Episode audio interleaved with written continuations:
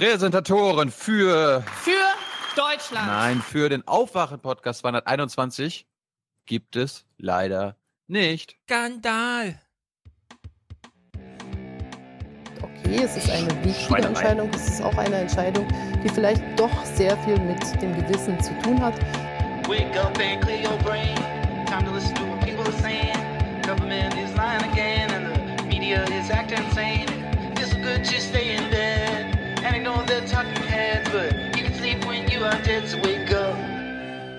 Bist du hier mit Brigitte? Brigitte? War doch hier von Brigitte oder so. Ach nee, Nein, Sommerinterview, stimmt. Sommerinterview. Ja. Ich versuche Verstehe. jetzt immer irgendwelche, irgendwelche Mini-Aussprüche vorab ins Intro zu packen. Ich damit die Hörer, die sich, äh, damit die Hörer, die sich irgendwie, die nicht so spontan wissen, hm, soll ich mir das jetzt anhören?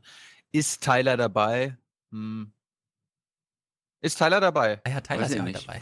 Da ist er. Schröding, Schrödingers Tyler. Ist Ist er dabei? Ist er nicht da? Ich, man weiß es nicht. Hm. Gut. Gut, bevor wir, ich lese gleich die Liste vor. Ich habe noch auch noch einen neuen, den habe ich hier gefunden auf meinem iPad. Wenn Donald Trump aussteigt aus dem Klimaabkommen, dann will Merkel die Welt trotzdem retten. Wisst ihr Bescheid? Und damit danken wir Heiko, Leon, Robert. 32 Euro mit der Hörgemeinschaft Linda und Lydia. Also Robert, Linda, Lydia. Daniel, Stefanie, Christoph. Bitte nicht ansagen, ist nicht nötig. Doch, Christoph, wir sagen dich hier gerne an.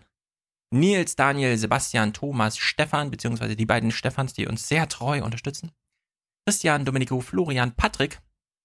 Danke für die Arbeit. Danke aus dem Pendlerzug. Patrick. Michael bzw. Hans, äh, endlich bleibt mal etwas über. Vielen Dank für euer Angebot und die Expertise von Hans aus Stuttgart. Achso, er meint die, äh, für die Expertise von Hans. Grüße aus Stuttgart, jetzt verstehe ich Also Michael gilt der Dank Hm. und er dankt Mhm. Hans. Dennis, damit ich mir das Rumgeheule über Geld nicht mehr anhören muss.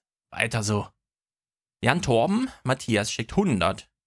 Grüße an euch und grüßt auch bitte den Herrn Bockel zurück.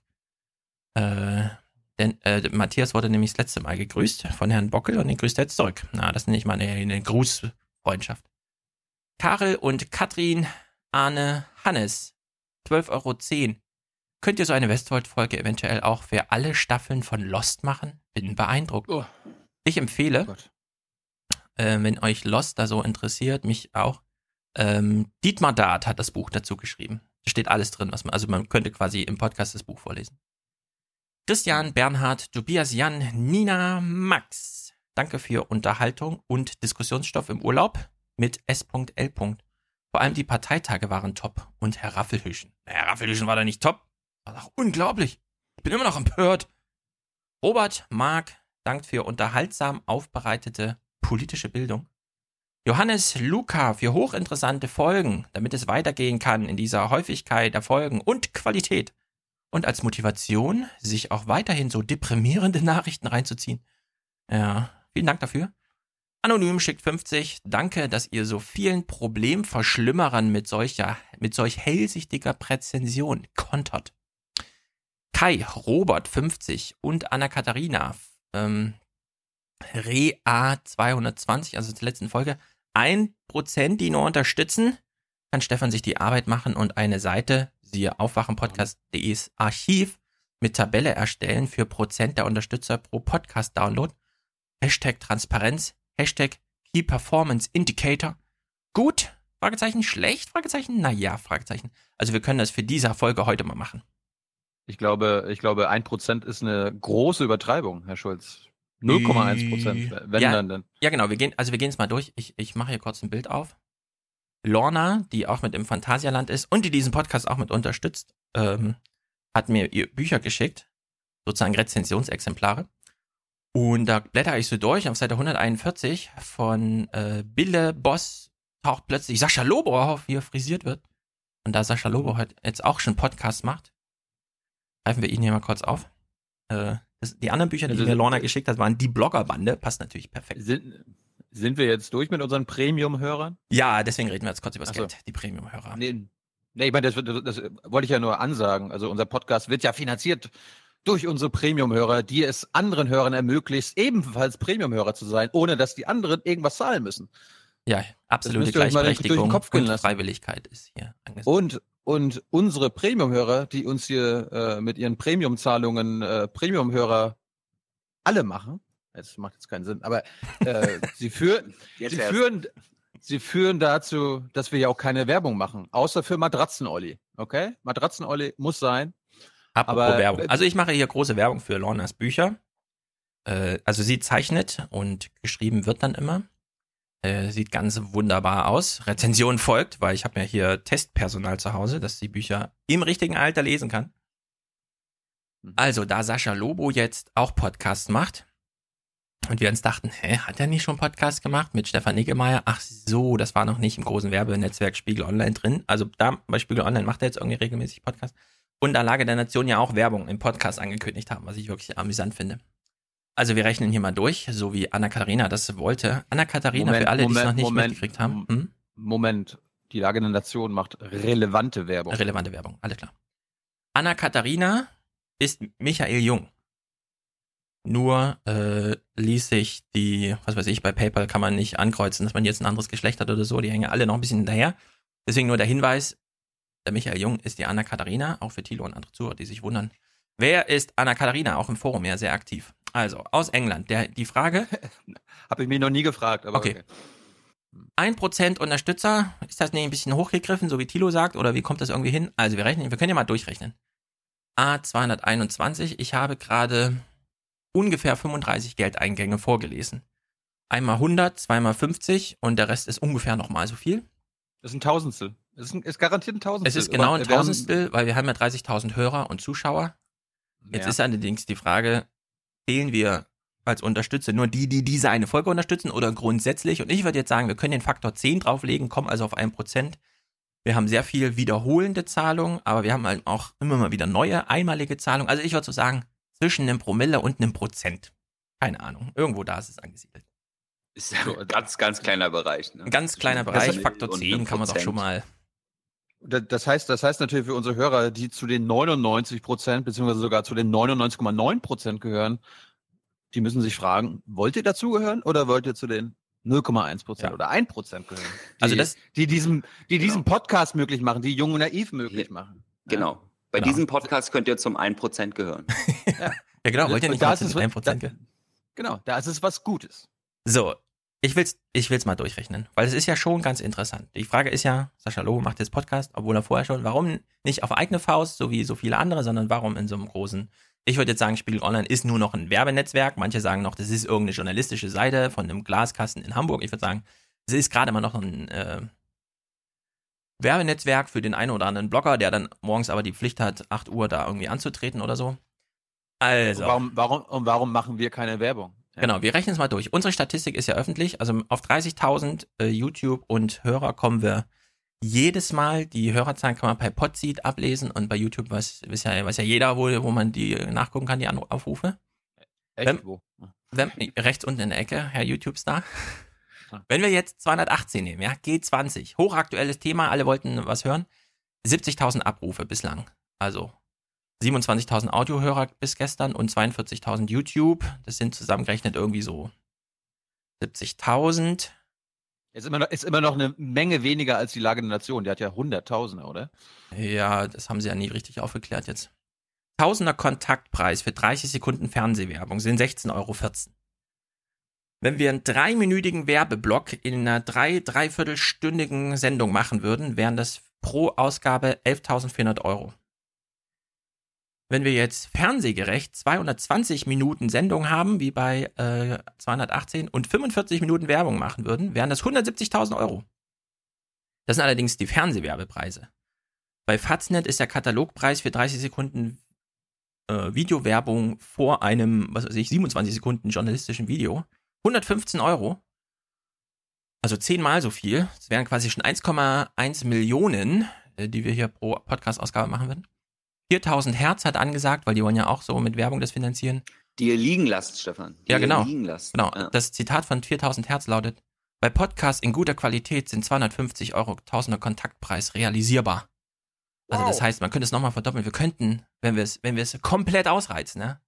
Zwei Millionen pro Ausgabe hier umsetzen. Also das ist so, ich, ich bin jetzt nicht ganz sicher, ob 250.000 äh, 250.000 Kontaktpreis.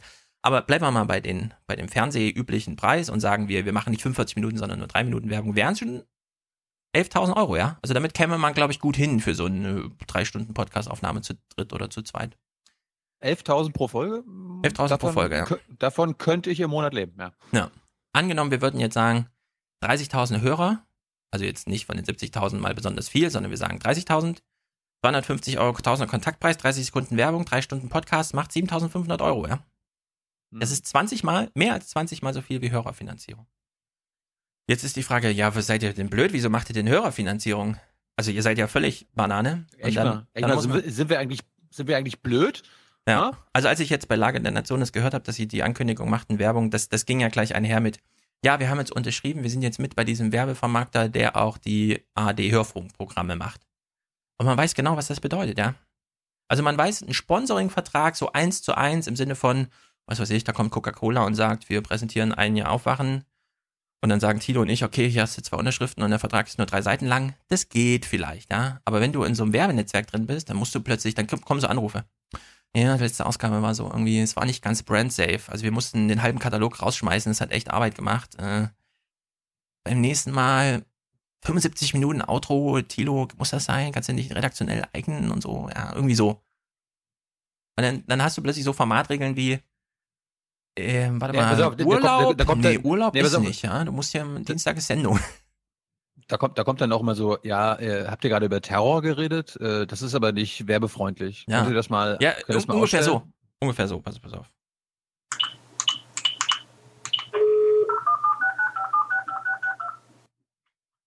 Ha Hallo? Banse hier, hallo. Ja, Wille Banse, hallo. du hast beim letzten Mal Polizisten Bullen gesagt. Es gab auch sehr viele Leserkommentare, hast du bestimmt gekriegt. Äh, Also Bullen, mh, kannst in die Datei nochmal reingehen, das Ding rausschneiden oder drüber sprechen und beim nächsten Mal bitte drauf achten, ja? Alles klar, mach's gut. So ungefähr, ja, läuft das dann ab. Oh, Philipp Banzer hat Bulle gesagt. Ich meine, was wäre mit dem Aufwachen-Podcast los, ja, wenn wir plötzlich brand-safe sein müssten? Oh wei, oh wei, habt ihr mal Tylers äh, T-Shirt gesehen, ja? Das, das ginge alles gar nicht. Also in der Hinsicht, äh, Du, äh, äh, suggerierst du gerade, dass einfach nur, wenn man Werbung macht, dass das automatisch den Inhalt beeinflusst? äh, ja, zwingend.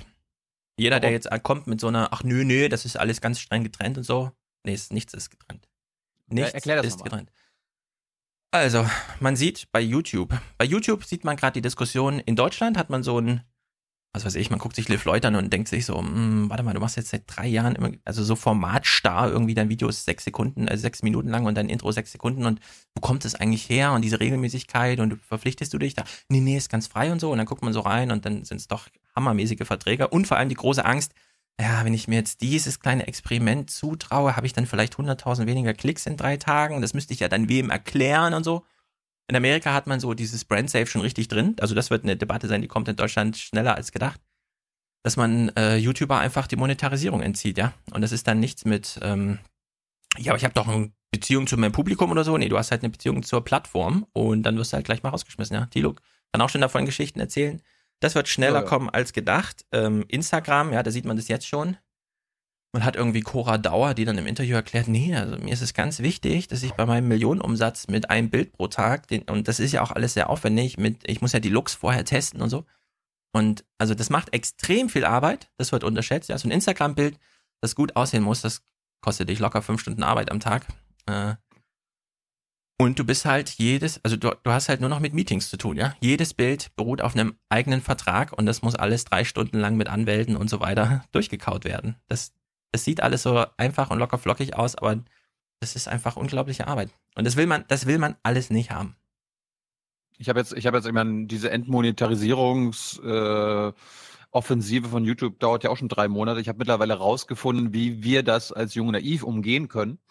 Und zwar, die hören, die hören ja nicht in die Videos rein, also soweit sind die noch nicht, aber die gucken halt in die Videobeschreibung. Und da passe ich jetzt immer drauf auf, dass ich nicht die Wörter Terror verwende, ISIS, Selbstzensur, Tilo. Krieg, Ja. Bomben, Bombardierungen und so weiter. Ja, Ja, aber ist das nicht kompliziert? Weil ich meine, in der Beschreibung wiederholst du ja zum Beispiel auch die Fragen an die Bundesregierung. Was Richtig, machst du, darum- wenn die Wörter dann da vorkommen? Die schreibe ich um. Ich schreibe sie um. Was ist denn Ja. deine Umschreibung für Terrorismus? Aber bei, bei, bei Terror schreibe ich Error. Error, ah ja, Error, Errorismus, Ja, ja. Eroismus. Größte Problem in unserer Zeit ist der Eroismus. Und, und, und statt Krieg schreibe ich bewaffneter Konflikt. ja, Also ich, ich benutze, ich benutze die Regierungssprache, weil die ist ja eh immer wahr. Ich spreche hier Ihnen gegenüber die Wahrheit. Das ist mein Ansatz. ja. Deswegen, bei uns wird es niemals Werbefinanzierung geben. Vorher suchen wir andere Finanzierungsquellen für anderes. Das ist dann quasi nicht mehr Aufwachen-Podcast. Weil ansonsten müsste man hier so eine Fassade hochziehen und dahinter irgendwas machen, von dem man nicht will, dass es das Publikum sieht, weil dann ist es irgendwie ganz schnell vorbei. Und ich habe da auch keine, äh, wie soll man sagen, harmonisch-romantische Vorstellung davon, wenn es heißt, aber das ist doch das Werbenetzwerk der ARD-Hörfunkprogramme. Was kann da schon schiefgehen? Hm, Pff, Ja. also bitte. Gut. Kurze, kurze Feedbackrunde noch. Nichts Negatives zu meinem Fortwängler-Kritikzeug. Okay. Aber Fernsehfeminismus scheint so. enttäuscht jetzt? Scheinen wir alle auf einer Linie zu enttäuscht? sein, finde ich gut. Ja. Ähm, ich habe ich hab ja, ich habe tatsächlich vergessen, meine Frage an Altmaier nochmal explizit zu formulieren. Und die Frage lautet natürlich, warum nutzen Sie Twitter als politische Waffe? Nicole kam gestern fast in eine Versuchung, die Frage in Aachen zu stellen, weil der Herr Altmaier die RWTHHTRW oder wie es auch immer heißt, Aachen besucht hat. War sie da? Allerdings, sie war da, aber Altmaier steckte irgendwo im Blitzhagel fest. Keine Ahnung. Nun gut, der SAP-Chef hat vor zwei Jahren ein Auge verloren und trägt deswegen Sonnenbrille. Okay, das wussten wir nicht. Wir haben einfach nur gefragt, warum hat er so eine Sonnenbrille auf auf dem Bild? Es war ein Unfall, das tut uns natürlich auch sehr leid. Tut uns leid. Japan. David hat eine Mail geschrieben, die war sehr wichtig. Männer in ihrem Schlafzimmer, das heißt Hikikomori. Ich hab's vergessen, Hikikomori, so heißt es.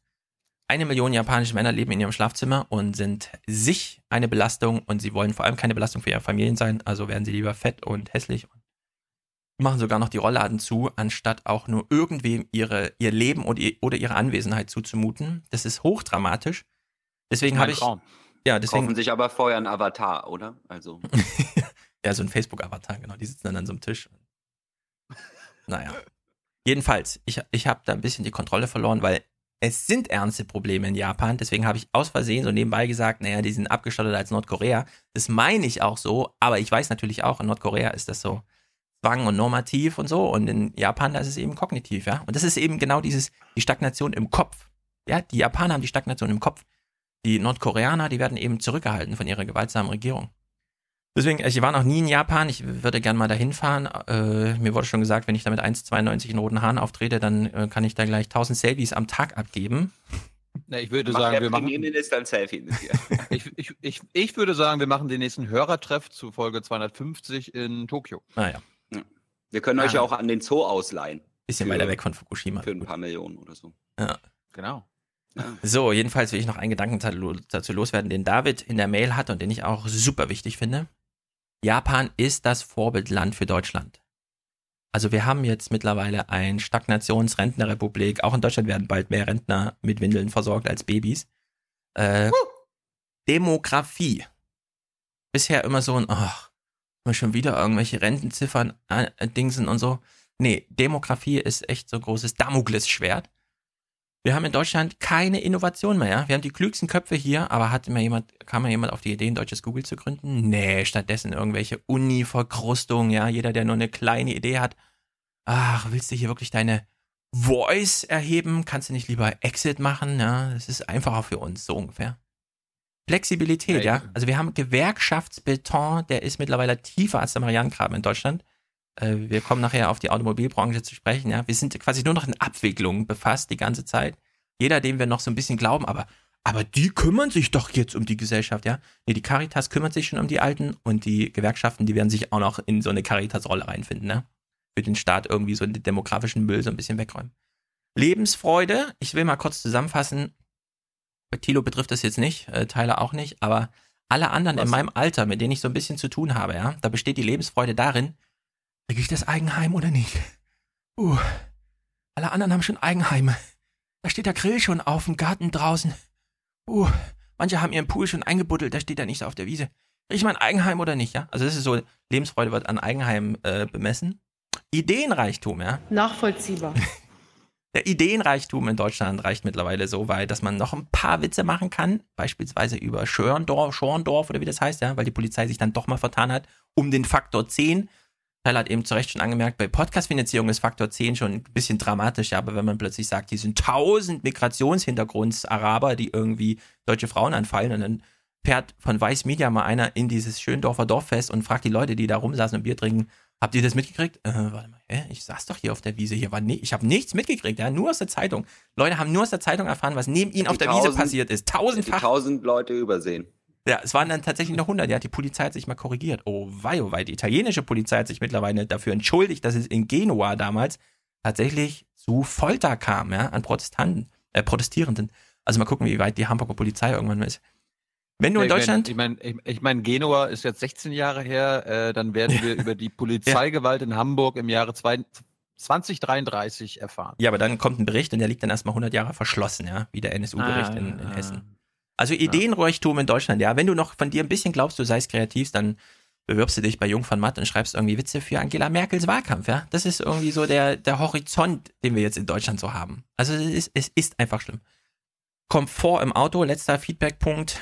Ja, ich weiß, es gibt Menschen, äh, ich habe Mails dazu bekommen und so. Das sehe ich natürlich alles ein. Wer sein Auto als Dienstwagen braucht und damit 1500 Kilometer pro Woche fährt, der braucht die eine oder andere Annehmlichkeit. Aber ich meinte jetzt eher so die Standardfahrt, ja. Familie fährt zum Einkaufen, Familie fährt in den Freizeitpark, Typ fährt ins Fitnessstudio und so. Da reicht ja einfach eine Mhm. Holzbank mit Rädern, die, die dich für drei Euro die vier Kilometer transportiert.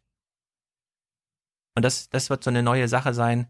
Nicht mehr zur Bahn laufen und dann dreimal anhalten, weil noch andere Leute mitfahren wollen, sondern einfach Punkt zu Punkt einsteigen, aussteigen. Das, das ist diese neue Mobilität und darauf ist kein deutsches Automobilunternehmen vorbereitet. Alle laufen noch so auf Maximum, ja. VW irgendwie im ersten Halbjahr schon wieder mehr als 5 Millionen Autos verkauft und so. Das sowas geht schneller rum, als man glaubt, glaube ich. Ich hatte ja letzte Folge noch gefragt, äh, wie das mit diesen chinesischen Aktivitäten in Afrika zu verstehen ist. Ja, die senden ja jetzt auch Mhm. chinesische Soldaten. Gab es auch einiges an Feedback. Ich werde das äh, in den nächsten Wochen mal ähm, ein bisschen mit Clips unterfüttern, so dass ich mich jetzt hier mal zurückhalte. Ich habe aber einen Podcast-Tipp, der in die Richtung geht. Also in Sachen China und auch American Empire, weil die aktuelle Folge von Intercepted mit Jeremy Scale ist sensationell. Leute, das ist die beste, also aus meiner Sicht, die beste Folge, die er bisher gemacht hat. Sind einfach nur zwei Interviews. Einmal mit Margaret äh, Sullivan, das ist die ähm, Redaktionsbeauftragte der Washington Post. Da geht es um Trump und die Russland-Connection und Journalismus und äh, auch Propaganda und auch Fernseh, äh, CNN, MSNBC. Also sie, sie und Jeremy haben da einen aufwachenden Blick, ne- nenne ich das mal. Und äh, der andere Gast ist ein Gast, den ich äh, seit zwei Jahren versuche, zu jung und naiv zu holen. Äh, wir waren auch an ihm dran, als wir letztes im Oktober äh, in Amerika waren. Leider war er ein bisschen zu weit weg, weil er in Wisconsin lebt. Das ist Alfred McCoy, äh, ein sensationeller äh, Professor aus Wisconsin, der unter anderem dieses Buch The Politics of Heroin geschrieben hat, äh, wo er beschreibt, wie die CIA äh, im Vietnamkrieg angefangen hat, Heroin zu schmuggeln und Heroin herzustellen für die, für, für die Soldaten, ist in Afghanistan weitergegangen. Und der hat jetzt ein neues Buch. Und das Buch handelt da über, über das American Empire und das Ende des American Empire. Und Stefan Weiß ist eine meiner Lieblingsthemen und er prophezeit, dass das Empire äh, 2030, also sehr bald untergeht und China übernimmt. Was natürlich die ganzen Handelsverträge äh, umso interessanter macht und gleichzeitig natürlich als, als Multilaterist, ja, wir wollen ja, dass die Welt äh, keine von, von einer Superpower zur anderen wechselt, sondern wir wollen ja, dass das, äh, was äh, wir aus der Zeiten des American Empires gelernt haben, jetzt nicht aufs Chinesische übertragen wird, weil wir wissen ja gar nicht, vielleicht ist das chinesische Empire ja gar nicht so gut im Vergleich zum American Empire. Ähm, hört euch diese Folge an. Alfred McCoy redet eine halbe Stunde. Er ist ein sensationeller Typ. Also äh, jetzt habe ich ihn ja nochmal gehört. Der kann, der gibt sensationelle Interviews und Tyler, wir müssen ihn sehr bald besuchen. Sure. Ja. Er, er, er hat auch zugesagt. Also ich meine, wir stehen im E-Mail-Kontakt, nur hat es dann leider im Oktober nicht geklappt, weil wir hatten dann, wie war das, Tyler? Wir hatten irgendwie 20 Stunden mit dem Auto durchfahren müssen. Also quasi durch Pennsylvania, Ohio Ja. und Ah. Die USA ist ganz schön groß. Ja. Ah. Ja. Gut, ist verlinkt. So, womit wollen wir anfangen? Oh, such dir was aus, sonst komme ich mit Trump. Naja, lass mal, lass mal, lass mal Trump zum Ende machen. Äh, fangen wir erstmal mit ein paar Kurzclips an und dann kommen wir zum Sommerinterview. Achso, soll ich noch ein bisschen Nachrichten gucken? Ja, mach mal ein bisschen Nachrichten. Okay, hier, hier ist eine gute Nachricht. Achtung, Achtung. Die gute Nachricht ist, dass die Zahlen des Statistischen Bundesamtes von heute Morgen zeigen, der Handel mit Nicht-EU-Ländern hat besonders zugelegt, um 17,3 Prozent. Der wichtigste und größte Markt aber bleibt der vor der Haustüre. In die Europäische Union stiegen die Ausfuhren um 11,8 Prozent im Vergleich zum Mai 2016. Auch die Importe, also die Einfuhren, zogen kräftig an. Aber was das Volumen angeht, so bleiben die Ausfuhren höher als das, was aus dem Ausland nach Deutschland importiert wurde. Und das bedeutet, dass der von vielen Handelspartnern Deutschlands kritisierte Überschuss beim Handel bestehen bleibt. Doch egal, wenn er sagt, es ist eine gute Nachricht, ist es eine gute Nachricht oder nicht? Erst, erst so läuft und Ja. dann. Und dann. Ach ja, aber da gibt es ja noch Kritik an dem Thema, dass es so läuft. nicht, Äh, du musst es noch eine Tiefe, eine Stufe tiefer. Es gibt nicht nur Kritik, ach ja, es gibt ja noch andere als uns, ja. für die das eine gute Nachricht ist. Das Ja, ist jetzt irgendwie, aber, aber ja, aber dass das, dass, dass dieses Denkmuster, das jetzt schon in die wirkliche Ansage der äh, Ja. Börsenwerte eigentlich, das ist ja hier im, im Rahmen der Börsenberichterstattung, Ja. äh, dass das stattfindet, das ist ja also, Ja. das finde ich faszinierend, ja. Ja, erstaunlich ist vor allem, die Importe sind tatsächlich ein bisschen stärker noch gewachsen als die Exporte. Also Deutschland ist noch viel mehr im Welthandel drin. Damit ist auch das Defizit, zumindest auf dem Papier, ein ganz kleines bisschen geschrumpft, aber trotzdem noch ein Problem. Ich hätte ja gedacht, wir sind jetzt mal bei einer Situation, wo man inhaltlich darüber reden könnte. Was wird denn importiert, was wird denn exportiert? I- Sind wir jetzt wirklich an so einem Konsumimport, ja? Also das ist ja immer dieses Problem. Deutschland hat zu wenig Löhne, deswegen wird, werden zu wenig iPhones und MacBooks und so weiter gekauft. Aber gut, da sind wir nicht, sondern das wird einfach angeteasert mit, das ist eine gute Nachricht und dann wird erklärt, 17,3 Prozent mehr Export. Juhu. Die Zahlen müssen jetzt aber wahrscheinlich massiv korrigiert werden, ne? denn der Export von Gummibooten nach Ah, Libyen ja. wurde äh, verboten. Also diese Exporte in Nicht-EU-Länder. Ja. Ich denke mal, da können wir zwei, drei Ja, Basis wobei, dieses israelische U-Boot aus Stahl, Hm? das wiegt das doch wieder auf, oder? das stimmt. Man müsste es mal vergleichen. Wie viel, wie viel Gummiboote für Flüchtlinge kann man für den gleichen Betrag absetzen wie für ein Kriegs-U-Boot? Ist das dann auch Faktor 10 oder mehr so 1000? Das wäre dann so eine Grafik, wo der eine Stein so ein Stein und der andere geht bis zum Mond. Genau, wenn man ihn dreimal faltet und geht immer noch bis zum Mond. genau. Tyler hat es gerade äh, schon angesprochen. Schlauchboot-Exportverbot der EU gen Libyen. Und das ist eine gute Sache. Ka- äh, Die Kanzlerin würde sagen, sowas ist Wichtig und richtig. Flüchtlinge und äh, zentralmediterrane Route. Herr Schäfer, ähm, die EU hat jetzt die Ausfuhr von Schlauchbooten und Außenbordmotoren nach Libyen verboten, beziehungsweise eingeschränkt. Äh, darauf hätten sich die Außenminister geeinigt. Hat sich Herr Gabriel, äh, also war das eine Idee von Herrn Gabriel, hat er dem zugestimmt? Und wie kommt man auf diese Idee? Wird man als nächstes eventuell Rettungsringe verbieten oder die Ausfuhr von Rettungsringen oder Schwimmflügeln? Herr Gabriel war äh, im Urlaub äh, und äh, die Bundesregierung ist deshalb äh, War er auf einem Schlauchboot im Urlaub, Herr Schäfer? Egal. von äh, jemand anders vertreten worden. Dass die Bundesregierung dieser äh, Entscheidung der Europäischen Union zugestimmt hat, äh, lässt dafür, lässt annehmen, dass äh, die Bundesregierung äh, mit ihr einverstanden gewesen ist. Ähm, bitte mal, wie ist, wie, wie ist der Modus gerade? Für wen spricht er da? Nur für den Minister, der aber gerade im Urlaub ist, so dass zu vermuten sei, es könnte im Sinne der Bundesregierung.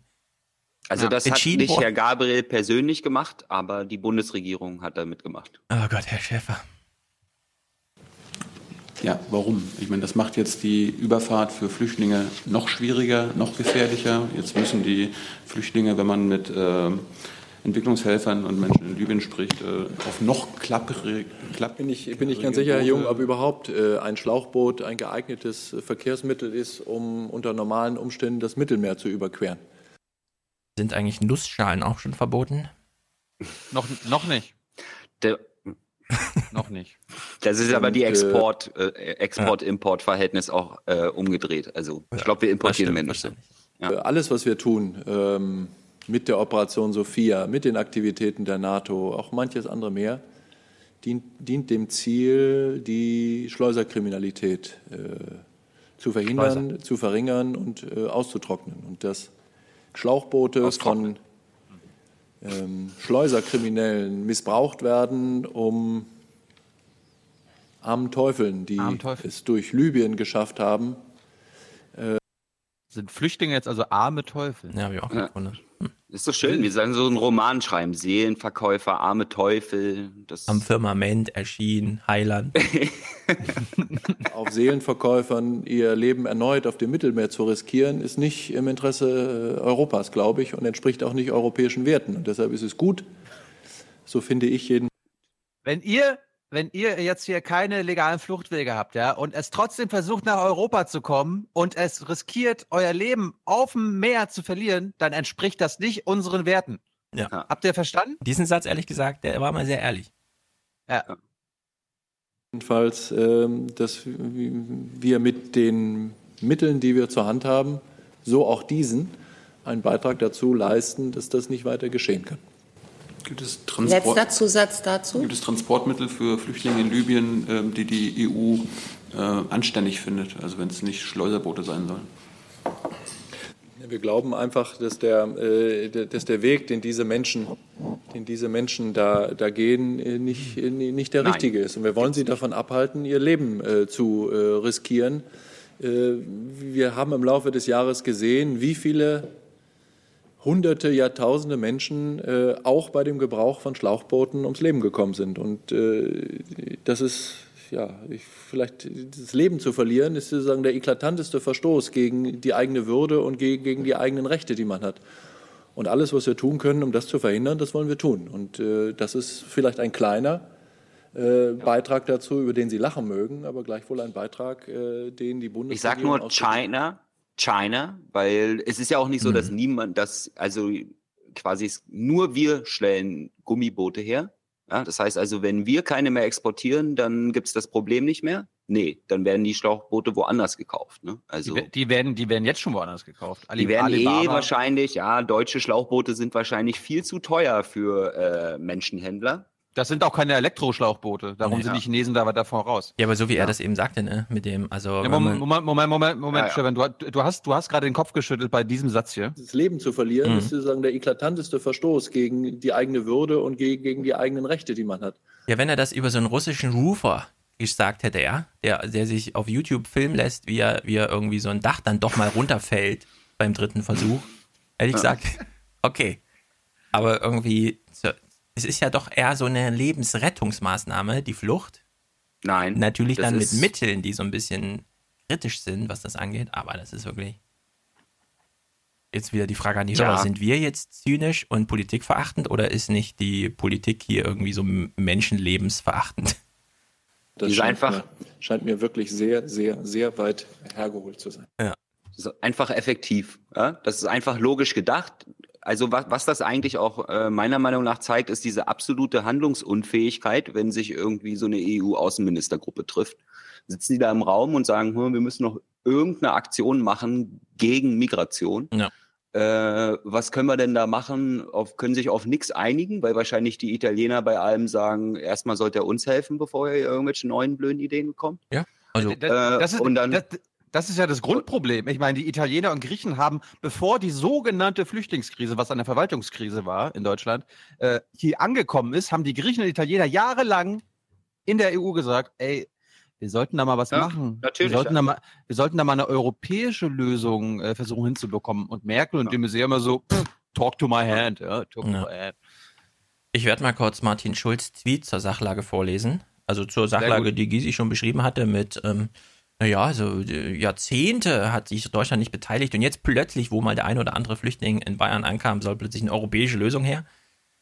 Martin Schulz, gestern, ja, nee, am 18. schreibt er. Mittelmeer darf kein Massengrab sein. Müssen Geflüchtete Bleiben, fair in der EU verteilen. Davon werde ich deutsche Zu äh, Zahlung an EU abhängig machen. Also Martin Schulz ist, ist gerade auf, der, äh, auf dem Trip, zu wenig andere EU-Staaten nehmen deutsche Flüchtlinge auf. Ja? Ah. Dass die Sachlage genau andersrum ist. Da gibt es allerdings wieder ähm, stimmtdas.de, das ist so ein neues Journalistendings.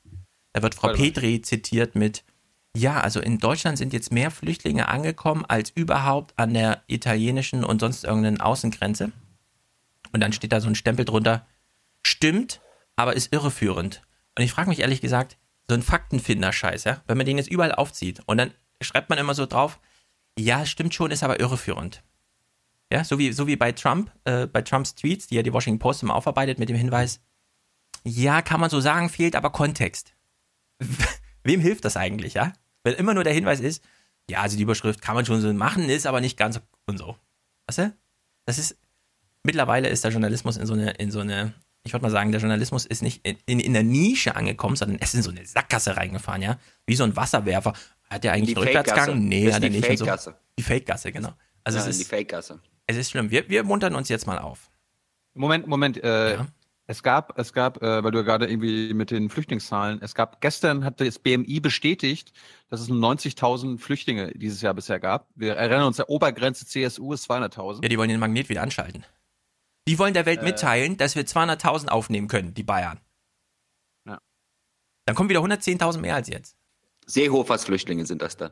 Nicht Merkels. Genau. Wir hören ja mal von Stefan hier so despektierlich, ja, wir haben ja noch nicht mal, äh, die CSU fordert Obergrenze von 200.000, äh, die schaffen wir ja noch, noch nicht mal in Deutschland dieses Jahr. Und, Lass äh, mich raten. Um, Stimmt, aber da fehlt Kontext so ein bisschen.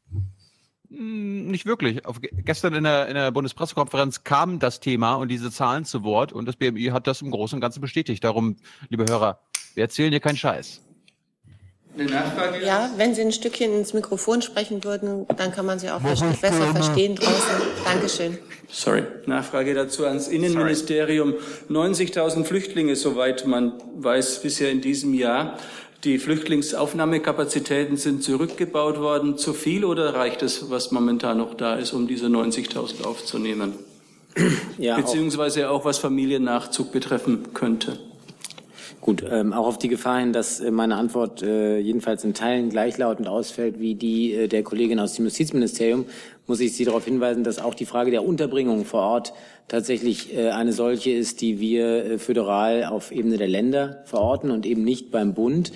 Ähm, Ländersache. Ganz grundsätzlich äh, ist es richtig, was Sie sagen, dass die Zahlen doch ein auch infolge einer Reihe von ergriffenen Maßnahmen ähm, sich in dem Raum bewegen, den Sie gerade genannt haben. Wir veröffentlichen dazu ja monatlich, wie Sie wissen, entsprechende Pressemitteilungen, in denen wir Auskunft geben über den Stand der ähm, Antragszahlen und die Halbjahreszahl liegt in dem äh, Raum. Mi- Mir liegen jedenfalls oder uns liegen jedenfalls keinerlei Meldungen oder entsprechende Informationen aus den Ländern vor, dass es da derzeit Engpässe gäbe bei der Unterbringung der Flüchtlinge ähm, die nochmals äh, ohnehin aber eine originäre Aufgabe der Bundesländer und der Kommunen sind. Äh, der Flüchtlingskoordinator auf Bundesebene, der war beim Kanzleramt, ne? nicht beim Innenministerium. Ne? Ja, ja, Gut, ja. ja. Da kann Herr Dimroth dann natürlich nichts dazu sagen, weil Herr Dimroth sagt sowieso immer weniger. Also ich, ich, ich stolper ja manchmal schon in wissenschaftlichen, manchmal auch in journalistischen Texten über so Dinge wie, äh, beginnen dann Sätze mit überdies, indes, weiterhin, ja. Und so redet Herr Dimroth auch. Und Herr Plate übrigens auch.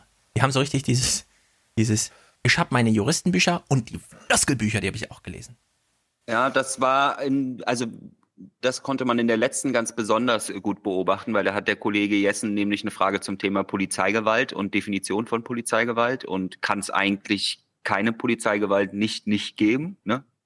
Das war quasi die Frage und Ja. da wurde es dann richtig äh, lustig. Da, das war dann das, was du gerade gesagt hast, in Konzentrat. Überdies, hin, indes, äh, für dessen äh, und so weiter.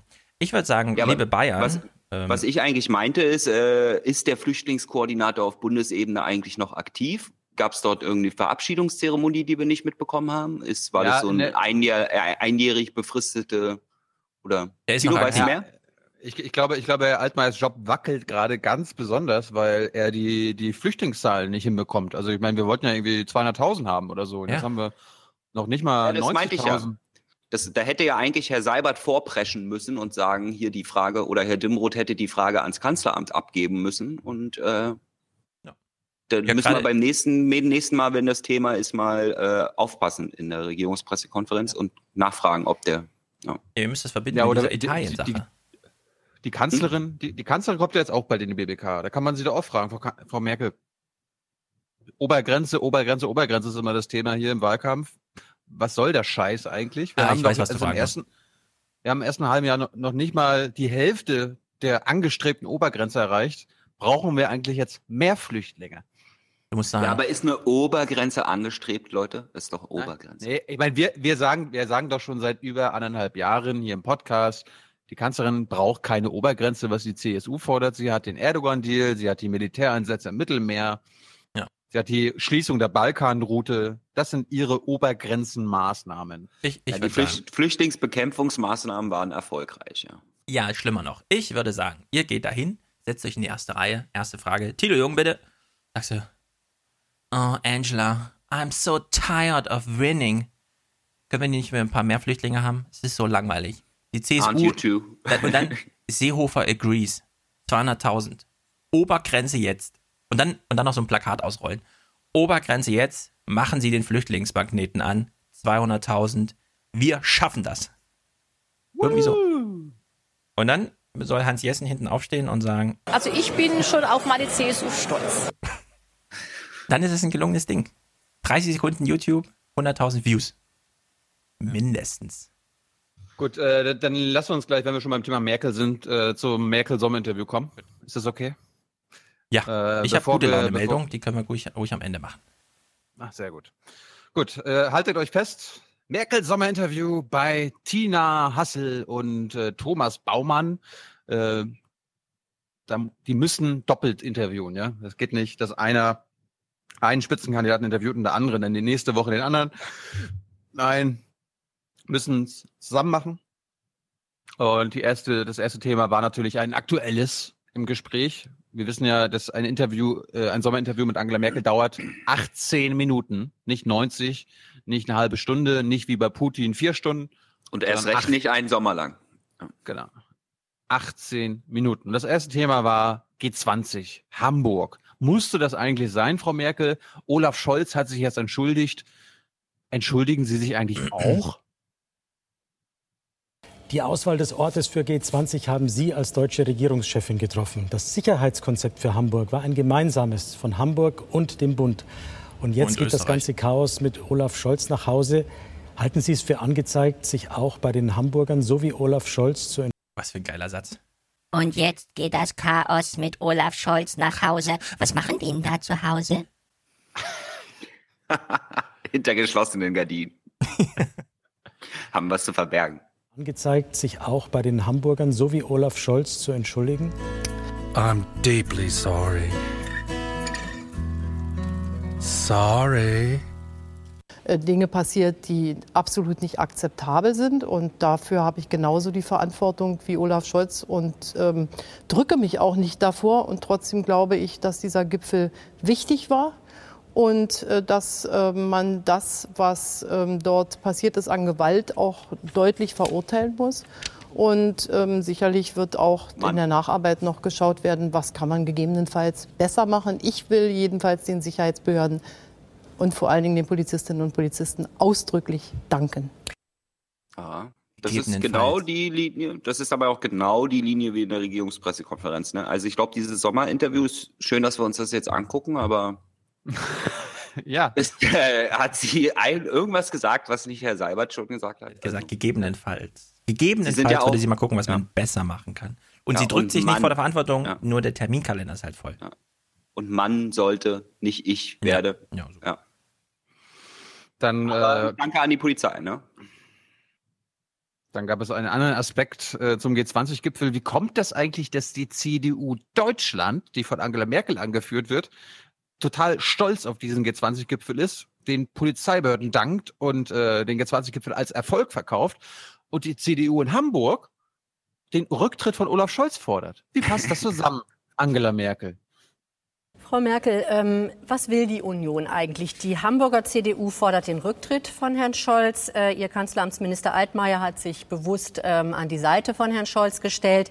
Ist das ein äh, Spiel mit unterschiedlichen Rollen oder wie erklären Sie das? Nein, Nein, wir sind eine vielfältige Partei und ich habe mit der Hamburger CDU gesprochen, habe ihr ganz deutlich gesagt, dass ich das für falsch halte. Das gesamte Präsidium Sechs und der Bundesvorstand der CDU mit Ausnahme Hamburgs stehen zu diesem Gipfel, stehen dazu, dass äh, Hamburg das gemacht hat, unterstützen Olaf Scholz. Also das Also da ist spielt man nicht Bad Cop, Nein, Cop. überhaupt nicht. Nein, das nein, wäre nein, nein. doch ganz falsch. Ich bitte Sie. Ich habe doch eben gesagt, jeder weiß, äh, ich äh, war die Gastgeberin, die Bundesregierung war die Gastgeberin. Olaf Scholz hat sich bereit erklärt, das äh, durchzuführen. Und da jetzt äh, hinterher sich äh, auseinanderdividieren zu lassen, wäre aus meiner Sicht abenteuerlich. Aber wie gesagt, Volkspartei, Vielfalt, die Opposition dort meinte, sie muss es anders sehen. Also eine dividierte CDU, das würde, dieses Abenteuer würde ich gerne mal sehen.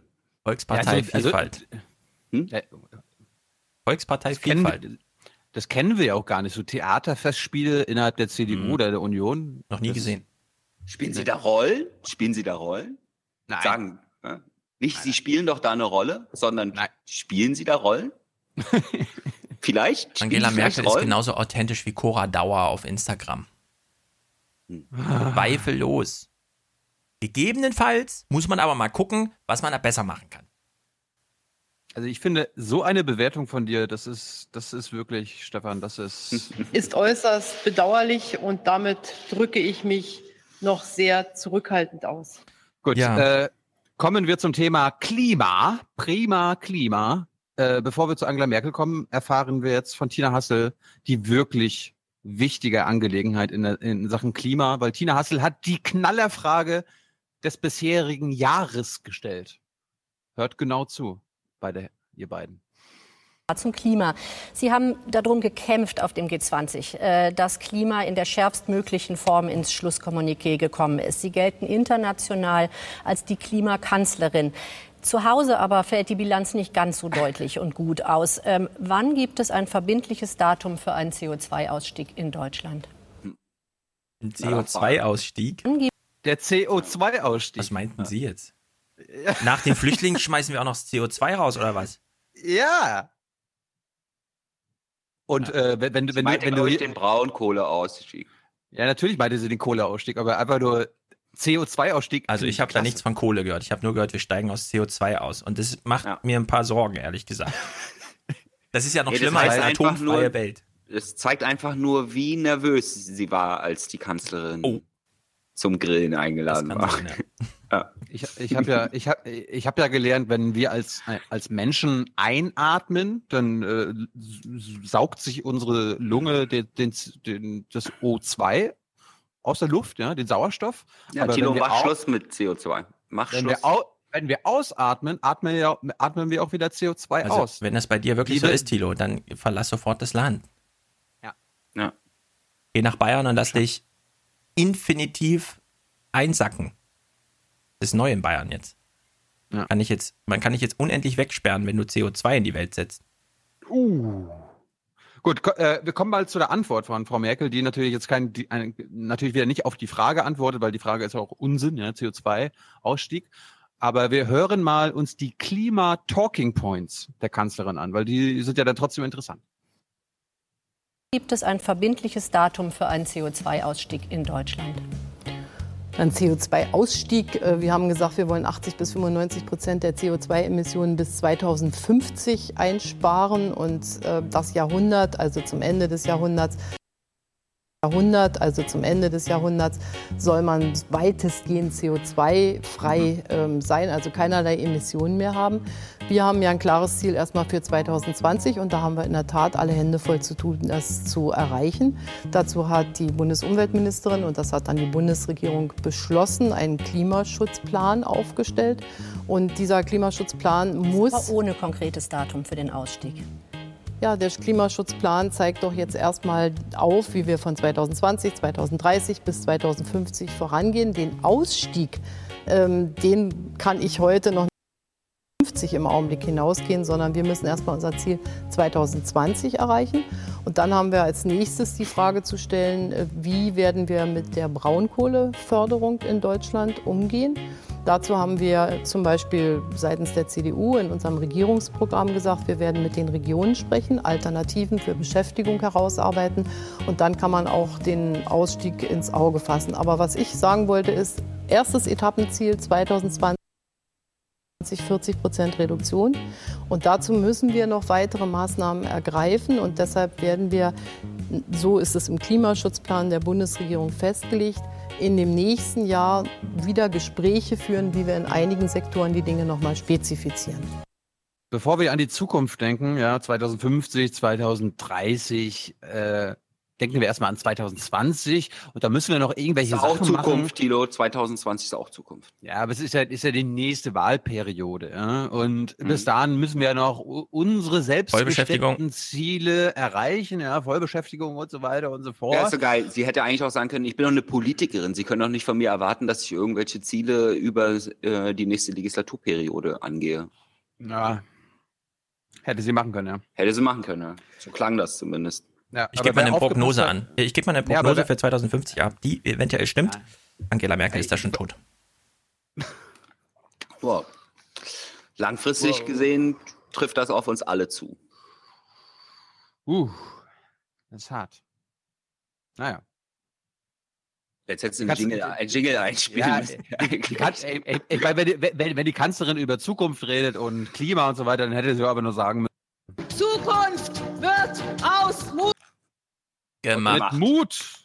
Thomas Baumann hat sich dann mal gedacht, komm, äh, bevor wir weiter über irgendwelche Inhalte reden, äh, beschäftigen wir uns mal mit der Person Angela Merkel. Frau Merkel, was haben Sie denn eigentlich für eine komische Masche? Ja?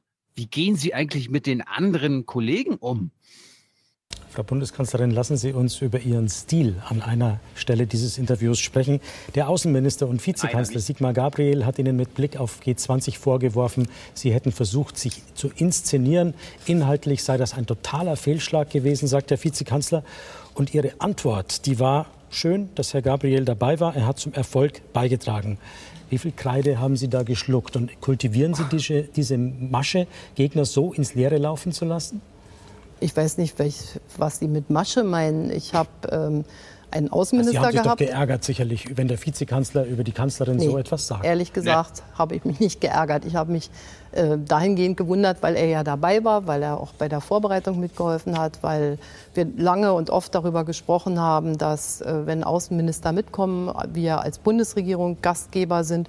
Es nehmen normalerweise die Finanzminister teil, aber viele Delegationen bringen auch Außenminister mit. Es werden am Rande wichtige außenpolitische Fragen besprochen. Und ansonsten bin ich der Meinung, dass der Gipfel inhaltlich wichtig war. Es war in einer Zeit, wo an vielen Stellen Sprachlosigkeit Aber wichtig, aber, aber nicht richtig, okay? drohte. Noch nicht. Und wir haben äh, viele Dinge gemeinsam besprochen. Und da, wo kein gemeinsames äh, Ziel zu erreichen war, haben wir den Dissens ganz offen ausgesprochen. Und insofern war ich mit, Ja. dieser, mit dem Verlauf des Gipfels sehr zufrieden.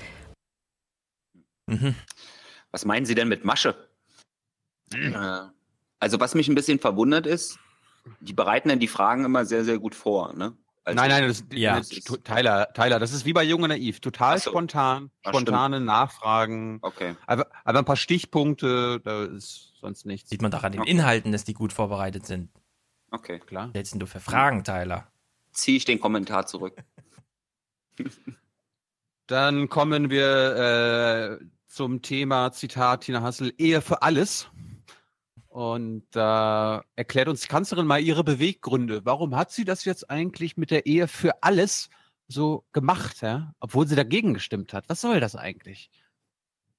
Aber was die SPD Ihnen ja letztlich vorwirft, ist, kontroversen Debatten lieber aus dem Weg zu gehen. Und wenn man jetzt das letzte Beispiel nimmt, Ehe für alles, da äußern Sie ja eher beiläufig, ähm, Das ist ihrer Zeit sehr, sehr weit voraus. In Japan Also- und in Amerika kann man schon sich selber heiraten. In der Regierungspressekonferenz war es die, war es die Ehe gegen alle. Also das, das fand ich noch viel besser. Ehe gegen alle. Ja. Oder Ehe mit allen.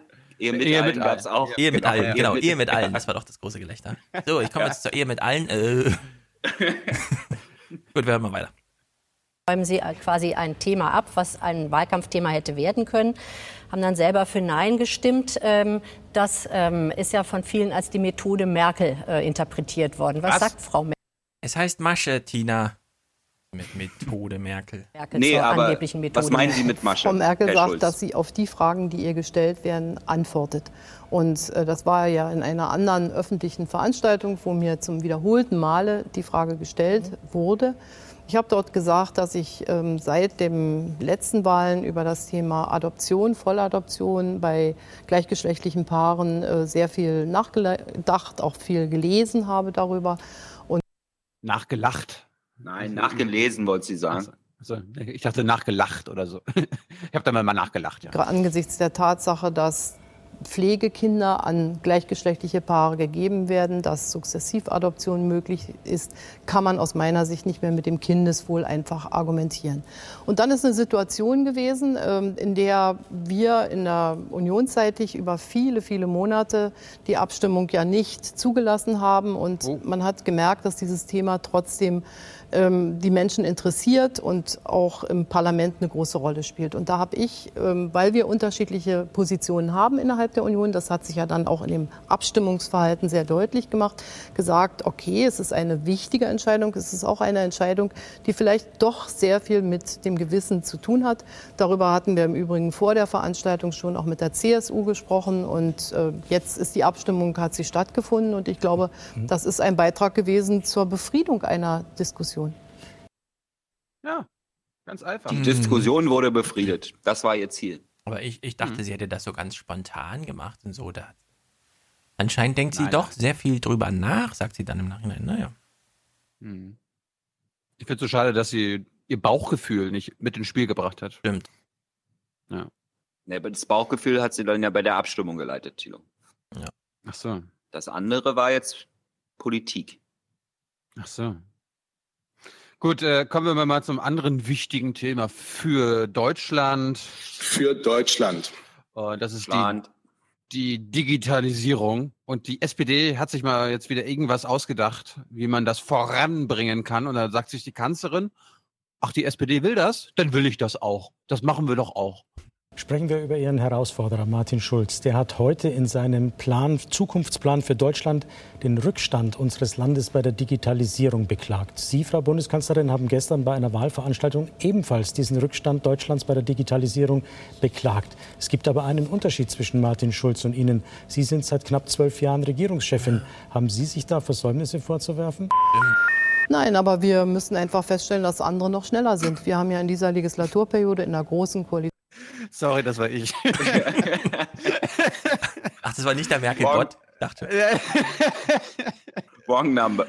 Ja, sorry. Äh, das war ich. Chefin, haben Sie sich da Versäumnisse vorzuwerfen? Nein, aber wir müssen einfach feststellen, dass andere noch schneller sind. Wir haben ja in dieser Legislaturperiode in der großen Koalition mit dem Wirtschaftsminister Gabriel, jetzt äh, Frau Zypris, unglaublich viel mit der digitalen Agenda auf den Weg gebracht.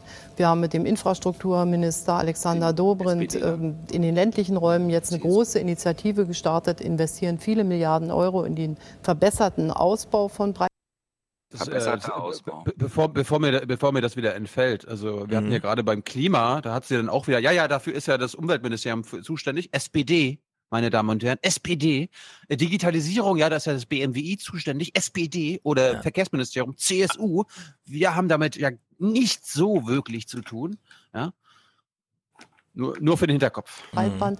Aber wir haben einfach noch sehr viel zu tun. Wenn man nach Estland fährt, sieht man, das ist ein kleineres Land, da geht es vielleicht auch einfacher als in einem föderalen Land wie Deutschland, dass eben bestimmte Dinge schon normal sind, die wir jetzt erreichen wollen. Und deshalb haben wir im Zusammenhang mit den Bund-Länder-Finanzverhandlungen ja bereits dieses Bürgerportal, was heute bei Martin Schulz auch eine Rolle gespielt hat, äh, festgelegt. Wir haben die Verfassung geändert. Wir haben ein Online-Zugangsverbesserungsgesetz verabschiedet, Da- was damit genau sagen Sie natürlich, das all möchte ich ist gerne. schon das, was- Nein, jetzt möchte ich das gerne nur zu Ende führen. Sie haben mich ja danach fordert. gefragt. Äh, Das ist also das, was wir bereits an Vorbereitung gemacht haben, um dieses Bürgerportal durchzuführen. Und ich habe auf, spreche auf meinen Veranstaltungen, wo ich mit Wählerinnen und Wählern spreche, einfach über das, was dann danach ansteht. Und es ist auch schön, wenn es sich deckt mit dem, was die SPD auch will. Bürgerdialog. Ja, ich, Ich will rede da mit den anmerken. Bürgern drüber. Das Thomas Baumann, Tina Hassel, und alle jetzt immer anfangen, Ingo Zamparoni ja auch, aber die SPD, aber die SPD, die, da steht das da auch schon drin, die waren selbst davon geschockt, dass sie diese Zahlen von Jörg Schöndorf bekommen haben. 55 Prozent finden immer noch nicht, dass sie nach zehn Wochen Schulz einen Unterschied zwischen CDU und SPD sehen. Und die haben, die haben wirklich gesagt, sich, das ist unser Fehler. Ab jetzt legt darauf Wert, dass ein Unterschied zwischen CDU und SPD erkennbar ist und seitdem übertreiben sie es immer so die ganze Zeit. Ja, was ich lustig finde, ist, dass beim Thema Digitalisierung geht Frau Merkel in den Bürgerdialog und weil wir ja noch nicht digital sind, muss sie dann auch hingehen zu den Bürgern. Ne? Ansonsten könnte sie ja, ja, so wie wir, ne, wir sitzen jetzt auch nicht nebeneinander und dialogen miteinander. Ja, ja, ja so Google, Hang, Google Hangout oder YouTube, Live-Chats oder ja, irgendwie. Ich will mal so on, zum Thema Digitalisierung einen Online-Bürgerdialog sehen. Herr Das würde ich. Das würde ich gerne machen. Also ich, das kann ich gerne moderieren. Tilo Frau moderiert den. Tilo moderiert den. Für einen Appel und ein Ei. Ja. Genau. Zum Thema Digitalisierung. In meinem Urlaub, ja. 50 Mbit Upload. Ja. Irgendwo draußen auf dem Feld. Hinterm Deich. Ohnehin schon auf einer Insel. Dann komme ich zurück nach Frankfurt. Fünf Kilometer von mir, ja. Hanauer Straße. Größter Internetknoten der Welt. 20 Mbit Upload. Gestern Unwetter, Internet aus. Na, Wir haben doch gesagt, du sollst deinen Upload hinbringen. Wenn du eh direkt an dem Knoten sitzt, Stefan.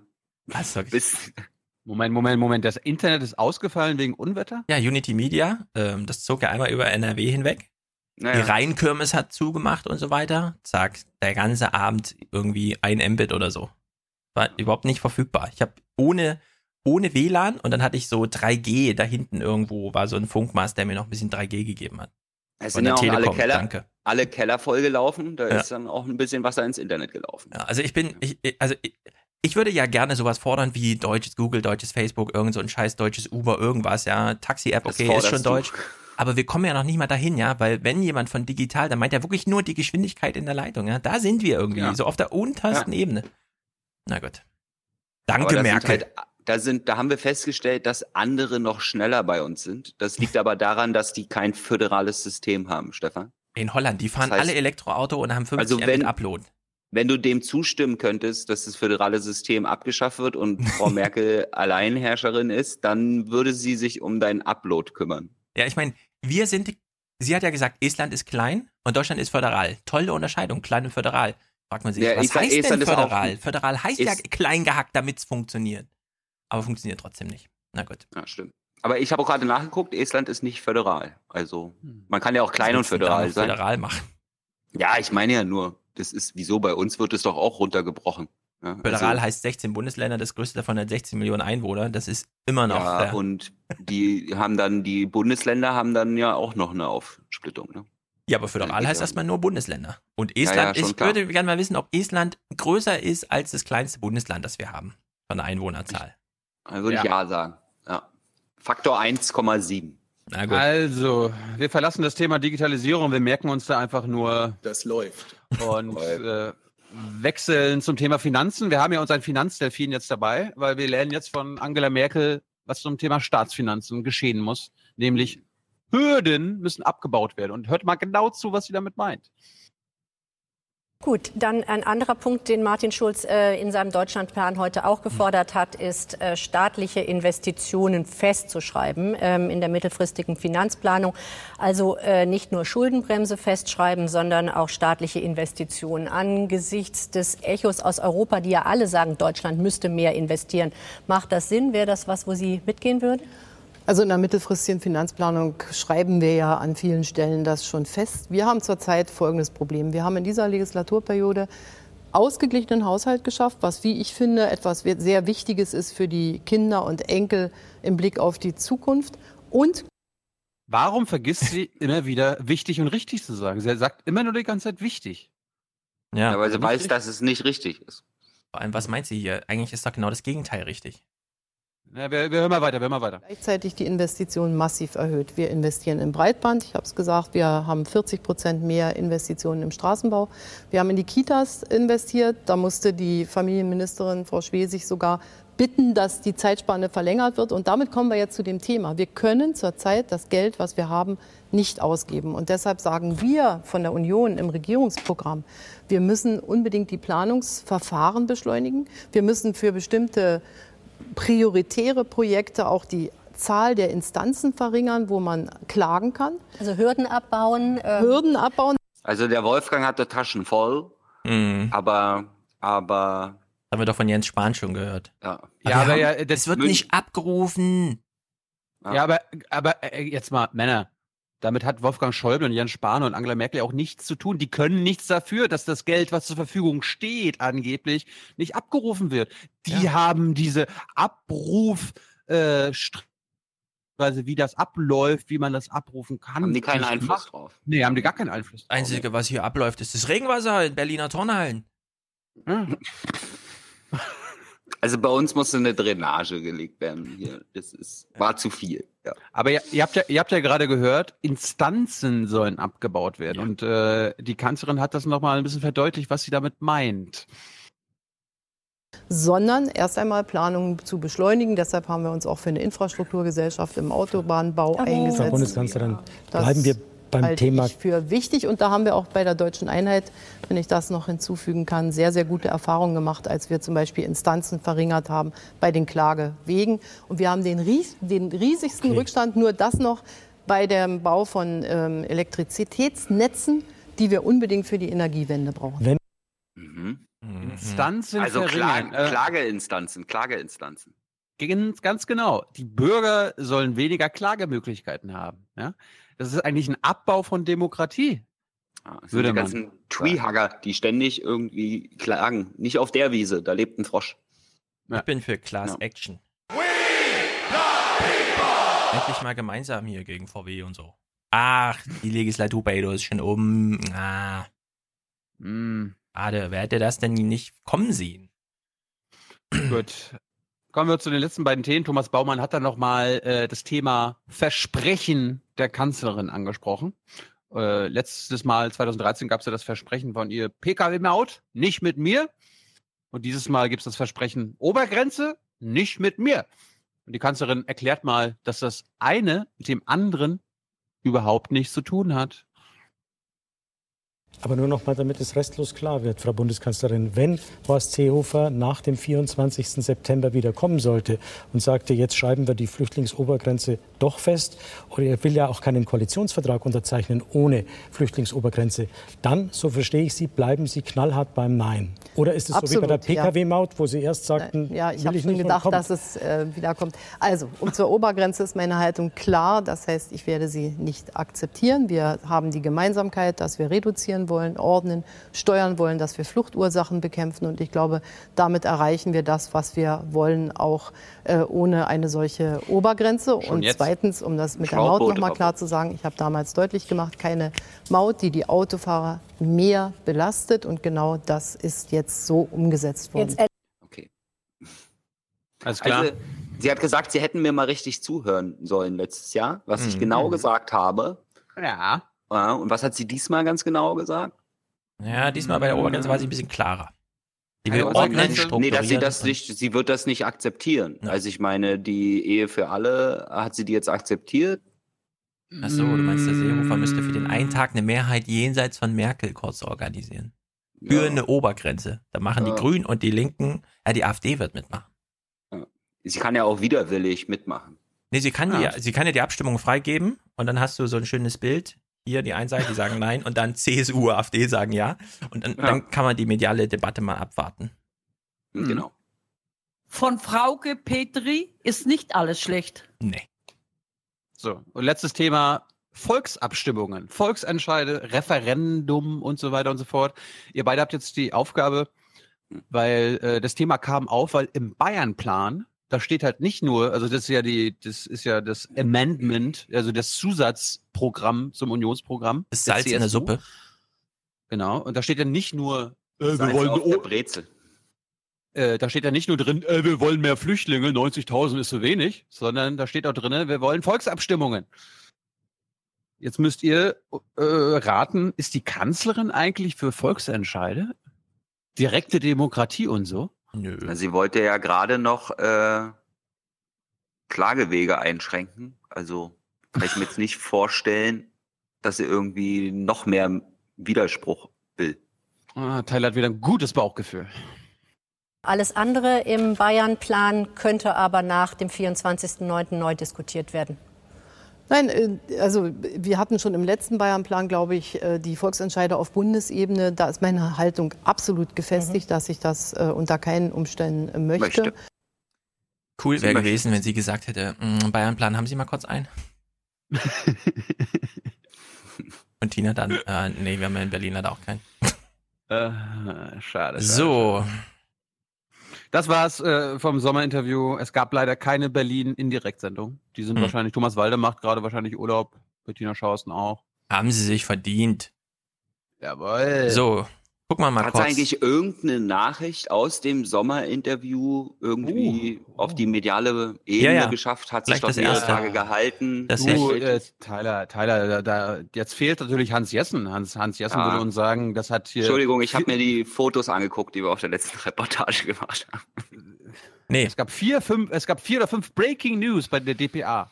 das eine Thema, dass sie, dass sie an der Seite Schulz steht. Ich übernehme Verantwortung, lol, war, glaube ich, für Spiel 1 lesen. Ich ja, übernehme nee, ich Verantwortung meinte das aber, ich meinte das irgendwie anders. So irgendeine, ich sag mal, als sie bei Brigitte auf der Bühne war, das Mhm. haben alle danach gewusst, was sie da gesagt hat. Ja. Ja. Gab's sie den Effekt, XXX dass- und so? Gab, gab, ja, genau. Gab es den Effekt, dass Leute, die sich nicht für Politik interessieren, ja, die Desinteressierten, haben die irgendwas mitbekommen? Kannst du da irgendeine Nachricht? Nee. Deswegen hat ja Merkel auch noch ein Schnäpschen getrunken abends. Mit Ja. Salazar. Genau. Ja, läuft. Genau. Das läuft. So, Afrika. Ah. Unter Oh, welchen? je- je- ja? Welches Jetzt Land? gucken, wir- jetzt gucken wir die Uganda-Folge, oder? Ja, genau. Äh, Afrika. Stefan, ich muss mich bei dir entschuldigen. Ich äh, sag ja, mache ja immer Ja. Witze, wenn du Afrika sagst. Ich habe es letztens im Interview mit Amnesty International selber gesagt. Habe ich auch nicht Uganda gesagt. Habe ich auch Afrika gesagt. Es ist, Afrika ist nicht gleich Afrika. Mehr müssen wir nicht wissen über Afrika. Mehr weiß auch Oma nicht über Afrika. Also Afrika. Mann, ey. Was wir für eine Debatte führen, das geht mir echt auf den Keks. Ja. Ähm, Afrika ist ja Gastland bei G20 gewesen, deswegen war das ja Thema dann in den Nachrichten. Und dann wollte. Zaungast, Zaungast. Zaungast, genau. Und dann, dann haben die Tagesthemen nochmal nach Afrika geguckt. Diesmal aus journalistischem Interesse oder weil in irgendeinem Kalender steht, heute ist Weltbevölkerungstag und wo ist die Weltbevölkerung? Natürlich in Afrika. Deswegen guckt man hier mal kurz nach Afrika. Wir lassen uns mal kurz einstimmen. Auch wenn es sich in unseren Gefilden oft nicht so anfühlt, die Menschheit vermehrt sich rasant. Jede Minute gibt es 157 Menschen mehr auf dieser Erde. 1927 teilten sich noch zwei Milliarden Menschen diesen Planeten. Heute sind wir schon stattliche 7,6 Milliarden. 2050 wachsen wir nach UNO-Schätzungen auf 9,8 Milliarden an und 50 Jahre später sind wir dann schon 11,2 Milliarden Menschen. Zwar wird Das diese läuft. Kurve dann nicht mehr ganz so steil ansteigen, denn gerade in geburtenreichen Gegenden werden die Frauen immer weniger Kinder bekommen. Aber in Afrika ist von dieser Entwicklung noch nicht viel zu spüren. In Afrika? also, in Afrika, ja. Ich würde gerne nochmal die Logikfrage stellen. Die könnt ihr bei der repräsentativ für alle Zuhörer beantworten. Ergibt der Satz einen Sinn? Denn gerade in geburtenreichen Gegenden werden die Frauen immer weniger Kinder bekommen. Aha. Das hat sie so gesagt. Ich frage mich dann auch immer, liest das nochmal jemand? Haben die da einen Relegationsdienst? Oder? Ja, sie, sie meinte wahrscheinlich, in jetzt noch geburtenreichen Ländern werden Frauen zukünftig weniger Kinder bekommen. Ah ja. Ja, es ist jedenfalls, wie man es auch dreht, es ist goldig. Mhm. Jedenfalls gucken wir jetzt mal diesen ganzen, ganzen, ganzen Bericht, weil er interessant ist. Und danach werde ich, möchte ich gern anmerken, mit wissenschaftlicher Unterstützung, warum man das auch alles ganz anders sehen kann. Der Slum Mathare in Nairobi. Bis zu sieben Kinder bekommen. Das ist hier nichts Besonderes. Wilkista Adi. Wir merken uns das mal. Sieben Kinder, ja? Ist das was Besonderes oder nicht? Historisch oder nicht? Also die Zahl sieben merken wir uns schon mal. Jambo möchte es anders haben. Mit ihrem Jüngsten auf dem Arm geht sie zur Familienplanung. Bloß nicht noch ein Kind und schon wieder schwanger werden. Bei Gesundheitshelferin Judith Nyangi bekommt sie ganz praktischen Rat. Erstmal gebe ich ihnen Kondome, die sie benutzen können. Sind die sicher? Ja, die sind sicher.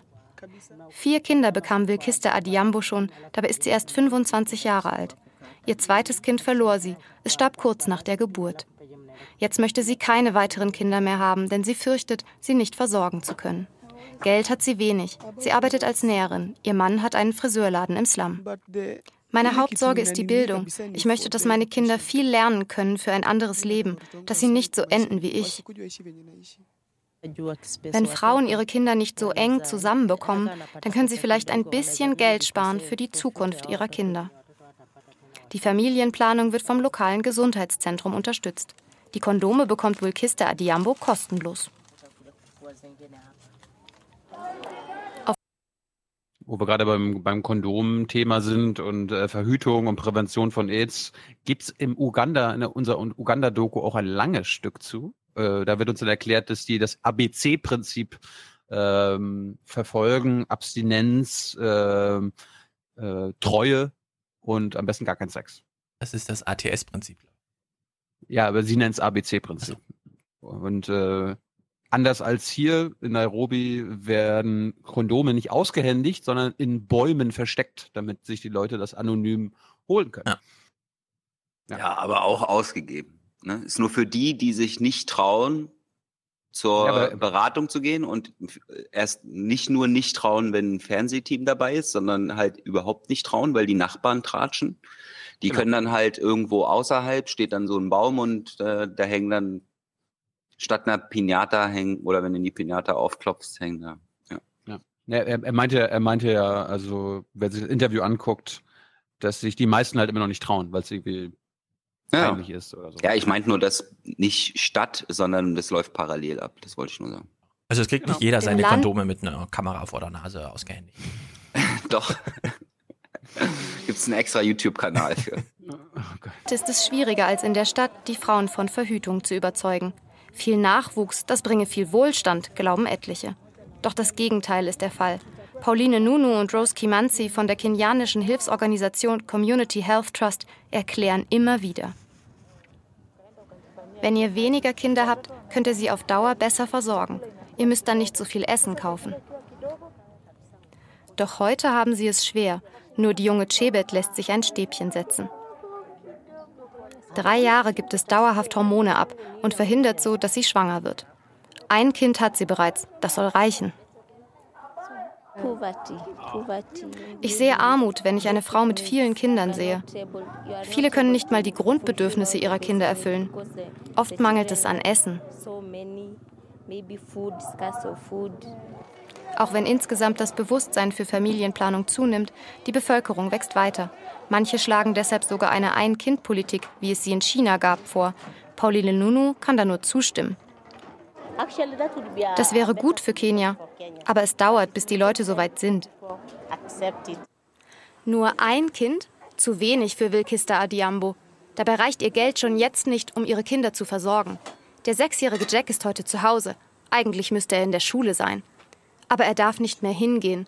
Sie konnte die Schule im Slum einfach nicht mehr bezahlen. Er ist letzten Freitag nach Hause geschickt worden und bis heute konnte ich das Geld nicht zusammenbekommen. Ich fühle mich schrecklich, denn er soll lernen können. Nächste Woche, hofft sie, haben ihr Mann und sie wieder genug Geld für die Schule.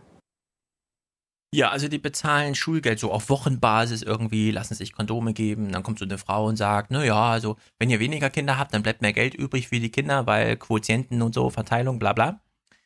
Ich war mal bei einer Veranstaltung mit Frank Rieger und Konstanze Kurz. Und dann habe ich so gedacht, hey, das ist aber nicht die Konstanze Kurz. Und dann war es die Konstanze Kurz von der IG Metall. Und zwar ganz witzig, weil ah. Frank Rieger und Konstanze Kurz, aber die von der IG Metall da waren.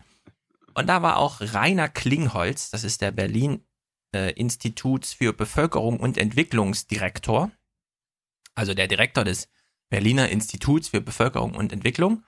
Und der hat äh, super interessantes erzählt woraus man nur eine Schlussfolgerung ziehen kann, alle Versuche, Kinderpolitik, so nah oder entfernt am, wie auch immer, ist genauso hilflos und zwecklos, wie in Deutschland versucht wird, hier ein bisschen Kindergeld, da eine Betreuungssituation, dann werden es schon mehr Kinder und in Afrika werden es einfach nicht wenig Kinder. Ja? Also ja. jede politische Maßnahme geht völlig nach hinten los. In Amerika, ja, haben die Leute mehr Kinder als in Deutschland, obwohl du da nicht irgendwelche Annehmlichkeiten wie, ja, du darfst zurück in deinen Job und du wirst bezahlt und so weiter, ja, sondern da ist einfach gar keine Unterstützung staatlicherseits. Und selbst da kriegen die noch mehr Kinder.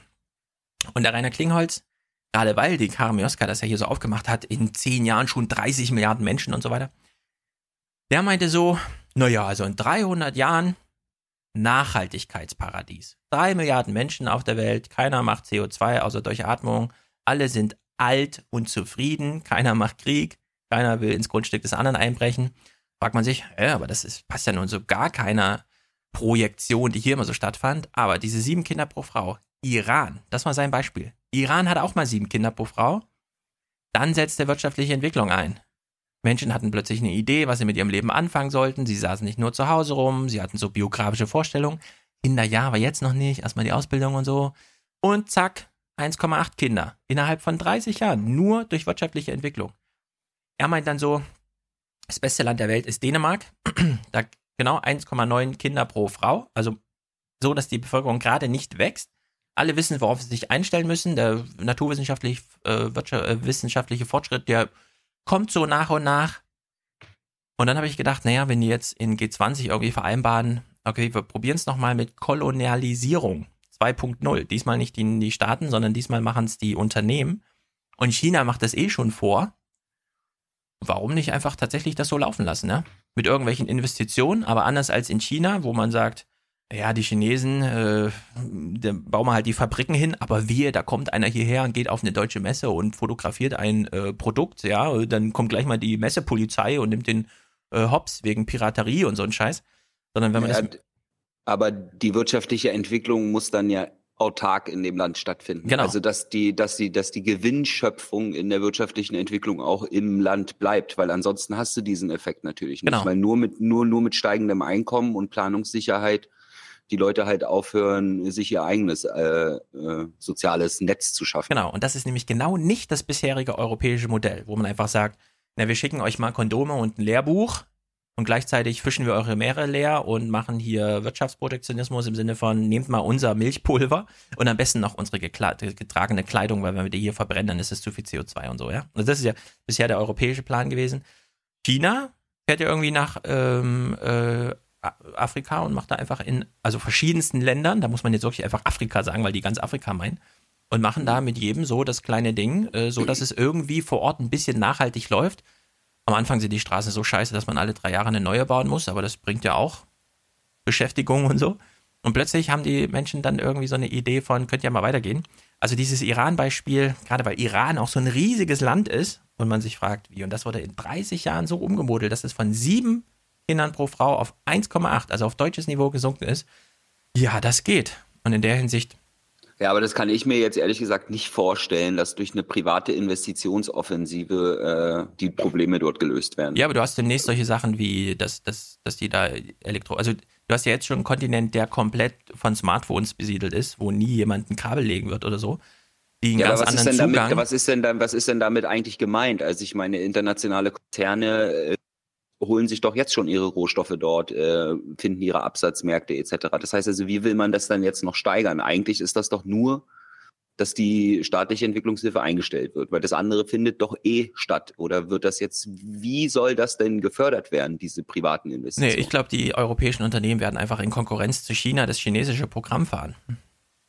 Und das wird zu ganz ja. anderen Effekten führen als dieses deutsche, naja, wir machen jetzt mal diese große europäische Keule und dann äh, machen wir gleich eine Freihandelszone mit der Westsahara, die irgendwie äh, da kriegerisch übernommen wurde und so weiter, ja. Und sowas, sowas äh, Gigantomanisches wird es nicht mehr geben, sondern es wird dieses, dieses Kleinscheißige sein. Es wird so ein bisschen ja. so wie früher äh, vor 800 Jahren, als in Europa die Velikation ich, aufgelöst ich meinte, wurde. Ich meinte nur, dass das aber nichts Neues ist, was dort beschlossen wurde auf G20. Das findet doch sowieso schon so statt. Jeder, jeder internationale Konzern, der dort ja. investieren kann, tut's auch. Ja. Also ja, ich würde deswegen jetzt, sagen, äh, äh, sondern also es heißt doch nur, mh. dass das andere eingestellt wird. Ja, also ich würde auch sagen, äh, Europa hat jetzt kapituliert. Also gegen China. Ja, ja, China ja. übernimmt jetzt den Laden da. Und die machen aber konsequent dieses wirtschaftliche und dann eben nicht. Wir, ähm, Also sagen wir, früher ist ja der Ja, Fürst das ins heißt, Dorf das heißt, gefahren. auch dann, das heißt auch dann aber im Umkehrschluss, dass wir demnächst noch mehr sogenannte westliche Firmen haben werden, die eben dann keinen Menschenrechtsausschuss haben Nee, nee. dürfen. Weil das ist doch gerade der Vorteil, den chinesische Unternehmen haben, dass Mhm. sie eben keine, ich sag mal, weinerliche Gutmenschregierung haben, die irgendwie immer noch so aufpassen muss, dass es wenigstens nach außen irgendwie. Ja, aber ich würde, äh, ich würde, das ist ja genau aussieht. der Punkt. Das ist ja genau der Punkt. Ich würde eben gern mal Quellen dazu, also Texte dazu lesen. Die Europäer sind jetzt über Jahrhunderte nach Afrika gefahren und haben Rohstoffe mit nach Hause gebracht. China macht das ja nicht. So, China fährt ja nicht nach äh, und fährt dann. Nee, die äh, kaufen die, ja, die. Genau, die kommen da, die kommen da hin und sagen, Ja, hier, ja, wir wollen natürlich, Geld. Dann, natürlich machen sie das. Sie sagen, die also Chinesen sagen, wir bauen euch die Infrastruktur dahin, dafür Mhm. bekommen wir die Rohstoffe. Genau. Ja, also ob das mit den Rohstoffen, ob, ob China in dem gleichen Maßen da ähm, Rohstoffe abbaut oder eben auch sagt, äh, es geht um Absatzmärkte, es geht un grundsätzlich um Beschäftigung, also Infrastrukturaufbau ist ja schon mal so eine Art von, ja, da mal was zu tun und Geld fließt und so weiter. Weil irgendwie, ich glaube, das, das läuft mit Afrika doch ein bisschen anders, wenn, wenn China da äh, dieses Hardcore-Programm irgendwie fährt. Und die, diese Europäer, also ich würde sagen, die politisch haben sie jetzt, die, äh, ja, ich verstehe das schon, Stefan, aber meine Frage ist halt wirklich, was meinen Sie denn mit Förderung von privaten Investitionen? Damit können Sie doch dann nur meinen, dass Sie Unternehmen dann halt genauso auf Menschenrechte scheißen dürfen wie chinesische Unternehmen? ja genau. Oder was Förderung, heißt das? Förderung von privaten Investitionen in Afrika heißt, äh, es, wir müssen da mehr, also wir müssen Profitdenken in Afrika fördern. Und das kannst du sogar, das, das ist doch völlig unsinnig. Und darum, darum, darum, darum verstehe ich auch nicht. Nee, wenn, wenn man, also Investitionen nach Afrika sind ja möglich. Es ist immer nur, dann hat man halt, die eine oder andere Firma hat dann halt äh, in ihren Werten, Firmenwerten drinstehen, dass sie bestimmte Sachen unterlassen. Und äh, das ist dann die, äh, das ist dann der Teil, der halt übrig bleibt für die Chinesen, ja, weil die, weil der kenianische Taxifahrer, der hat mir gesagt, er würde lieber auf einer deutschen Straße rumfahren, die von einem deutschen Ingenieur gebaut wurde, weil äh, die eben nicht nach drei Jahren wieder auseinanderfällt. Also dieses Problem, was Stefan angesprochen hat, ist auch der normalen durchschnittlichen Bevölkerung bewusst, Mhm. dass die, dass die Chinesen halt äh, äh, weniger nachhaltig bauen, ja, sondern da wird halt so viel, wie du zahlen kannst. Naja, du kannst halt nur so viel zahlen, dass die Straße nach drei Jahren auseinanderfällt. Naja, dann gibt's halt keine Zuschüsse aus irgendeinem staatlichen Fonds, damit dort Mhm. eine richtige Straße gebaut wird, sondern dann wird eben nur die privat finanzierte Straße gebaut. Du kannst dir aber im Moment nur eine Straße leisten, die nach drei Jahren auseinanderfällt. Herzlichen Glückwunsch. Also ich, ich, ich verstehe das nicht, wirklich nicht, was Sie meinen mit Förderung von privaten Investitionen. Also ge geben Sie dann Bürgschaften raus für große Unternehmen, die in Afrika investieren? Ich würde sagen, die haben einfach kapituliert, die haben gesagt, okay, es gibt keine staatlichen Bemühungen mehr. Ja, das Äh, meinte ich ja. Also das, es wird ja nichts anders gemacht jetzt, sondern das wird das ist PR, es wird uns verkauft. Eigentlich ist es eine Kapitulation, wie du auch richtig sagst, aber es wird uns so verkauft, dass wir ändern jetzt das System auf private Investitionen, aber da wird doch nichts geändert. Also, Förderung, Förderung von privaten Institutionen heißt am Beispiel Kenia, Kanzlerin Merkel fliegt hin oder Gabriel und so weiter und die verhandeln mit der kenianischen Regierung, okay, wir machen jetzt hier äh, Rechte für unsere, für unsere Firmen und wir wollen hier Rechtssicherheit haben. Ne? Darum geht's den deutschen Firmen ja. Und dann wird von der kenianischen Seite gesagt, ja, ja, hier Rechtssicherheit für die deutschen Firmen. Das ist von der Regierung aus äh, gemeint, die Förderung von, von privaten äh, Investitionen. Was ich aber noch sagen wollte, wenn wir jetzt hier die ganze Zeit immer davon reden, ja, eh, die Chinesen machen mit Afrika was, ja, da müssen wir Europäer auch was machen und so weiter und so fort, ist dann wieder der völlig falsche Ansatz. Da kommen wir dann wieder zu diesem G20-Ansatz, wo die G20, die Reichen, drüber äh, äh, nachdenken, wie sie mit den armen Kindern in Afrika umgehen sollen. ja, Sie überlegen, wie der Markt aufgeteilt wird. Genau, und das ist doch der völlig falsche Ansatz. Also ich, ich möchte, dass Afrika, dass die Afrikaner selber äh, das in irgendeiner Weise schaffen, dass wir denen helfen, aber nicht, dass wir aus Eigennutz und Profitdenken dort helfen, weil dann ist das keine Hilfe. Ja, dann genau, ist das meine ich ja. Nur ich meine es nicht so verträumt, dass man sagt, na, wir helfen denen jetzt mal richtig im Sinne Hilfe zur Selbsthilfe, sondern wir machen es nochmal richtig scheiße für Afrika, sodass dann diese Eigenlogik tatsächlich beginnt. Deswegen diese Erinnerung an die Fürsten damals, die sind einfach ins Dorf gegangen, haben gesagt, gebt mal euer Getreide her, ja, das Zehntel, der Zehnte, der wird einfach abgegeben. Und 100 Jahre später kamen die Kirchen und meinten, ah, es ist alles zusammengelegt und so weiter. Wir wollen euer Getreide gar nicht, handelt mal selber mit eurem Getreide, wir wollen nur das Geld am Ende haben, ja. Und schwuppsiwupps hast du Händler gehabt, die tausendmal reicher waren als die Kaiser und die Kirchen und plötzlich hast du eine ganz umgemodelte Gesellschaft gehabt. Und wenn sich der Staat, also wenn, sich Europa da zurückzieht und nicht mehr sagt, hier, wir machen die großen Freihandelsverträge mit der Westsahara und so weiter, Weil das sind ja alles Investitionen in Infrastruktur im Sinne von, ja, wir bauen hier mal so ein Katasteramt auf oder so. Davon profitieren ja die Chinesen am Ende viel mehr als die Europäer, die davon ja gar nichts haben. Also lassen sie Afrika nochmal so ein bisschen vor die Hunde gehen und sagen, ja, ja, also Afrika ist nicht gleich Afrika und wir machen ja mal eine Universität und äh, holen uns noch das Zitat von dem einen, der sagt, ja, aus dem Afrika hat er Chancen, wird jetzt ein Afrika, das seine Chancen genutzt hat und so weiter. Mhm. Ich glaube, mit, mit China ist das doch eine andere Dynamik, weil sich China einfach nicht darum kümmert und am, äh, Afrika ähm, sich selbst überlässt. Und genau das ist aber äh, sozusagen notwendig, ja, um Eigenlogik Das, da hat, zu das, entwickeln. das, haben, das, haben, das haben uns die äh, Menschen in Uganda und äh, Kenia auch gesagt. Also sie sagen, im, im Grunde macht China und Europa, die wollen das Gleiche. Ne? Kohle machen, Ja, hier genau. äh, Rohstoffe abbauen, Infrastruktur bauen, gerne, gerne. Nur anders als die Europäer äh, müssen, wollen und interessieren sich die Chinesen nicht mehr für Menschenrechte Ja, genau. oder, irgend, oder irgendwelche Sachen. Die Europäer tun, die müssen, das, so war das mal, Mhm. sie müssen so tun, als ob sie äh, sich dafür interessieren, damit sie das zu Hause verkaufen können. Und die Chinesen durch ihr System sagen sich so, scheiß drauf, brauchen wir gar nicht diskutieren. Ja, und ich glaube, das ist für die Region am Ende besser, auch wenn das aus unserer europäischen Sicht, was, Menschenrechte Ja, spielen keine Rolle? Ne, sie spielen eh keine Rolle, ja. So wie Luhmann immer, ja, alle Bingo. reden über Ethik, ja, aber die Kommunikation über Ethik hat zugenommen, die Ethik hat nicht zugenommen. Ja. So, und so ist es da ein bisschen auch. Und deswegen würde ich sagen, okay, irgendwie ist es auf einem guten Track. Äh, der Herr Klingholz, der wird am Ende recht haben. Es ist ja nicht auf einem guten Track. Also ich glaube auch nicht, dass die chinesischen äh, äh, Pläne und was die Chinesen machen gut ist. Das ist für China gut, aber nicht für Afrika. Ja. Gut. Wir warten mal ab. Plus, ja, plus eins. Ich bleib da bei meinem, klar kann man das immer so moralisch und ja und so, aber ich glaube, äh, Es, es geht hier gar nicht, es geht hier überhaupt nicht um Moral. Es geht um die, wir wollen ja, dass Afrika, der Kontinent Afrika, dass sich die Länder so. entwickeln. Entwickeln. Wir, wir wollen ja, dass sie nicht mehr so arm sind, dass sie nach Europa flüchten müssen und so weiter. Aber dafür dürfen wir sie nicht ausbeuten. ich transferiere mal in einen Bereich, in dem sich viele auskennen und das Argument sofort verstehen.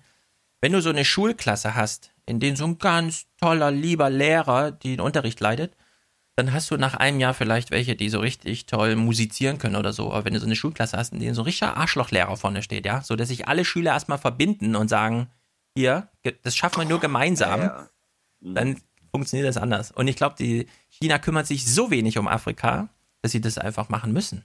Also sie kommen ja gar nicht drum rum, hier irgendwie auf in Europa mal eine Adresse haben und dann anrufen und fragen, ob man noch mal ein Drittmittel für die eine Uni oder so hat. Ja, das findet halt von China aus nicht statt. Das, das, das meinte ich ja vorhin. Äh, wir werden uns jetzt in den nächsten Wochen, wenn ich da mal ein bisschen was rausgesucht habe, mit, der mit dem chinesischen Engagement in Afrika beschäftigen. Und da ist natürlich falsch, was du gerade gesagt hast, dass China sich wenig kümmert um Afrika. Also im Gegenteil. Ja, aber nur wirtschaftlich. China kam, kommt eben nie auf die Idee zu Militärisch, sagen, militärisch und wirtschaftlich. Ja. ja, aber China kommt nicht auf die Idee, eine Universität zu finanzieren oder nochmal so ein Projekt für oder so. Nö. Sondern da fahren einfach Unternehmen hin und machen halt Zeug, was sie halt so machen. Business. Insektenmangel. Wir hören mal kurz diesen Clip äh, und danach können wir uns über Kamioska ein bisschen lustig machen. Also was ich auf jeden Fall So nicht habe, ist Mückenmangel, ne? Echt, du hast keinen Mücken? Ich Äh, wir hören mal äh, kurz den Nein, Clip. ich wollte noch mal so ein blödes Kommentar zum Thema Insektenmangel machen. Na, wir hören mal den Clip und dann reden eine Windschutzscheibe aus, als ich noch mit meinen Eltern in den Urlaub gefahren bin. Heute, vielleicht ist es Ihnen schon aufgefallen, kann man auch nach hunderten Kilometern auf der Autobahn deutlich klarer sehen.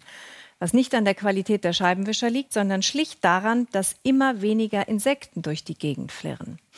Pestizide etwa stehen im Verdacht, den Insekten den Garaus zu machen. Und da alles mit allem zusammenhängt, leiden nicht nur kleine, sondern längst auch größere Tiere, besonders die heimischen Vögel. Um 60 Prozent ist die Zahl der Brutpaare in den letzten 30 Jahren zurückgegangen. Schon gibt es ganze Regionen, in denen das Rebhuhn auszusterben droht. Ja, sie, Obergrenze funktioniert. ja, sie waren in, in einem Landkreis, in dem es nur noch 14 Rebhühner gibt. Thilo hat dann diesen Text von heise.de getwittert, der natürlich völlig Banane ist. Ich habe deswegen das erste Mal einen Retweet wieder zurückgenommen, weil da stand nämlich drin, äh, die sind voll den Grün auf den Leim gegangen. Das war ja nur eine kleine Stichprobe, das galt gar nicht für ganz Deutschland, wo ich mir dachte, ey Leute, können wir mal ein Thema ohne scheiß Wahlkampf behandeln, ja? Interessiert die Insekten, ob hier irgendwer gerade ein politisches Potenzial ausbeuten will oder nicht? Natürlich sind die Insekten zurückgegangen, guck da mal raus. Ich meine, ich habe ehrlich gesagt nachts das Fenster auf, das Licht ist an, hier fliegt kein nichts rein mehr, ja? Also es ist irgendwie in der Hinsicht, äh, Ne, Ich, ich merke es hier ganz aktiv. Also hier, äh, hier wird auch gegärtnert im Garten und äh, da wird sich dann halt klar gibt es das ein oder andere Insekt oder Schädling, der dann zu viel ist, aber die, die man eigentlich braucht, von denen sind es zu wenig. Also speziell die Bienen. Ne? Ja, und wenn heise.de glaubt, sie müssten da mal einen tollen Witz- Sex machen, ja, dann regt euch doch darüber auf bei Heise, dass es nur eine Stichprobe gibt und keine große Gesamtstudie zu diesem Fall. Aber dass, dass es keine Insekten aber mehr da- gibt, das weiß doch, das kriegt doch jeder mit und das muss man Da auch, braucht also- man ja nun wirklich nur rausgehen und einfach sich mit Leuten unterhalten, die eben äh, auf das Bestäuben von Insekten angewiesen Genau. sind. Und die haben alle Probleme. Alle. Ja. Ja, ich meine, wir Oder leben hier beziehungsweise- 400 Meter vom Main entfernt. Ich kann den von hier aus sehen, ja. Und wir haben keine Insekten im Sommer. Nichts. Ich habe das Fenster auf, Licht an, zack. Nichts Nur Mücken. wird rum. Ja, ein paar Mücken. Aber ansonsten, Ich also ich finde es ehrlich gesagt auch gruselig. Ich komme ja, ich komme ja aus MacPom von meinem Dorf und da ist jeder zweite Imker, Hobby-Imker. Ich werde sie mal fragen beim nächsten Ja. Mal. Trotzdem muss man sich über KMI Oscar lustig machen, weil die Grünen, die haben vielleicht zwei Sätze darauf verschwendet, ja. Weniger Insekten, zumindest sie hatten es aufgegriffen. Und dann hatten sie gleich dieses Bild von der Frontscheibe, als wir damals in den Urlaub gefahren sind. Und dann saßen sie in den Tagesthemen zusammen, ja. Ideenlos, fand's- antriebslos und haben genau dieses Bild von der Frontscheibe im Urlaub von damals genommen. Super. Also ich finde es krass, dass sie damals vor 20 Jahren schon eine Kamera hatte, die so eine Auflösung hatte. naja, gut. Dass sie das dann danach in ihrem überkrass großen, äh, die brauchen bestimmt eine gute Auflösung für ihren Bildschirm bei der Tagesschau, oder? Können sie So ja nicht sie. irgendwie so ein. Es war, glaube ich, fake. Ich glaube gar nicht, dass es ihre Aufnahme war von vor 20 Jahren. Ja, das glaube ich nämlich auch. So, zweites Umweltthema, bei dem man auch wieder denkt. Liebes Internet, in dem Falle nicht heiße.de, sondern liebe Krautreporter, ja. Was denkt ihr euch dabei? Wir hören uns erstmal die Meldung an. Als englische Polarforscher Anfang des Jahres die Westantarktis überflogen, schnitt sich die Abrisskante des riesigen Eisberges schon tief in das Schelfeis. Nun ist es passiert. Der Berg, siebenmal so groß wie Berlin und etwa eine Billion Tonnen schwer, hat sich von der schwimmenden Eisplatte gelöst und treibt jetzt im Meer. Die Ablösung der Eismassen kann, so fürchten Wissenschaftler, langfristig auch das Abschmelzen des Inlandeises beschleunigen und damit zu einem weiteren Anstieg des Meeresspiegels führen. So, Krautreporter dann so ganz halb klug. Ne? Gibt es da nicht eine und so, die man mal fragen können? Ja, na, das hat sich tatsächlich eine breit erklärt mit der Überschrift. Ich stand schon mal auf dieser Eisplatte. Das hat mit äh, Klimawandel gar nichts zu tun. Leider eine Aussage, die dann im Text gar nicht gedeckt wird, weil sie einfach nur beschreibt, ja, es gibt halt das Festlandeis und dann gibt es halt am Festland einen Rand und der ist dann auch gefroren und es bricht halt immer mal ab. Aber im Sinne von bricht halt immer mal ab, naja, so ein Ding, klar, das hat man vor zehn Jahren schon gesehen, dass irgendwann mal passiert, jetzt ist es halt passiert. Aber dass, dass in diesen Wahlkampfzeiten, ja, jeder komische Autor glaubt, nochmal so ein, ach, dazu kann ich auch nochmal ein Argument machen. Selbst wenn es lautet, der Trump hat irgendwie im Grunde recht und es gibt gar keinen menschengemachten Klimawandel und das sagt auch die, die schon mal auf dem Eis war, wäre wahrscheinlich auch ohne Klimawandel abgebrochen. Augenzeugenbericht. er hat sie so eine Kontrollgruppenerde, er hat sie so eine Kontrollgruppenantarktis, bei, wo es nicht abgebrochen ist und da hat sie so eingestellt, hier mal kein Klimawandel, damit wir eine Vergleichsgröße haben oder was. Wirklich, wenn da so eine riesige Eisplatte abbricht und alle Welt sagt, das ist Klimawandel, dann sagen wir Danke, haben wir mal wieder ein gutes Argument für Klimawandel und nicht hier, ja, wir könnten jetzt auch mal skeptisch sein, weil wir bei Krautreporter, wir müssen auch noch mal einen Text schreiben dazu. Wirklich, das ist, Das nennt man Objektivität, Stefan. ja, das nennt man Also, Wahlkampf in allen Nischen und Ecken und das muss sofort aufhören. Das ist Ich, ich, ich bin ja überrascht, dass es die Krautreporter noch gibt. Kommen wir mal zu Elektroautos. Ich weiß auch nicht genau, warum es die noch gibt. Elektroautos. Wir gucken mal diesen einen Clip. Ich habe es ein bisschen zusammengeschnürt, also die wichtigen Zitate, die drin vorkommen und so. Und danach lesen wir mal das Zitat der Kanzlerin vor. Glänzend steht es gerade nicht um den Konzern. Denn nicht nur wegen des Dieselskandals Sie redet von Mercedes. droht dieses Gerät aus der Kurve zu fliegen. Denn in der Autowelt dreht sich im Moment alles um Elektroautos und das Ende des Verbrennungsmotors scheint eingeläutet. Nun sind die Elektromotoren technisch wesentlich weniger komplex als herkömmliche Diesel- und Benziner. Aber unsere deutsche Ingenieurskunst. Ich wollte gerade sagen, in dem Bericht, äh, in, de, in dem Clip davor hat sie noch die deutschen Autobauer gedisst, ne? weil sie hat ja gesagt, die Scheibe ist nicht sauberer, weil die Scheibenwischer besser sind. Das heißt also, sie hat der deutschen Autoindustrie unterstellt, dass sie 20 Jahre keinen technischen Fortschritt hat. Im Grunde ja, außer, außer der Verbrennungstechnik. Und ich, dachte auch, ich dachte auch immer, die Welt wird immer komplexer und auf einmal wird, wird der Motor immer unkomplexer. Ja, darunter leiden jetzt die Deutschen. Erstmal hat man ihre Philosophie nicht mehr gebraucht. Und jetzt plötzlich kann jeder einen Föhn herstellen, ja? Am Ende, am Ende ist ein Elektroauto noch so leicht wie ein Spinner herzustellen. Oh Gott. Kugellager und Magnetfeld. Und was mehr braucht man nicht? aber wir haben doch hier ähm, und so. Also wir hören mal weiter. Und so wird man auch weniger Menschen brauchen, um diese zu bauen. Die Mitarbeiter, die beim Daimler schaffen, fürchten um ihre Arbeitsplätze. Benziner und Diesel, Herzstücke eines jeden Mercedes, sie sind in Verruf geraten, gelten als Auslaufmodelle. 19.000 Beschäftigte am Standort zittern nun um die Zukunft ihrer Arbeitsplätze. Dass die einfach nicht vorhanden sein werden. Ja. Auch für Sie ganz persönlich? Ja. Dass man hier bloß noch Lager und Montage macht und nicht mehr Produktion. Und wenn es so weitergeht, dass sie keine Arbeit hier bringen wollen, dann sieht es schlecht aus für uns gerade für unsere jungen Leute. Wissen wir nicht, was kommt. An einer Frage hängt die Zukunft tausender Beschäftigter. Wo werden die Autos von morgen entwickelt und gebaut? Am teuren Stammsitz oder in Fernost? Auch eine Machtfrage zwischen Management und Betriebsrat. Bei dem Machtkampf geht es sicherlich um äh, die Zukunft der Wertschöpfung äh, in Deutschland. Es ist klar, dass mit dem Elektromotor, mit dem Elektroantrieb wichtige ja, Arbeitsplätze und wichtige Kompetenzen wegfallen. Wochenlang haben die Tarifpartner darum gerungen. Heute Morgen lädt der Konzern zur Betriebsversammlung. Das Thema Abgasskandal ist tabu. Fragen dazu unerwünscht. Eine Pressekonferenz wird vorsorglich abgesagt. Der Betriebsrat will eine positive Botschaft verkünden. Wir haben seit Mittwochmorgen ein Ergebnis, das aus unserer Sicht trägt, weil das Werk unter Türkheim in das Thema Elektromobilität tiefer einsteigt wie bisher. Danach sollen Batterien ab 2020 nicht nur im sächsischen Kamenz und China, sondern auch in Untertürkheim gefertigt werden. Ebenso der gesamte elektrische Antriebsstrang. Gewissermaßen das Gegenstück zum Verbrennungsmotor, nur sehr viel weniger komplex. 250 neue Arbeitsplätze in Entwicklung und Produktion sind zugesagt. Bei 19.000 Beschäftigten ein Anfang, mehr nicht. An der Stelle zählen wir heute nicht Arbeitsplätze, sondern an der Stelle geht es darum, die Kompetenzen, die Produktionstechnologie, das Know-how am Standort zu haben und von dem aus, ich sage jetzt mal, am Ende in der Lage zu sein, dass das Thema Beschäftigung wächst. Das ist für mich die zentrale Frage. Bin ich, bin ich doof oder bin ich naiv, wenn ich annehme, dass äh, Mercedes das so machen wird wie Apple, dass man in Kalifornien designt ja. und in China zusammenbauen lässt und dann nach Europa zurückschickt? Ja, es gibt mittlerweile eine sehr gute Erklärung ja. zur Frage, warum ist Mercedes eigentlich das letzte Unternehmen oder warum war Mercedes eigentlich das einzige Unternehmen, das überhaupt eine Batteriefabrik in Deutschland hatte und warum war es dann eben auch das erste, einzige und letzte, das diesen Batterieherstellungsstandort äh, geschlossen hat, 2015?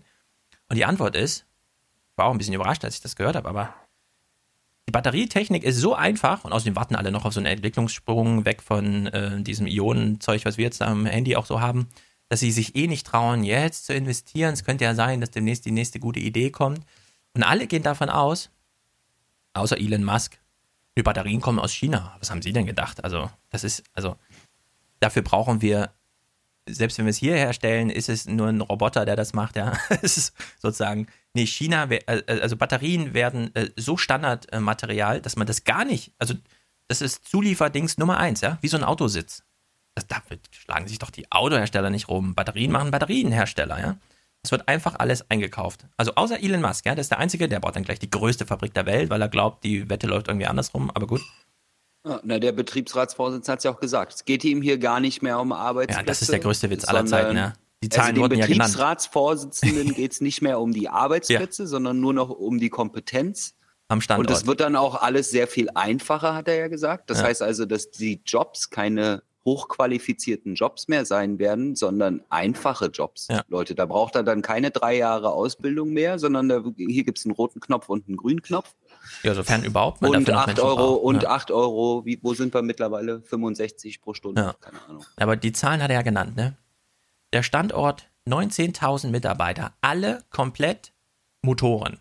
Entwicklung, Produktion, was weiß ich. Ich habe mal bei VW in Salzgitter angerufen, das war so lustig, weil man kommt dann so auf, ähm, bin ich hier beim Motorenwerk Salzgitter VW?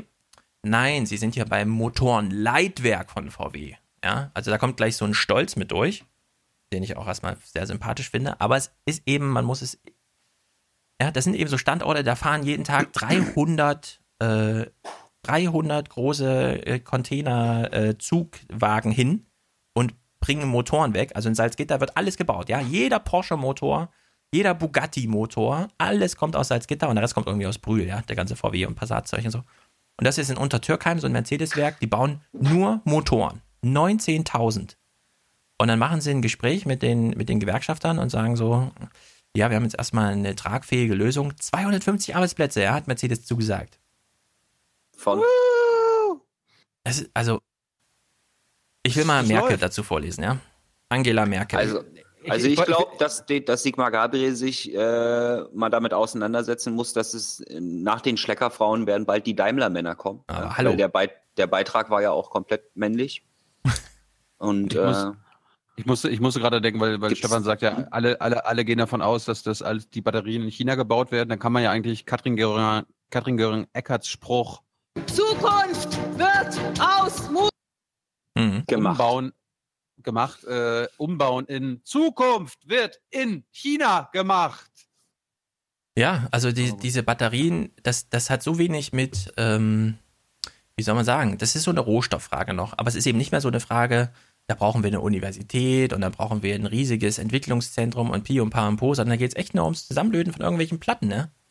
Also das, das ist so unterkomplex, dass die deutschen Autobauer gleich von sich aus sagen, ach nee, damit wollen wir nichts zu tun haben. Es reicht uns, wenn es drei Konkurrenten gibt, sodass wir da noch ein bisschen am Preis was drehen können, ja. Aber mehr Anspruch haben wir da gar nicht. Vor allem nicht im Sinne von, wir entwickeln das mal selbst und so. Sondern da sagen sie einfach, ja, da also so 19.000 Arbeitsplätze stehen zur Disposition. Also wir würden so 250 in die Forschung und Entwicklung so schaffen. Ja? Das ist dann so ein 250. Zukunftsplan. Ja, 250. Angela Merkel dazu, ja. Spiegel Online hat es aufgeschrieben, sonst irgendwie niemand. Überschrift: Merkel sieht schwarz für deutsche Autoindustrie. Lese mal die ersten Sätze vor, die sind wirklich, also das, ich, ich hätte nicht erwartet, dass die Zukunft schon heute ist, ja, was diese ganze Thematik angeht. Also die Bundeskanzlerin Angela. Merkel, mhm. Bundeskanzlerin Angela Merkel räumt der deutschen Automobilindustrie offenbar keine guten Überlebenschancen ein. Beim Europäischen Rat Ende Juni malte sie nach Informationen des Spiegel die Zukunftsaussichten von Deutschlands wichtigstem Industriezweig mit rund einer Million Beschäftigten in düsteren Farben. Jeder wisse, dass die Autoindustrie in ihrer heutigen Form nicht überleben werde, erklärte Merkel nach Angaben von Teilnehmern im Kreis der übrigen Staats- und Regierungschefs. Alle betroffenen Länder sollten sich darauf vorbereiten und bereit sein, Zitat, die Umstrukturierung unserer Autoindustrie in den kommenden Jahren zu begleiten und zu kompensieren. Zitat Ende, sagte die Kanzlerin. Das falle aber zunehmend schwer, wenn China systematisch vielversprechende Neugründungen aus dem Hochtechnologiebereich aufkaufe. So verliere Deutschland Wettbewerbsvorteile, sagt Merkel in der Debatte, bei der es um Schutzmaßnahmen gegen China ging. So, und dann Uh, haben wir ein Sommerinterview, bei dem Tina Hassel da sitzt und sagt, ah, Sie sind ja die Klimakanzlerin. Was machen Sie jetzt gegen China und Trump? Ja, während Trump äh, mit Protektionismus kommt, genau Merkels Linie, wie wir in der BBK auch gelernt haben, ja, plötzlich ist hier Staatsschutz und so bei Investitionen aus dem Ausland relevant. Ja, also Trump eh schon Protektionismus und gegen das Klima und in China wissen wir, die wollen auf jeden Fall dieses E-Motorenzeug, haben jetzt diese 8%-Linie gegen den deutschen Lobby-Einfluss durchgedrückt und Tina Hassel sitzt so da mit Thomas Baumann und fragt sie irgendwie, ja, wir sind hier so ihre Masche und so. Al- Also, als ob, Spielen Sie ein Spiel? Ja wirklich, das, also Ich weiß, ich weiß gar nicht, was ihr habt. Ich wähle trotzdem Merkel. es ist, es ist, Ja, wäre auch Schlimm. alles andere ist uns zu abenteuerlich. Ja. ja, ja, es ist gruselig. Gucken wir mal ein bisschen Trump noch, oder? Mm, lass uns erstmal nochmal, Okay. lass mal Trump zum Abschluss machen. Äh, ich wollte mal kurz ein, zwei Ausschnitte aus dem aktuellen Junge Naiv-Interview bringen, weil das Ein- vielleicht ganz äh, interessant sein könnte. Ich will Edda Müller empfehlen. Ist die Vorsitzende von Transparency International, hat einen grandiosen Lebensweg. Äh, hört euch das Interview an. Sie erzählt, wie sie ein Jahr lang in der DDR im Gefängnis gesessen hat für Fluchthilfe. Aber damit befassen wir uns jetzt nicht. Es geht mir nur darum, dass wir uns mal ähm, die Ausschnitte angucken, wo sie über Verhandlungstechniken spricht, weil sie hat auch für Deutschland Für Deutschland. Verhandlungen geführt, ob nun in Sachen Klima, äh, was war noch so? Hm. Ich Ja, glaub- da musst ich noch erwähnen, in Umwelt, ihrer Umwelt. Biografie war sie halt auch mal Bundes, äh, im, nee, nicht Bundes, sondern Landesministerin, Landesumweltministerin. Sie war aber auch in Bundesumweltministerin irgendwie eine Ja, Stufe war- vor politischer Beamter. Ja, sie war im Umweltbundesamt und sie war im Genau. Bundesinnenministerium und Ja. äh, bis, bis Tschernobyl gab es ja kein Umweltministerium in Deutschland und die Umwelt war im Innenministerium angelagert, sodass sie da gearbeitet hat in den Genau. 70ern und 80ern. Edda Müller beschreibt uns mal, dass es äh, in Sachen Verhandlungen vier verschiedene Verhandlungstypen gibt. Und äh, wir Hörer und Stefan hören jetzt mal zu. Äh, Stefan, wenn du jetzt eine Teilnehmer einer Verhandlungsrunde wärst, welcher Typ wärst du?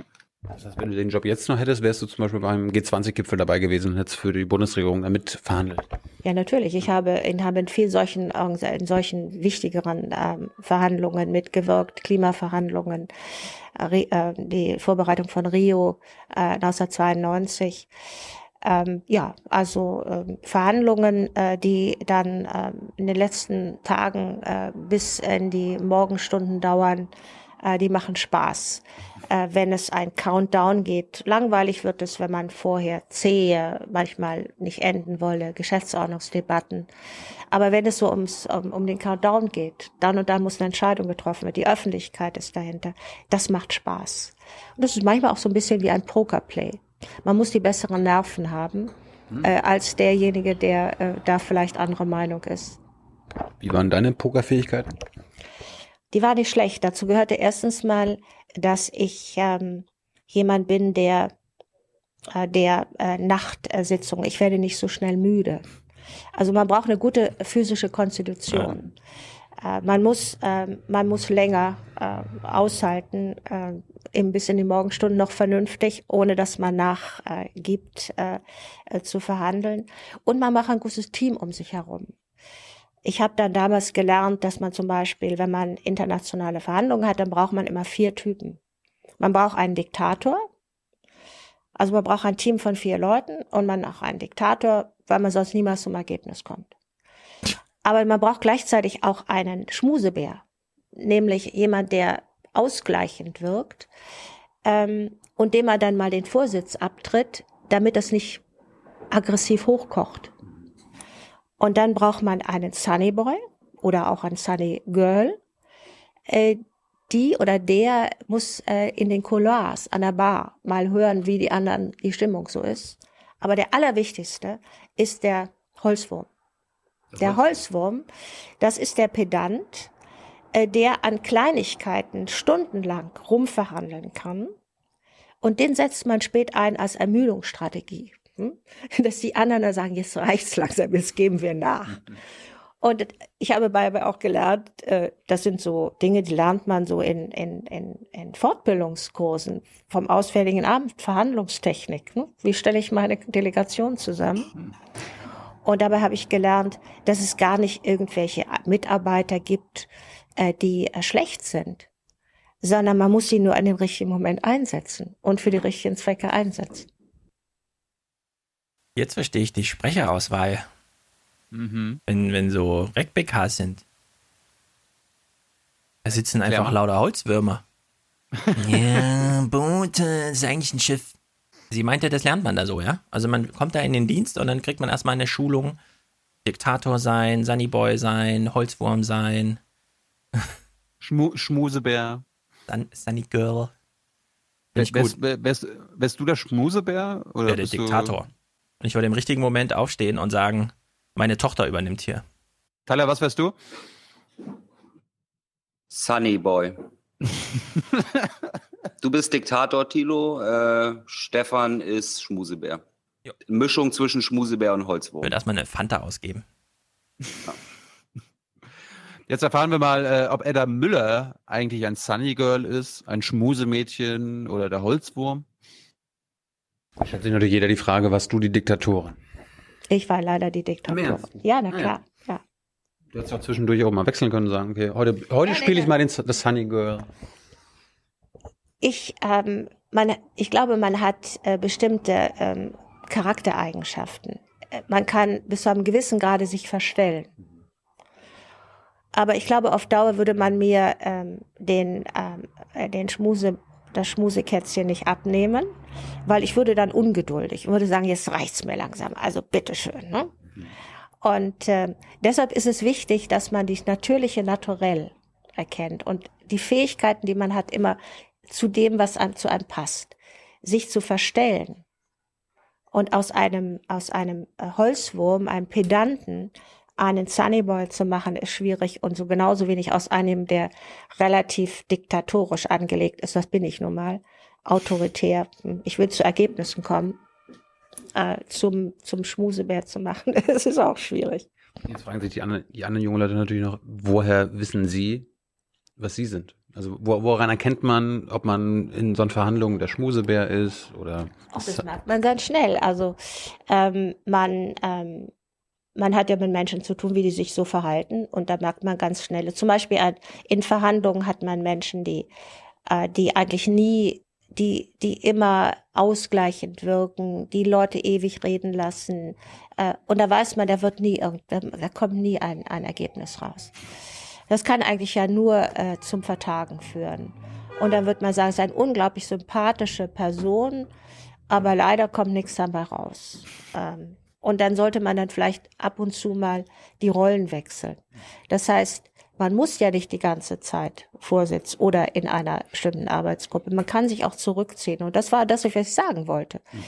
Dann lässt man seinen Holzwurm mal eine Weile oder seinen Schmusemeer mal eine Weile die, die Aufgaben übernehmen. Ähm, wenn das so weitergeht, dann übernehmen die Sherpas noch die Hauptrollen. Selbst Merkel hat ja nur von den Sherpas und den Sherpas und dann müssen die Sherpas noch mal ran und so gesprochen.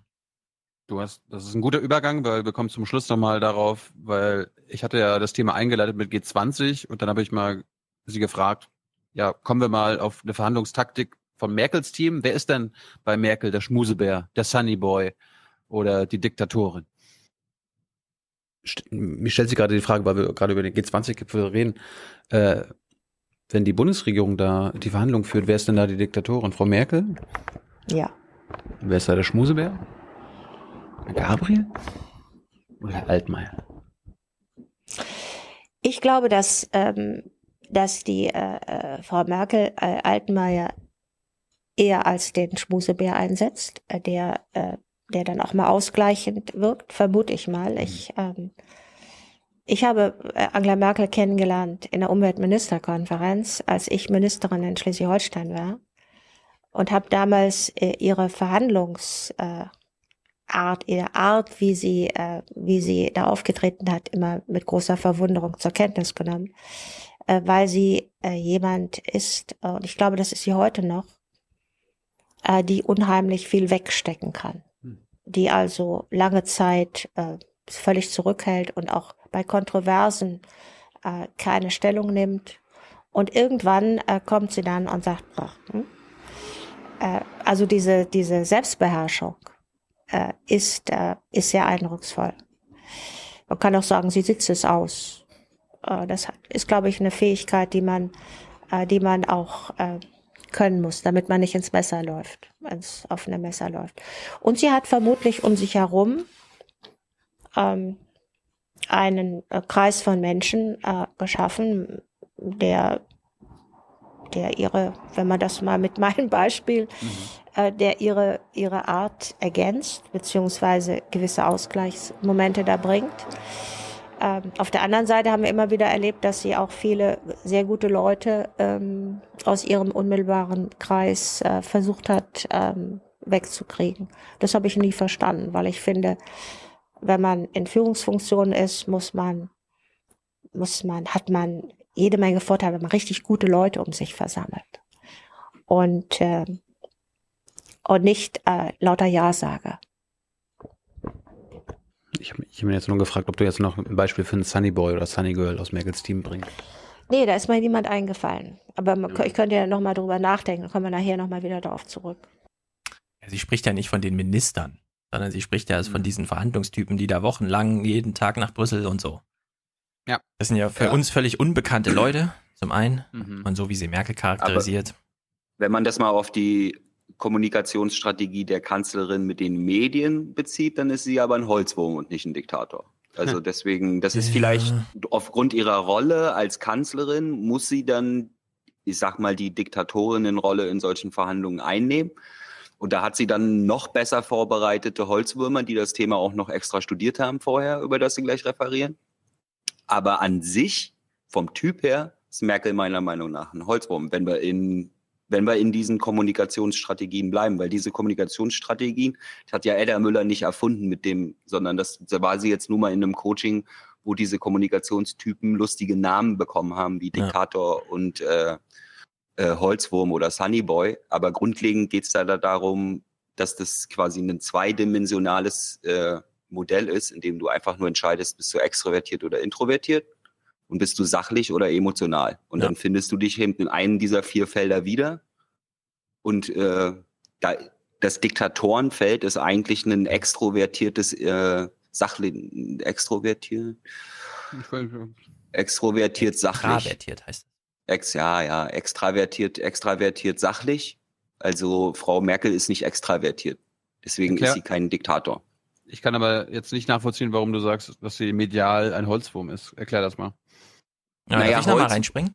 Ja, ja, klar. Weil das mit dem Holzwurm, also Merkel muss medial gar nicht sein. Genau. Ähm, sie hat das alles hinter sich gelassen, ja, so drei Stufen unter ihr. Die Leute, die müssen sich entscheiden, sind sie jetzt Diktator oder nicht. Merkel, ja.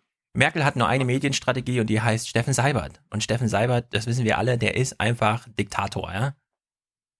Der zieht das zwar auf eine es lange Bank ja, und sagt niemals basta, aber so ist es. Es ist ja auch, es ist ja auch keiner nur eins von den vier zwei von den vier Feldern. Weil wenn man auf einen Menschen ein zweidimensionales äh, Modell anlegt, dann kann man ja nicht davon ausgehen, dass in einem von diesen Feldern zu 100 Prozent ja. landest. Ja, das sind so also die, die Frage war ja, Tilo, du hast sie gefragt, woher kann man denn wissen, welcher Typ man ist?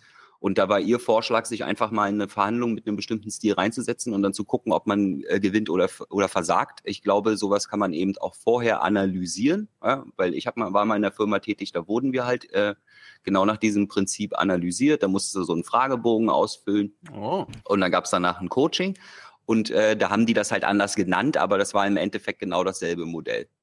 Ja? Und wenn man halt wissen will, wo landet man dort, dann gibt's halt, muss man sich selbst einschätzen, was allerdings in der Regel nicht so viel bringt. Also man sollte, wenn es geht, irgendwie fünf Bekannte, die einen gut kennen, fragen, wie die einen einschätzen würden. Also Selbstbild, Fremdbild, ja, weil hier geht's ja um Kommunikation mit anderen. Deswegen hilft dir dein Fremdbild äh, dort wahrscheinlich mehr als dein Selbstbild. Und dann musst du einfach nur wissen, ob du emotional oder sachlich reagierst oder ob du in und und ob du introvertiert oder extrovertiert bist. Also der Tyler ist ein Schmusebär. Absolut. Ich bin unsachlich, emotional und extrovertiert. Das heißt also, äh, das würde sie als Sunny Boy bezeichnen. Ja, aber man muss trotzdem nochmal ja. sagen, das, wovon sie da spricht, das ist der ganz kleine Raum von, es findet irgendwo ein Gipfel statt und im Vorfeld treffen sich Delegationen, die sich nicht kennen untereinander gegenseitig. Genau. Da treten genau, einfach Leute in den Raum rein, ja, weil diese Idee, die Tilo da im Interview drin hatte, welche Rolle spielt Gabriel, welche spielt Altmaier? Altmaier im Raum ist immer der Diktator, ja. Da kommt zwar das Schmusebär sich rüber, aber das ist nun mal der Kanzleramtschef und das weiß nun jeder, der mit ihm zu tun hat, ja. Selbst wenn Altmaier an der Kasse im Kino steht, ist er einfach ein Diktator in dem Moment. Da machen alle Platz, ja. Weil alle schon so tuscheln, ne? Guck mal hier, der Altmaier ist ja. hier so.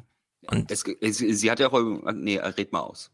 Ja, das wollte ich nur anmerken. Ja? Also äh, man kann jetzt diese politischen Strategien immer runterbrechen auf, welche Persönlichkeit steckt dahinter, aber geprägt wird das alles von so einem formalen Ding. Überleg dir mal, du hast jetzt diese G20, ja, und du alle wissen, egal wer hier in den Raum kommt, welcher Sherpa, das ist der Gastgeber. So, und dann überleg dir mal, egal wen Trump da schickt, ja, wenn die Tür aufgeht und der amerikanische Verhandlungsführer kommt rein, der sitzt nicht da und überlegst, haben wir jetzt gerade mit dem Diktator oder mit dem Sunnyboy zu tun? Wie müssen wir jetzt mit dem umgehen? Ja, sondern dann ist einfach klar, jetzt ist eine Stunde lang, das ist Amerika.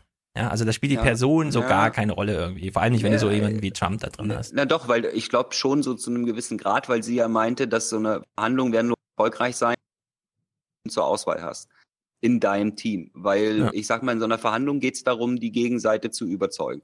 Die Gegenseite hat irgendeinen Alpha, ja? Das mhm. heißt also irgendjemand, der im Endeffekt die äh, Entscheidung trifft dann am Ende. Und die Frage ist natürlich, äh, wenn der ein Sunny Boy ist, dann kannst du den nicht mit einem Holzwurm diskutieren lassen, ja? sondern dann musst du den halt mit einem anderen Sunny Boy oder mit einem Diktator oder mit einem Schmusebär reden lassen. Ne? Also das ist, ja. das würde jetzt zu weit führen. Im Fußball haben auch schon mal Verteidiger Tore geschossen. Ja, natürlich, aber du musst halt quasi alle dabei haben, damit du dann in dem Moment darauf reagieren kannst, wie läuft das hier heute ab. Wenn du nur oberflächliche Sunny Boys dabei hast und da sitzt dann irgend so ein Holzwurm gegenüber, dann werden es die Sunny Boys nicht schaffen, den irgendwie von irgendwas zu überzeugen. ja, sondern der, der braucht halt eine fachliche Argumentation von jemandem, der genauso fachlich drauf ist wie Ja. Gut, wollen wir ein bisschen Trump gucken? Bisschen Diktatorfernsehen? äh, Tr- Trump, Ich ist ein muss- Trump ist ein Schmusebär, ne? Ja. Trump ist ein Schmusebär, ja, ein Sunnyboy Schmusebär. Ja. Der schmusigste überhaupt. Ich muss mich verabschieden, bevor Trump müsste leider alleine gucken. Ist, äh, Aber jetzt geht's erst richtig los in diesem Podcast. na, ich hab, ich muss was anderes machen. Ach komm. Ich wünsche euch noch viel Spaß mit Donald. Trump. Wer mag ihn nicht? Ich. Trump, der Loser. Wir wollten ja noch mal, ich wollte ja noch mal tollkühn, wie ich bin, ähm, Trumps Rede in Warschau gucken, weil Obama hat ja damals auch eine Rede in Warschau gehalten und wenn man die bei YouTube sucht, heißt das The Powerful Speech. Kann man sich dann angucken. Und ich meine, Polen ist eh immer interessant, ja, also so medial. Alle interessieren sich für Russland. Keiner guckt nach Polen, jedenfalls nicht so richtig. Bevölkerung in Amerika interessiert sich für Gesundheitsversicherung und wir interessieren uns für, für Trump und äh, Polen ist unser Nachbar, ja, und da wird gerade das Mediensystem ist schon umgebaut und äh, Juristensystem wird gerade umgebaut. Naja. Habe ich heute, habe ich, hab, hab ich heute ein interessantes Interview im Deutschlandfunk Mhm. gesehen, äh, gehört. Ja. Gehört. Äh, ist mit einer, ich will nicht sagen, Peace-Versteherin, aber einer der, eine, die der Regierung eher nahe steht. Und die hat aber mal die andere Seite beleuchtet. Also ich sage jetzt hier nicht, ist gar nicht so, wie es immer berichtet wird, doch. Aber es ist trotzdem wichtig, mal zu hören, warum die Konservativen oder die Nationalisten in Polen handeln, wie sie handeln. Ja, wir müssen da alle mal näher hingucken. Irgendwas, irgendwas stimmt da nicht. Naja, und dann gibt's ja noch dieses große Schweigethema, äh, Syrien und Irak. Trump macht da jetzt wirklich gemeinsame Sache mit den Russen. Und es sterben irgendwie 10.000 Leute im Monat, aber da fragt auch gar keiner nach. Nun gut, also Trump war ja bei G20 total handsam. Da ist ja nichts vorgefallen. Ich hätte gedacht, er hätte mal auf die Tube gehaut oder so. Naja, warum? Er hat ja diese Strategie, entweder er twittert im Nachhinein oder er räumt die Themen vorher schon ab. Und es war ja dieses eine große Thema noch offen. Trump und Artikel 5. Steht da jetzt dazu oder nicht? Er hat das Thema ausgelagert in diese Rede. Und ich dachte mir, okay, dann ist es halt eine wichtige Rede, dann gucken wir mal rein. Oh Gott. Naja, er fängt mal so an hier. We've come to your nation to deliver a very important message. Okay, welche wichtige Botschaft könnte das wohl sein? Ähm, echt. Uh, it's all fake news. It's phony stuff. Na, wir mal weiter. Was war Trumps wichtige Botschaft an die Polen? America loves Poland, and America loves the Polish people. Thank you. Ja, also hier, das ist, ähm, wie soll man sagen? Trump steht ja unter Verdacht, nur noch Slapstick-Politiker zu sein, der nichts gebacken kriegt, wie wir da sehen, auf keiner Ebene, der sich für nichts interessiert und der medial irgendwie beobachtet wird. Alle machen sich lustig über ihn. Und er so, also das Niveau ist mir jetzt zu hoch, ja? Und er senkt es nochmal ordentlich ab. Die eigentliche Botschaft, die er ja senden wollte, ich habe sie mal reingefaked, was den Ton angeht. Das Bild ist allerdings das Originalbild. We assembled here today are issuing a new decree to be heard in every city, in every foreign capital, and in every hall of power. From this day forward, a new vision will govern our land. From this day forward, it's going to be only America first. America first.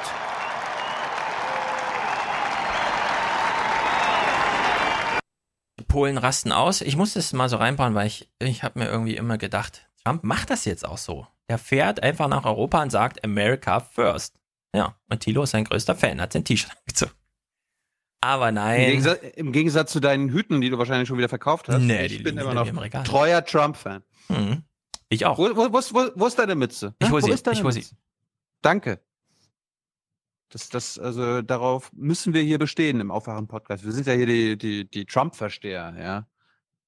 You are fake news. Genau. America Jawohl. first. Also ich dachte ja, der Trump geht tatsächlich los, fährt zum G20-Gipfel, sitzt dann da am Tisch und sagt America first. Aber da ist ja nichts von übrig geblieben. Deswegen, in Polen hat er es auch nicht gemacht. Das einzige Rebellische, was er sich zugetraut hat beim G20-Gipfel, war ja, dass Merkel sagt, jetzt dreht sich auch die erste Reihe mal um, damit die Fotografen alle Gesichter sehen und Trump blieb so sitzen, bis er dann angestupst werden musste von Theresa May und damit er sich auch mal umdreht. Naja, Also seine wichtige Botschaft an die Polen war, pff, wir lieben euch. Keine Ahnung. Äh, mit Teleprompter lesen hat er mal wieder das ein oder andere Problem gehabt. Und ihr werdet hören, er schläft beim Reden auch fast ein. President Duda and your wonderful First Lady, Agata, have welcomed us with the tremendous warmth and kindness for which Poland is known around the world. Thank you. I sincere, and I mean sincerely, thank both of them and to Prime Minister Shedwo, a very special thanks also. Und damit. Ah, Stefan, also wenn ich in dem Alter von Donald Ja. Trump bin, dann sollte ich vielleicht keine Podcasts mehr Ja. machen. Trump spinnt einfach. Das ist unglaublich, ja. Steht da, ja, und, und du da und die wundervolle Frau. Super. Dad, würde ich sagen. Gut, hören wir mal weiter. Trump, äh, ja gut, er hat halt mal vorher den Wikipedia-Artikel geguckt zum Thema Polen. This is my first visit to Central Europe as president, and I am thrilled that it could be right here at this magnificent, beautiful piece of land. It is beautiful. Poland is the geographic heart of Europe, but more importantly, in the Polish people, we see the soul of Europe. Your nation is great because your spirit is great and your spirit is strong. Was für eine Wow. Karikatur von ein amerikanischer Präsident hält eine Rede im Ausland.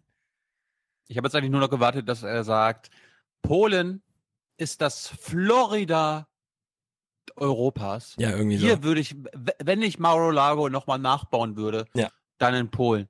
Ja, echt wahrscheinlich. So ein schönes Land. Es ist einfach, und alle sitzen so da und warten, ja, macht er jetzt Artikel 5 Bekenntnis oder nicht oder so, ja, und er labert hier rum. Wir hören mal ein bisschen weiter. You are the proud nation of Copernicus. Think of that. Ihr seid das stolze Land von Kopernikus. Denkt mal darüber nach. Na, danke. Alle so, ja, okay, denkt mal mal drüber nach. Ist ja voll gut und so. Also wirklich, erzählt dann mal draus. So Chopin, ja, Chopin. Also, also wahrscheinlich selbst so, ähm, äh, was war das nochmal? War das ein Maler oder war das doch der am Klavier oder und so. Völlig Banane. Jetzt wird's politisch. Polen war ja mal New Europe bei der amerikanischen Administration. Und mit New Europe war ja gemeint, die ziehen noch mit uns in den Krieg. Da sitzt nicht so ein sozialdemokratischer Kanzler rum und sagt, ne, und zwar basta, in Goslar oder so auf dem, auf dem Marktplatz, sondern da ist man noch mit in den Krieg gezogen. Also, zwölf Jahre später, 13 Jahre, kann man ja auch mal vom Frieden erzählen. The triumph of the Polish spirit over centuries of hardship gives us all hope for a future in which good conquers evil and peace achieves victory over war. For Americans, Poland has been a symbol of oh. hope since the beginning of our nation.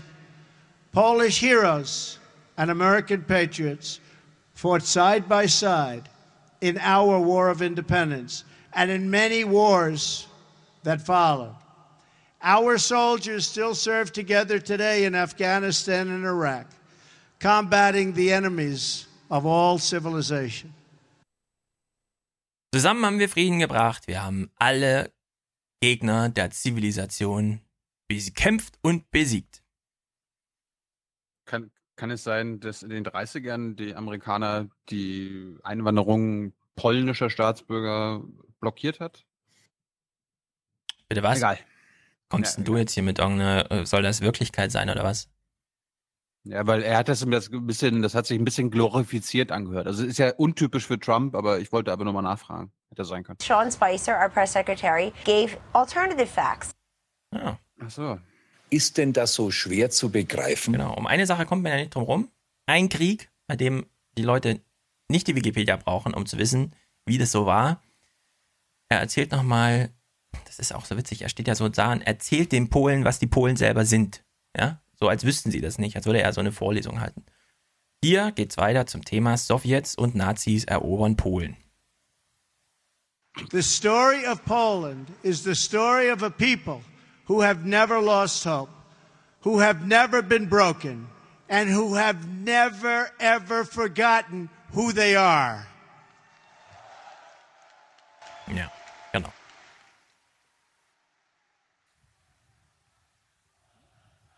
Ach, erstmal Applaus, Applaus. Aber auch eine kleine Denkerpause. Da muss man erstmal klatschen. Das läuft. Läuft super. Guck dir mal die Masse Thank you aus. so much. Thank you. Thank you so much. Such a great honor. Weiter im Text, Donald. This is a nation more than 1,000 years old. Your borders were erased for more than a century and only restored just one century ago. In 1920, in the miracle of Vistula, Poland stopped the Soviet army bent on European conquest.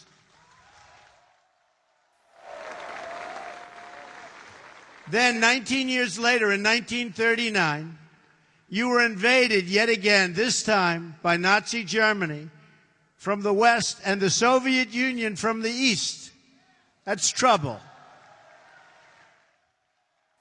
That's tough. Oh. Da kommt so ein amerikanischer Präsident, ja. Wir haben alle noch Obama im Ohr.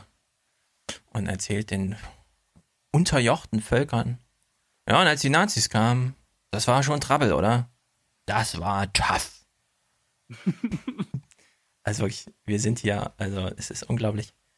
Wir hören mal ein bisschen weiter, vielleicht kommt ich ja jetzt. Ich meine, Mhm. ich meine, ich mein, das muss dir mal durch den Kopf gehen lassen. Die Nazis haben Millionen von Polen umgebracht. Die Mhm. Russen auch eine Menge. Ja, nicht Und- nur umgebracht, sondern ähm, die, die Nazis haben alle Vernichtungslager auf polnischem Boden äh, errichtet, sodass die Polen immer noch Probleme damit haben, wenn jemand sagt, ähm, polnische Vernichtungslager, weil, nee, es waren ja Deutsche und so. Also so- die Streits werden immer alle noch geführt. Und dann kommt er so und sagt, ja, das war echt tough. Das hat echt Trouble bedeutet. Ich lache jetzt, aber es ist aber nur, das ist Das- so Man traurig. kann da nur noch drüber lachen. Das ist unglaublich. Er hat, er hat sich so eine Rede hinschnurzen lassen, die er dann da so müde abliest. Wir, wir hören mal ein bisschen weiter. Jetzt ist ja Gegenwart. Äh, was wollen denn die europäischen Völker jetzt so? The people of Poland, the people of America, and the people of Europe still cry out, We want God. Es ist einfach absurd. So, jetzt. Wir nähern uns so langsam. Irgendwann muss es ja mal kommen, das Bekenntnis.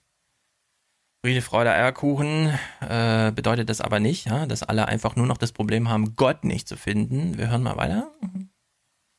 This continent no longer confronts the specter of communism. But today we're in the West, and we have to say there are dire threats to our security and to our way of life. You see what's happening out there? They are threats.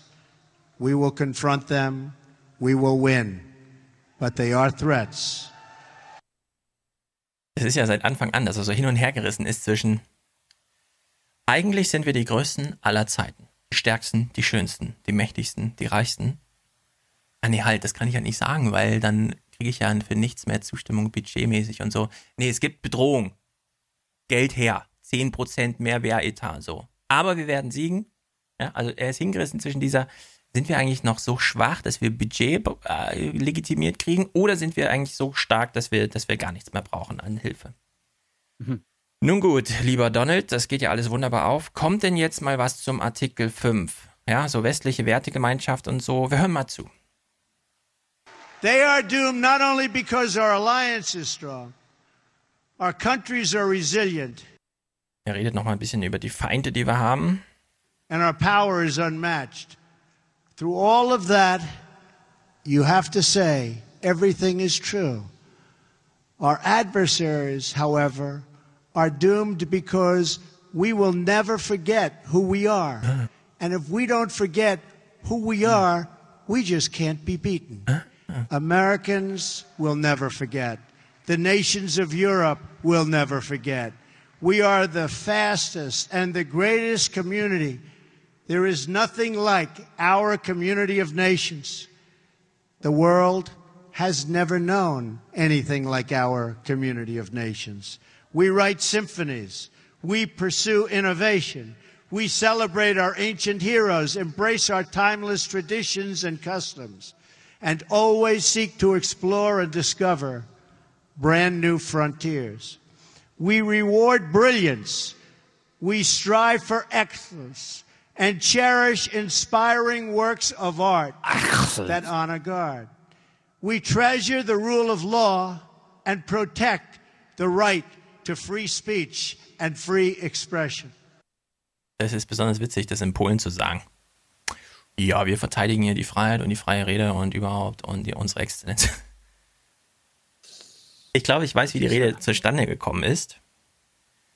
Donald hatte keinen Bock auf seine Redenschreiber, also hat er so eine in künstliche Intelligenz angeschmissen und die hat dann gesagt, ja, es ist gar kein Problem, wir können aus den letzten 80 Jahren Präsidentenrede eine neue generieren. Und dann musste er nur anklicken, zu welchen Themen, da hat er gesagt, ach, scheiß Themen, einfach auf generieren und dann hat man ihm diese Rede generiert.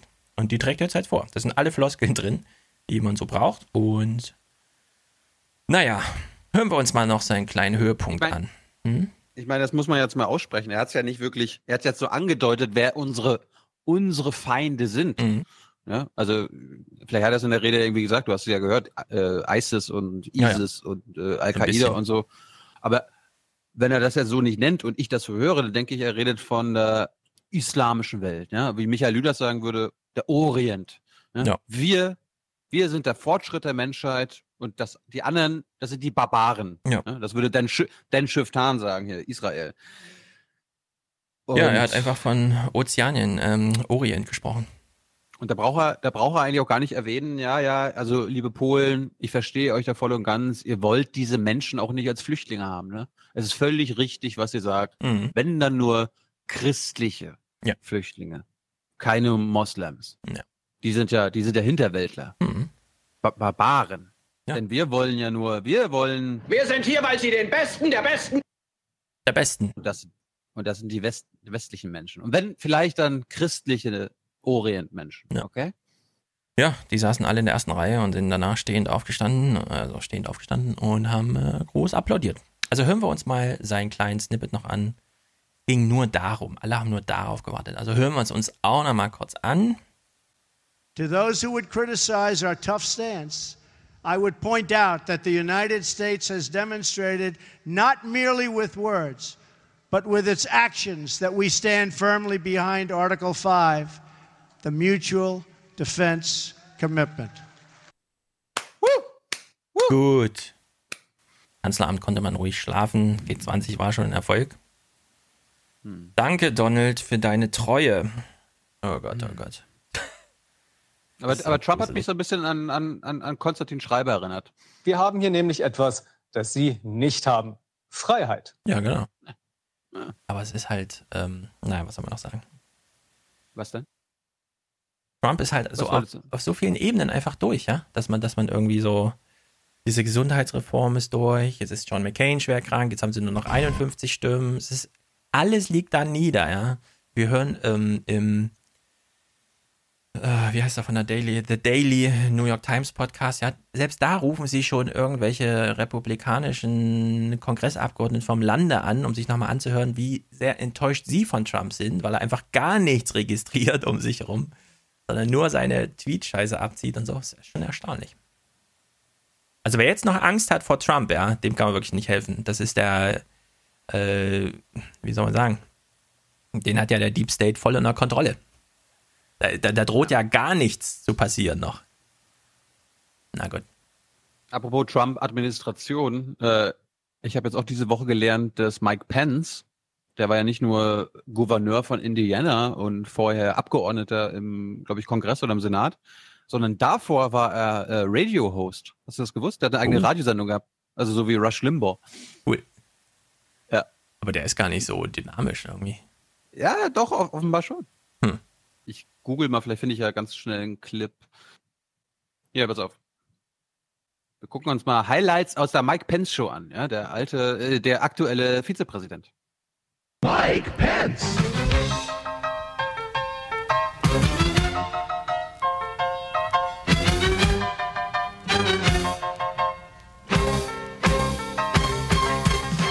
Carl, with your take on it, uh, was justice served in the case of Kelly Flynn? Is adultery no longer a big deal in Indiana and in America? Also Mike Pence ist ja eigentlich der, der erste Podcaster, oder? Also, Der erste Podcast-Präsident. ja, wenn Mike Pence äh, Vizepräsident der USA und möglicherweise nächster Präsident der USA wird, dann Mhm. kann Stefan Schulz auch Kanzler werden. I'd just love to know your thoughts because I, I for one believe that the seventh commandment contained in the Ten Commandments is still a big deal. It's the most important promise you'll ever make, and holding people accountable to those promises and, and holding people accountable to respecting the promises that other people make. I, I, to me, what what could possibly be a bigger deal than that in this country? Oh, you think the president was involved in the decision I'm positive he would be. of how to handle it? If not the president, the president's wife. Mm. Oh, I don't. I don't know. We haven't heard a whisper out of the White House on this case. I mean, not a whisper. And the president comments on everything, doesn't he? I mean, Yes, he does. I mean, see, I mean, you could you could have them announce that corn prices are down. The president would have a press conference. It seems like. I haven't missed a race out there in 15 years consecutively. I've been to 20 races. This was the greatest day, as you said yesterday. And the front page story is that the 500, that no one's showing up for this thing. Then they unearth some photograph of a vendor standing around by himself and then tell me there were 15,000 people here. I'm just saying, you know, I, it, to me, it's starting to look like a hatchet job. There were 15,000 people there before breakfast. 15,000. Who estimated that? I mean, th- this is absolutely astounding to me that the, the largest newspaper in the state of Indiana, uh, the home of the greatest spectacle in racing, would, it is obvious to me, set itself against this great homespun sport of the Indianapolis 500. But am I being hypersensitive? Give me a shout. Open Phone Friday. Ich habe ich hab noch nie so viel Bewegung in Mike Pence gesehen wie in diesen zwei Ja, ja. Minuten. Genau. Sonst immer so starr, gerade mal so ein Arm so ein bisschen. Wie so eingezwängt in so eine Zwangsjacke in seinem Anzug. Und hier. Pff, Und ihr habt, zack, ihr habt zack, einiges gemeinsam. Ihr habt einiges gemeinsam. Ihr seid auch zeitungskritisch. Stimmt. Ja, da ist Potenzial. Irgendwann wird noch mal ein Schulz Präsi äh, Kanzler. Vielleicht nicht Martin, dafür Stefan, wer weiß. Äh, ich wollte aber ganz kurz was äh, aus der letzten Woche spielen. Auch bei Fox News ist mittlerweile ähm, so ein bisschen die Erkenntnis angelangt. Uh, Ja, bei Chris Trump- Wallace aber schon lange. Trump ist, äh, könnte schwierig sein. Und äh, besonders Shepard Smith, den ich mal in Kiew getroffen und gesprochen habe, hat sich als erstes äh, aus dem Fenster gelehnt. to Donald Trump. So, you know, you're exactly right. We've been told a, a variety of stories. Uh, we've gotten, and who knows if we're if we've gotten to the end of the story. We, We- thought we I- got to the end of the I now story know with the we haven't. emails. I now know we we haven't because there's news breaking at this moment, Chris. Okay. Fox News can now confirm new, more. Donald Trump Jr., Jared Kushner, Paul Manafort, the lawyer from Russia, the interpreter, this new guy we found out about today, and a mystery person. John Roberts confirms there was an eighth person in that meeting. We don't know, there may have been more, but there was an eighth. Jared Kushner filled out his form, I think it's an F 86, saying who he'd met with and what he'd done. Very important stuff. You can go to prison for messing it up, you know, intentionally. He went back and added 100 names and places. None of these people made it. They, they, they're still not clean. We're still not clean on this, Chris. It's, if there's nothing there, and that's what they tell us, they tell us there's nothing to this and nothing came of it. There's a nothing burger. It wasn't even memorable. Didn't write it down. Didn't tell you about it because it wasn't anything, so I didn't even remember it with a Russian interpreter in the room at Trump Tower. If all of that, why all these lies? Why, why is it lie after lie after lie? If you clean, come on, clean. You know? My grandmother used to say, when first we practice to, oh, what a tangled web we weave when first we practice to deceive. The deception, Chris, is, is mind boggling. And there are still people who out there who believe we're making it up. And one day they're going to realize we're not and look around and go, where are we? And why are we getting told all these lies? Tja. Tja. Naja, so ein Fuck-up kann ja auch ganz schön sein. So, das war's von uns. Äh, Im Outro gibt es einen 75 Minuten Dokumentarfilm, der im Phoenix Fernsehen lief, der nicht online ausgestrahlt werden darf, weil Phoenix äh, irgendwie rechtliche Probleme hat. Der Film ist aber so gut, unter anderem ist der Ulrike Gros dabei, äh, Konstanze Kurz, und es geht um das Thema Demokratie in Deutschland. Und ähm, am Anfang denkst du die ersten Minuten so, oh, das wird ja ganz schön pa äh, pathetisch hier, oh, es ist ja, was ist denn das lang, ist ja langweilig. Aber es ist ein richtig guter Film von Sven Thomsten und äh, Stefan. Oh Gott, jetzt habe ich den. Moment. Und warum kann man den nicht verlinken? Weil es den online nicht gibt. Und wir dürfen den aber spielen, oder was? Warum, warum dürfen wir den spielen? Den können wir auf jeden Fall äh, ähm, als Online, als Audiomaterial auf jeden Fall äh, machen, weil es geht denen nur darum, dass sie manche Ausschnitte, also Bilder verwenden, die sie, für die sie keine Online-Lizenzen haben. Und die mhm. Bilder sehen wir ja äh, im, in der Audioversion nicht. Mhm. Und ich, ich finde einfach nur, dass diese Doku passend zum Aufwachen-Podcast ist, weil da so viele Themen angesprochen werden, die auch unsere Positionen teilweise beinhalten und äh, mit der Wirklichkeit abgleichen, dass wir das, äh, zumindest wir das online stellen sollten. Mhm. Und warum nicht einzeln? Hm? Warum nicht so ein ja, dann 75 Minuten Outro, das ist ja nun. Ja, die Leute, die Leute können ja abschalten, wenn, wenn sie es nicht gut finden. Ich find's, äh, ich fand's aber gut und. Na gut. Ja. Wir haben ja einen Anwalt. Bitte nicht schreiben. Ja. Der, der, der, der spricht Russisch, ne? Ja. Ja, und Polnisch und mm. Amerikanisch. Nee, und äh, da, der ist, ich, ich komme auch vor, aber ich habe da, ich habe da nicht viel zu sagen. Keine, mhm. keine Sorge. Und ansonsten äh, es ist zum Beispiel auch das Thema Populismus dabei und es gibt da den ähm, Theatermann Bernd, oh Gott, wie heißt er denn jetzt? Ich, ich Bernd. Ich, ich mit den. nicht, warte mal. Äh, Bernd Stegemann. Mhm. Und Bernd Stegemann erklärt uns auch mal, dass es ja der Populismus jetzt nichts Neues ist und was eigentlich mit dem liberalen Populismus es auf sich hat. Auch hm. in Deutschland. Ja? Weil wir, wir sagen ja auch immer so, ja, Populismus, äh, jeder Politiker ist populistisch und sagt er, ja klar.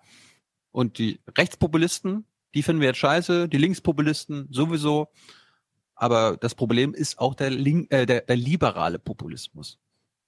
Und äh, was das alles miteinander zu tun hat, hört ihr in den kommenden 75 Minuten. Auch äh, Wolfgang Bosbach und Christian Ströbel, Hans-Christian Ströbel sind dabei, die sitzen nebeneinander und reden über Demokratie und äh, wenn ihr das als Film guckt, guckt euch das Gesicht immer von Wolfgang Bosbach an, wenn Ströbel redet, weil Bosbach hat immer nur so Verachtung so, äh, Wie als Film. Ich dachte nur, das Audiomaterial ist so ein bisschen. Ich überlege es mir noch, ob ich das als Video äh, mhm. zusammenpacke mm. oder nicht. Gut. Ja.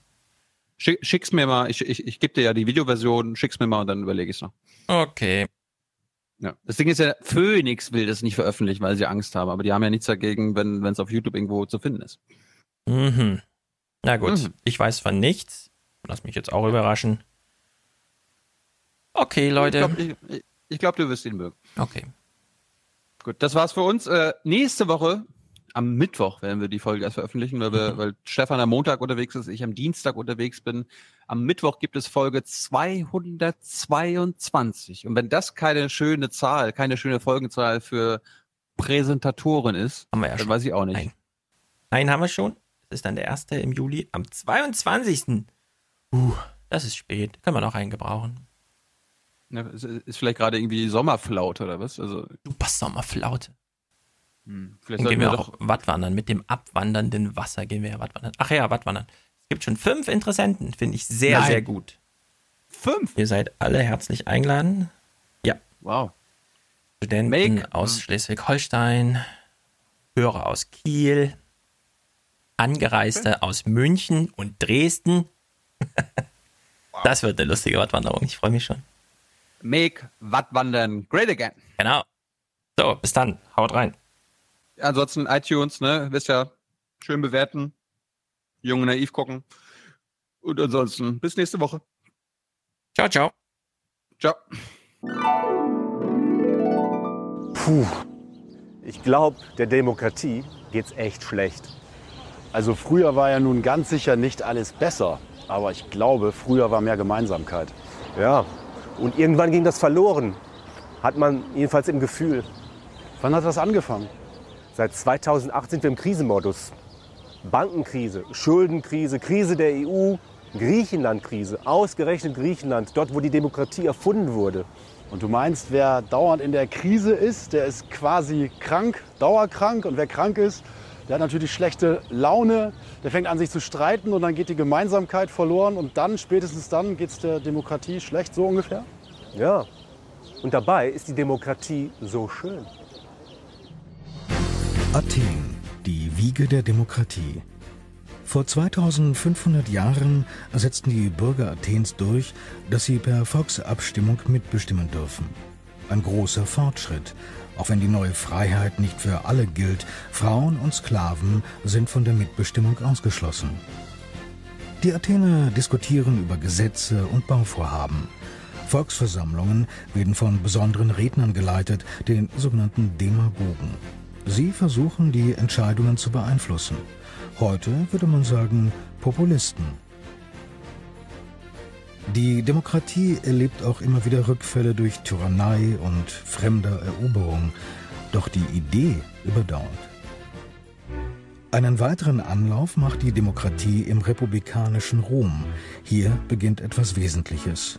Die Anfänge eines Rechtsstaates, der bis in die heutige Zeit geltendes Recht in Europa mitprägt. Bis in die frühe Neuzeit bestimmen Monarchen und Aristokraten über große Gemeinschaften. Erst als im 18. Jahrhundert die ersten Republiken ausgerufen werden, ist das der Anfang vom Ende selbstherrlicher Alleinherrscher, aber noch lange keiner Volkssouveränität. Erst im 19. und 20. Jahrhundert erkämpfen sich ausgegrenzte Gruppen ihr Recht auf Mitbestimmung. Denn soziale Herkunft, Religion, Geschlecht oder Hautfarbe dürfen in einer Demokratie kein Ausschlussmerkmal für Wahlen sein. Die Geschichte der Demokratie ist zugleich die Geschichte der Mündigkeit des Menschen. An die Stelle des Rechts des Stärkeren tritt die Gleichberechtigung. An die Stelle von Parteilichkeit die Rechtsidee der Unparteilichkeit. An die Stelle von Despotie rechtlich gesicherte Freiheit.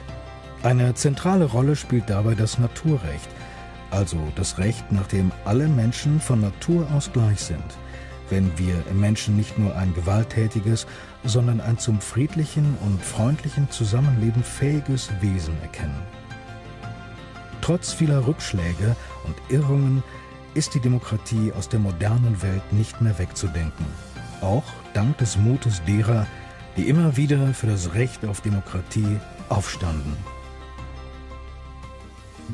Die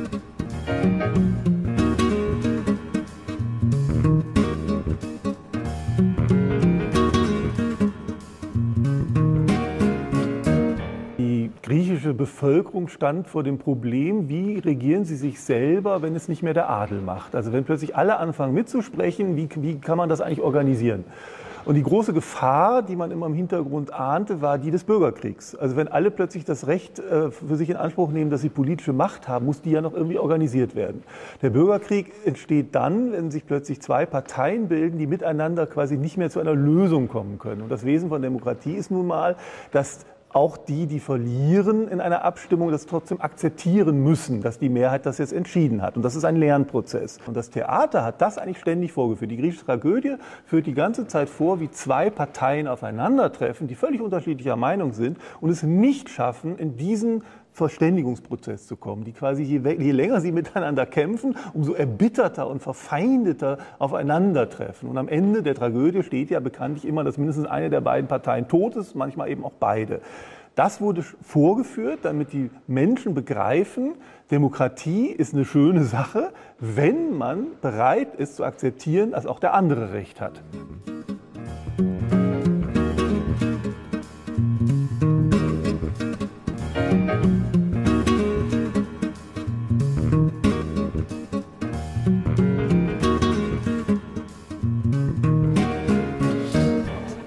Für die Demokratie haben sich die Menschen immer zusammengetan. Der Wille zur Gemeinsamkeit ist eine Grundlage für die Demokratie. Und dabei immer die Erkenntnis, jeder Mensch ist von Natur aus gleich an Würde. Gleich an Würde vor dem Gesetz in der Demokratie, das ist so, ja. Aber unser Geld, das verdienen wir immer noch im Kapitalismus. Und da gilt Konkurrenzdenken, das Recht des Stärkeren. Selbst der Stärkste kommt nicht allein zurecht. Die gemeine Vampirfledermaus macht etwas Merkwürdiges. Ein Tier, das erfolgreich jagt, wirkt Beute hervor, um sie denen zu überlassen, die weniger Glück hatten. Diese revanchieren sich später ihrerseits mit einer Blutspende. Kein Einzelfall in der Natur. Reziproker Altruismus nennen Biologen dieses Verhalten oder auch Interdependenz, eine wechselseitige Abhängigkeit. Interdependenz ist die Situation, in der unsere Schicksale, unsere Belohnungen und Bestrafungen miteinander verbunden sind. Wir kümmern uns von Natur aus um das Schicksal der anderen, weil unser eigenes Schicksal mit ihrem verbunden ist. Wir sind also voneinander abhängig und dies verändert die Logik der Beziehung.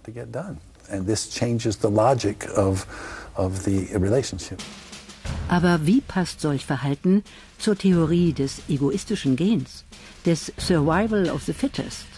Hieß es nicht, dass die Evolution von Konkurrenzverhalten angetrieben wird? Ist solch Altruismus rational im Sinne der Evolution? Der Begriff Rationalität wird sehr häufig verwendet für selbstsüchtig, für rationale Maximierung in der Ökonomie und was nicht noch alles. Aber wenn Sie in einer Situation sind, in der Sie von anderen abhängig sind, verändert sich die Rationalität und es ist nun wichtig, die interdependenten Partner zu unterstützen. Heute weiß man, der Mensch ist ein kooperatives Wesen. Das hat ihn in der Evolution erfolgreich gemacht. Kooperation zum eigenen Nutzen ist weit verbreitet in der Natur. Aber nur der Mensch kann altruistisch handeln, helfen ohne eigenen Nutzen. Nur Menschen können sich bewusst in einen Hilfsbedürftigen hineinversetzen. Eine Fähigkeit, aus der sich letztendlich die Moralkultur entwickelt hat. Also, der Mensch kann verstehen, er kann sich in andere hineinversetzen. Und umgekehrt will er verstanden werden, zumindest gehört werden. So ist der Mensch. Ja, und? Tja, dieses Hin und Her an Gedanken, an Meinungen, der Streit, das Gespräch, das ist das Wesen der Demokratie. Ja. Und? Ja, und deshalb passt die Demokratie so gut zum Menschen. Beide leben vom Austausch und von der Kooperation. Die Forschungen am Max-Planck-Institut für evolutionäre Anthropologie deuten darauf hin, dass Altruismus angeborenes Verhalten ist. Es ist also keine rationale Überlegung, sich aus Eigennutz gegenseitig zu helfen. Kooperationsfähigkeit erhöht die Überlebenswahrscheinlichkeit der Gruppe und somit wiederum des einzelnen Individuums. Altruismus aber erfordert ein Wesen, das sich in andere hineinversetzen kann. Warum aber fällt es uns als moralische, kooperationsbereite Wesen so schwer, als gesamte Menschheit die Probleme des Planeten zu lösen? Ich würde sagen, darauf gibt es mehrere lange Antworten. Aber eines der hauptsächlichen Dinge ist, dass alle Menschen auf dem Planeten keine klare Vorstellung von einem gemeinsamen Ziel haben. Wird dem Menschen ein angeborener Altruismus durch Sozialerziehung abtrainiert? Letztendlich greift hier wohl ein anderer biologischer Effekt, die Anpassung. Die Individualisierung in Massengesellschaften fördert eher egoistisches Verhalten, besonders wenn Konkurrenzverhalten als Grundlage einer politisch-ökonomischen Ordnung gilt. Die Gesellschaft hat den Ego-Shooter zum Ideal erhoben. Was müsste geschehen, um Altruismus weltweit zu fördern? Sagen wir bei einer Invasion aus dem Weltraum. Bei einer Invasion fremder Wesen aus dem Weltraum, da würden wir alle zusammenkommen.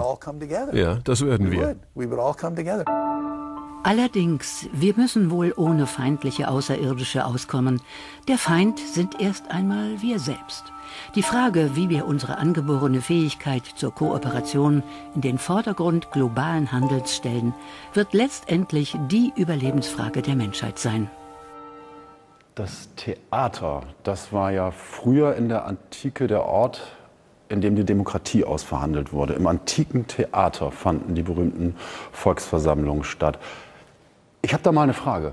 Du hast eine Frage? Das ist gut. Das ist gut. Äh, wieso? Du bist doch ein echter Demokrat, oder? Ich? Ja, du. Deshalb ist es wichtig, dass du eine Frage stellst. Für wen ist das wichtig? Für mich? Ja, für dich auch, aber es ist besonders wichtig für die Demokratie. Ich habe mal eine Frage, Frau Bundeskanzlerin. Haben Sie mal darüber nachgedacht, sich bei Snowden zu bedanken? Fragen sind in der Welt, seit es den Menschen gibt. Unschuldig verlangt der Fragende nach Erkenntnis. Jedes Kind darf fragen, so viel es will. Fragen bringen die Welt voran, besonders die unbequemen, die, die nicht passen. In denen war Bertolt Brecht ein Meister. Er fragt nach den Menschen im Schatten der Mächtigen. Der junge Alexander eroberte Indien. Er allein? Cäsar schlug die Gallier. Hatte er nicht wenigstens einen Koch bei sich? Philipp von Spanien weinte, als seine Flotte untergegangen war. Weinte sonst niemand?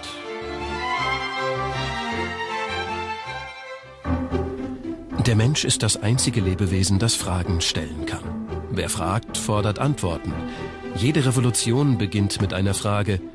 Erst die fordernde Unschuld des Fragens bringt Gesellschaften auf den langen Weg zu Humanität und Demokratie.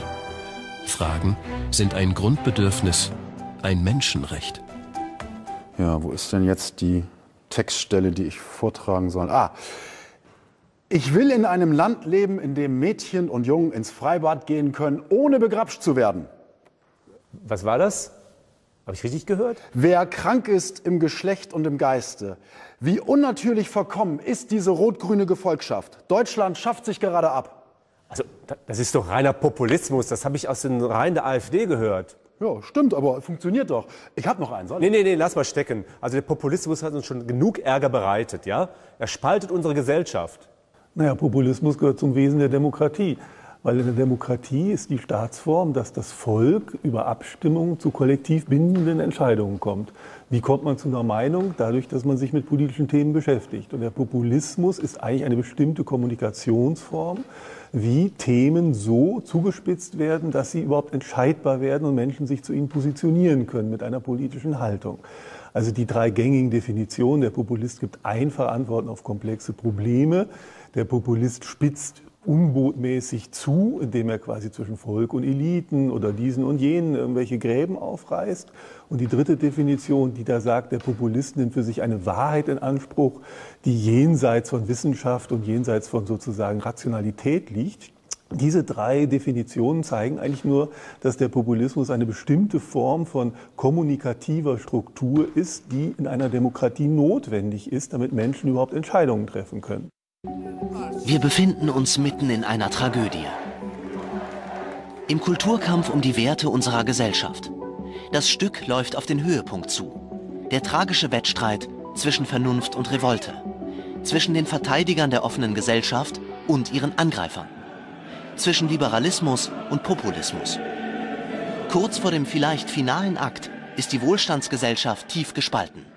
Erster Akt. Finanzkrise und Bankenrettung die zunehmende Ungleichheit und das wachsende Misstrauen in die Eliten. Zweiter Akt. Die globale Flüchtlingswelle, die Ängste der Verunsicherten weiter schürt. Dritter Akt. Politiker, die daraus eine Bewegung formen. Stegemanns These, der Populismus gewinnt Mehrheiten, weil die offene Gesellschaft gefangen ist in ihrer Kollaboration mit neoliberalen Kräften. Das Lebensgefühl dieser Tage ist die Überforderung. Und die Macht der Populisten fußt auf der Behauptung, dass liberale Werte und soziale Ungleichheit zwei Seiten ein und derselben Medaille sind. Die Freiheit des Individuums ist eine Last und Gleichberechtigung bedeutet Stress. Treffen die Parolen der Populisten vielleicht nur auf den Wunsch derer, die auch mitreden wollen? In einem System, in dem sie sonst keine Stimme haben?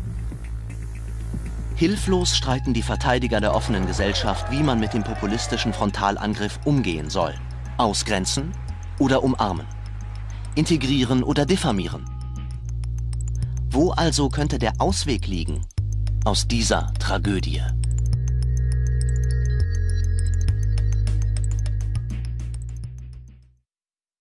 Ja, das ist ein großer Komplex, den der liberale Populismus für sich erarbeitet hat, dass er quasi sehr viele Probleme, die es in der Gesellschaft gibt, so umformuliert hat, dass über diese Probleme nicht mehr gesprochen wird, sondern eigentlich nur noch über die Art, wie man darüber sprechen darf, gesprochen wird. Das heißt, man verschiebt sozusagen es von den konkreten, alltäglichen, tatsächlichen Problemen auf einen Überbau. Also auf die Frage, in welchen Sprachen, wer darf in welchen Sprachformen über etwas überhaupt noch öffentlich reden. Und das führt natürlich dazu, dass immer mehr Menschen das Gefühl haben oder auch die realen Erfahrungen machen, ich darf gar nicht mehr mitreden, weil ich über diese ganzen Sprachcodes nicht ausreichend verfüge. Trotzdem habe ich aber das Problem. Und jetzt sagen dann Politiker immer noch, wir müssen unsere Politik nur besser erklären, nur anders darstellen. Dann verstehen die Menschen das. Ich glaube, die Menschen verstehen das alles schon sehr gut. Ihnen passen die Inhalte nicht. Das heißt, man kann ihnen das noch immer wieder schön und anders erklären. Sie werden trotzdem am Ende mal sagen, konkret heißt das für mich doch einfach nur Nachteile. Und darum bin ich dagegen.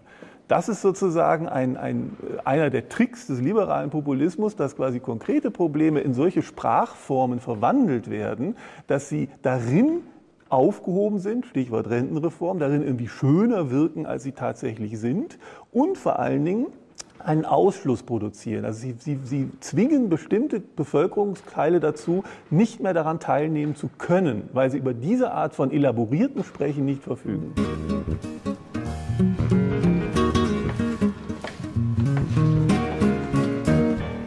Wir sagen oft, wir müssen viel mehr erklären. Damit suggerieren wir, der Bürger ist eigentlich nicht so der Hellste und nicht auf der Höhe der Zeit.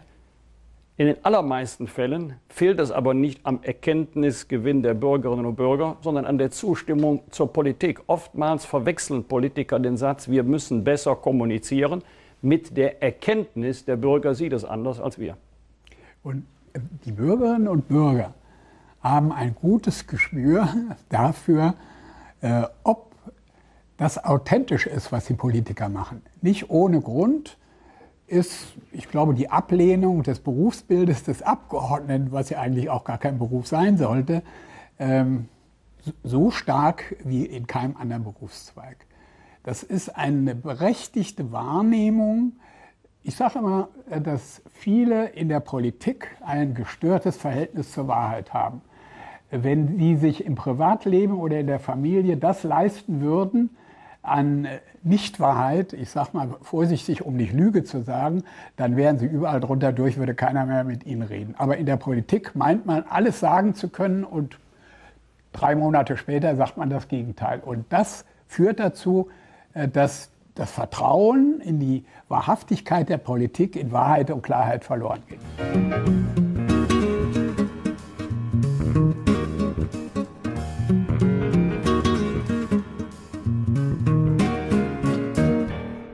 Jetzt ist der Punkt, dass äh, es völlig richtig ist, gegen Alternativlosigkeit aufzubegehren.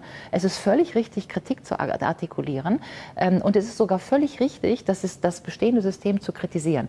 Die Frage ist natürlich, ob die Antworten, die die Populisten geben, die richtigen sind. Und da würde ich sagen, natürlich nicht. Gucken wir uns jetzt mal das Beispiel in den USA an. Herr Trump tritt also an, vermeintlich als Nicht-Elite. Das ist ja schon mal falsch. Ja? Herr Trump ist genauso Elite wie Frau Clinton, nur nicht die gleiche Elite. Er ist Geldelite und nicht Geistelite. Soll heißen, wir werden im Moment von einer amerikanischen Geldelite regiert, also irgendwelche texanischen Ölbosse und Immobilienhändler und so weiter, die natürlich auch Elite sind, nur andere Elite. Was passiert jetzt? Diese Elite, die eine Geld-, aber keine Geistelite ist, ja, nicht so Ostküsten Amerika, instrumentalisiert de facto Wähler. Weil diejenigen, die jetzt Trump gewählt haben, werden jetzt beschenkt mit einer äh, zum Beispiel Sozialpolitik, die ihre eigene Situation nicht besser macht. Also ganz egal, ob es um Arbeitslosenhilfe, Sozialhilfe, Medicare, Medicaid geht, ist das, was Trump jetzt will, will, für die eigenen Wähler nicht gut. Das heißt, die schießen sich eigentlich ins eigene Knie, waren aber so verzweifelt, dass sie irgendwie eine Alternative suchten und diese Alternative haben sie eben nur bei Herrn Trump gefunden. Mit den Worten Res Publica Amissa, eine vernachlässigte Republik. So beschrieb einst Cicero die ausgehende römische Republik. Politik gekauft von Superreichen. Das Volk mit Populismus bei der Stange gehalten. Das einstmals republikanische Verwaltungssystem versank in Korruption und Gesetzlosigkeit. Zwar fanden Wahlen statt und die Bürger glaubten, in einer Republik zu leben, aber das war bereits Illusion. Politikverdruss machte sich breit. Am Ende stand die Diktatur. Leben wir in einer vernachlässigten Demokratie? Immer mehr Stimmen warnen vor dem Auseinanderfallen der Gesellschaft durch radikal wachsende Einkommensunterschiede. Die Zahlen für das Jahr 2016 sind drastischer als je zuvor. Laut einer Studie von Oxfam besitzen die acht Reichsten der Welt 426 Milliarden Dollar. Mehr als die ärmere Hälfte der Weltbevölkerung. Zusammengefasst besitzt ein Prozent der Menschen 50,8 Prozent des Weltvermögens. Eine ungerechtere Verteilung als zu Zeiten des Feudalismus. In Deutschland konzentriert sich ein Vermögen von 297 Milliarden auf 36 Personen. So viel wie die ärmere Hälfte der Bevölkerung besitzt. Aus Ludwig Erhards Wohlstand für alle ist Wohlstand für wenige geworden. Hatte Marx also recht, als er bereits im 19. Jahrhundert prognostizierte, das Kapital und die Produktionsprozesse werden wichtiger als menschliche Bedürfnisse. Ganz ähnlich warnte Thomas Piketty in seiner Studie Das Kapital im 21. Jahrhundert. Seine zentrale These, die Kapitalrendite ist immer höher als die Wachstumsrate des Bruttoinlandprodukts. Einfach ausgedrückt, mit Geld verdient man mehr Geld als mit Arbeit. Kapital erkauft sich politische Macht. Transnationale Konzerne beschäftigen ein Heer von Lobbyisten und Juristen zur Steuervermeidung. Im Artikel 14 des deutschen Grundgesetzes heißt es, Eigentum verpflichtet, sein Gebrauch soll zugleich dem Wohle der Allgemeinheit dienen. Was eigentlich Grundlage einer demokratischen Ordnung sein sollte, entpuppt sich in der Realität als Wunschdenken. Eine Studie des amerikanischen Politikwissenschaftlers Martin Gillens kommt zu dem Ergebnis, dass der Einfluss mittlerer und unterer Einkommensschichten auf politische Entscheidungen verschwindend gering ist. Politik folgt den Einkommensstarken und untergräbt die Demokratie. Es geht also ähm, bei der sozialen Krise im Grunde um zwei Gruppen. Es geht einerseits um die wirklich klassischen Modernisierungsverlierer auf dem Land, Industriearbeiter und so weiter. Aber es geht um die jetzt natürlich zweite Gruppe, die über die äh, Robotics, Alg Algorithmen äh, bedroht sind. Das sind ja zum Teil auch akademische Berufe, Rechtsanwälte, Ärzte und so weiter. Es geht aber um die dritte Gruppe von denen, die äh, irgendwie mehr im Leben vorhatten und die aufgrund von verschiedenen wirtschaftlichen Bedingungen nicht dazu gekommen sind. Also ein Akademiker, der zum Beispiel nicht in seinem Beruf arbeiten kann, irgendein Geisteswissenschaftler. Und das sind ja kluge Menschen, die immer so das Gefühl haben, ich habe da eigentlich mehr verdient und mehr erwartet. Und die sind dann die zu kurz gekommenen. Und keine der Gruppen ist als solche gesellschaftlich relevant. Aber wenn diese drei Ressentimentgruppen zusammenkommen, ja, die die Angst vor den Robotics haben, die, die zu kurz gekommen sind und die Modernisierungsverlierer aus der Industriegesellschaft, dann kann daraus eine Bewegung äh, und tendenziell natürlich auch populistische Bewegung entstehen, die unter dem Stichwort soziale Krise daherkommt. Und ich glaube, da müssen wir ganz genau hingucken, wie man das bedienen kann. Denn die Leute haben ja de facto recht. Ja.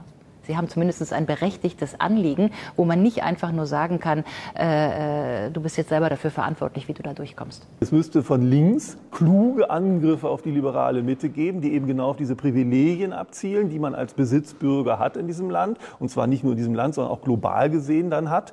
Und die sozusagen immer damit verteidigt werden, dass man sagt, dass man aber moralisch zu den Guten gehört, zu den Wohlmeinenden gehört. Wenn diese Verbindung aus quasi Eigentumsverhältnissen und moralischer Überheblichkeit, wenn das mal zerschlagen werden könnte, oder zumindest mal befragt werden könnte, dann könnte ein Nachdenkensprozess stattfinden. Weil momentan lebt ja das Bürgertum in einer absolut bornierten Situation. Es, es profitiert von den Ungleichheiten der Welt und es denkt die ganze Zeit auch noch, dass es auf der moralisch richtigen Seite steht dabei. Und das ist natürlich äh, ideologietechnisch gesprochen eine perfekte geschlossene Welt, ein perfektes geschlossenes Weltbild. Also perfekter geht es gar nicht mehr.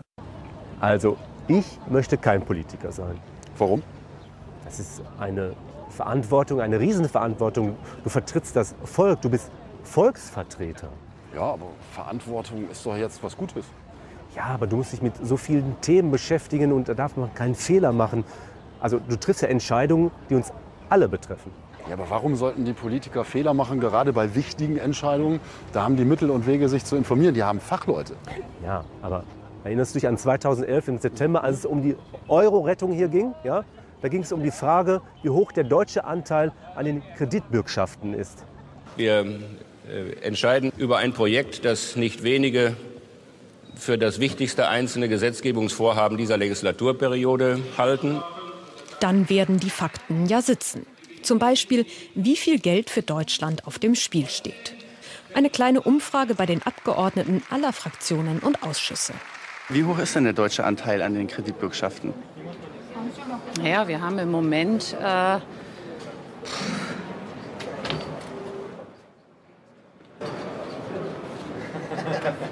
Nein, ich möchte dazu lieber nichts sagen. Wie hoch ist dieser Anteil? Kann ich jetzt momentan nicht genau sagen. Ungefähr geschätzt?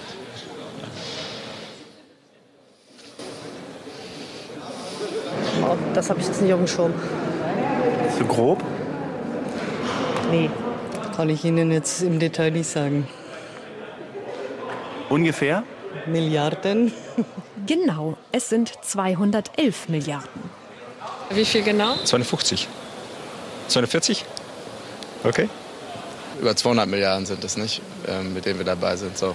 Und wie viel genau? 211. Gut. Habe ich Glück gehabt. Also es ist ein klassischer Fall objektiver Unmöglichkeit. Alles zu lesen und dann auch noch gedanklich zu durchdringen, was man als Abgeordneter an Vorlagen, an Ausschussdrucksachen äh, bekommt. Und deswegen muss man sich ja in, gerade in vielen Fällen auf diejenigen verlassen, die die Detailkenntnis haben müssen, weil es deren Thematik ist.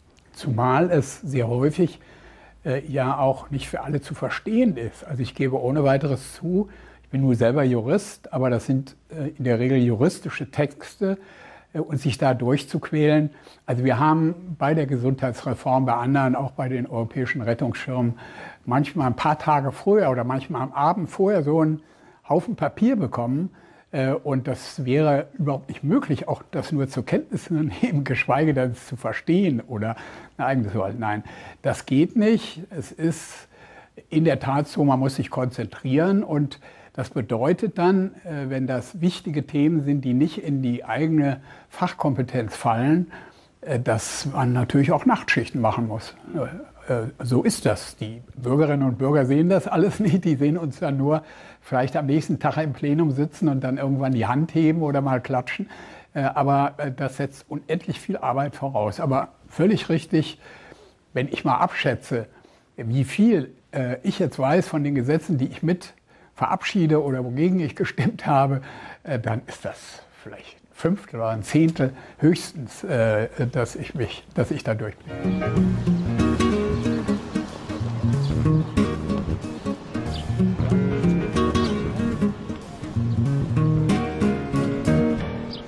Ihre Frage bitte. Dann Herr Blank, dann haben wir Herrn Wonka nochmal, Herr Jung. Die Bundespressekonferenz in Berlin.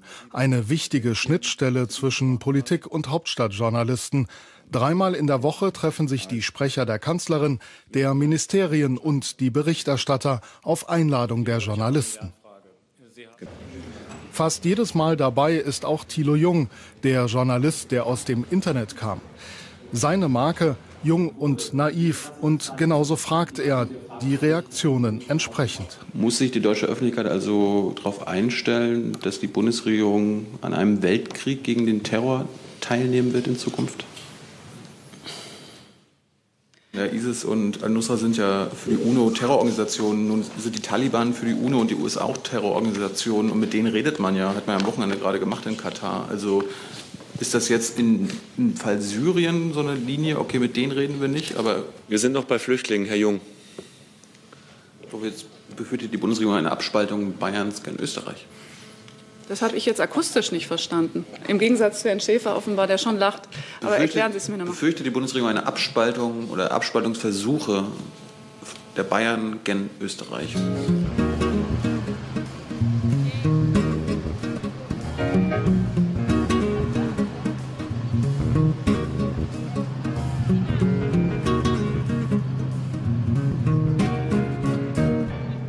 Ich habe die Haupterfahrung gemacht, dass sich äh, die Leute online das angucken, was sie aus den alten Medien kennen. Also die die meistgeklickten Interviews bei uns sind die äh, sind mit den Menschen, die die Leute schon kennen. Ja, Frauke Petri, Sarah Wagenknecht oder andere Prominente.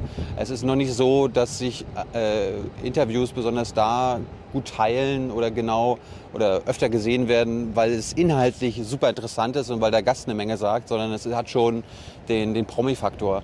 Und auf der anderen Seite ähm, ich finde die Leute, wenn man ihre Kommentare liest, also das Feedback zu Interviews bei mir oder halt Feedback, was wir in der, in der Bundespressekonferenz machen, ist gar nicht so schlimm, wie es oft äh, irgendwie dargestellt wird. Also es wird ja mal gesagt, oh, der Hass grassiert im Netz und es herrscht nur noch Verachtung für die Politik.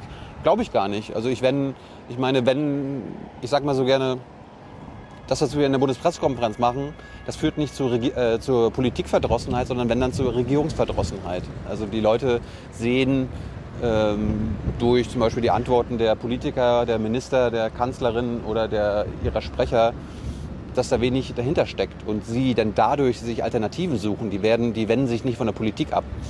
Und das stärkt dann, wenn überhaupt, dann die Oppositionsparteien. Am Anfang stand die Hoffnung, das Internet sollte mehr Demokratie und Freiheit bringen. Doch die schöne neue Welt sieht anders aus. Unser Alltag ist beherrscht von den neuen Medien. Weltkonzerne wie Apple, Google, Facebook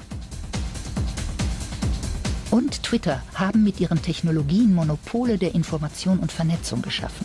Viele nutzen ihre Dienste unreflektiert. Alle unterwerfen sich ihrem radikalen Gewinnstreben. Ist unsere Demokratie in Gefahr? Während die ältere Generation sich noch über traditionelle Medien wie Zeitungen informiert, wachsen Jugendliche heute mit den digitalen Plattformen, insbesondere Social Media, auf. Studien haben ergeben, fast alle Jugendlichen zwischen 14 und 19 Jahren haben ein Smartphone. Jeder Zehnte ist permanent online. Zeitungen kämpfen um ihre Existenz, seit 2012 in Deutschland ein regelrechtes Zeitungssterben einsetzte. Die Financial Times Deutschland verschwindet. Die Frankfurter Rundschau meldet Insolvenz an.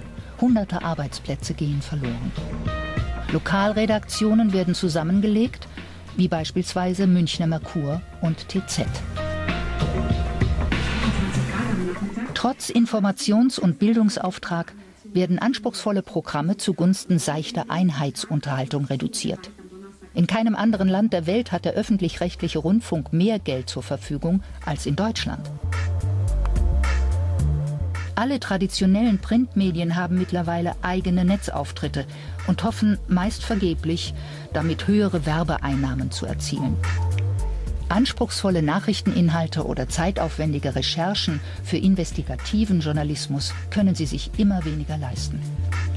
Neben Technologie und Verbreitungswegen definieren die Medienkonzerne inzwischen auch journalistische Inhalte. Statt Nachrichtenagenturen sind automatisierte Nachrichtendienste eine wichtige Quelle. Google News zum Beispiel ist in 70 Ländern und 35 Sprachen verfügbar, sammelt ungeprüft Meldungen und postet sie in Echtzeit. Und erhält dafür vor allem eins, wertvolle Nutzerdaten. Die US-amerikanische Huffington Post folgt deshalb einem neuen Konzept. 2009 gegründet, war sie die erste reine Online-Zeitung gleichzeitig Nachrichten und Kommentarplattform. Für jugendliche User sind vor allem Videoangebote interessant. Meist sind es in Eigenregie produzierte Nachrichtenclips, die vor allem unterhalten wollen. YouTuber wie LeFloid haben in der Szene inzwischen Kultstatus. Musste die Polizei nämlich gestehen, dass sie nun ja. Ähm Und hier liegt ein Grundproblem des Internets. Jeder ist heute Massenmedium. Jeder kann sich äußern, unkontrolliert und unzensiert. Das Netz bietet Raum für Hasskampagnen und politische Indoktrination.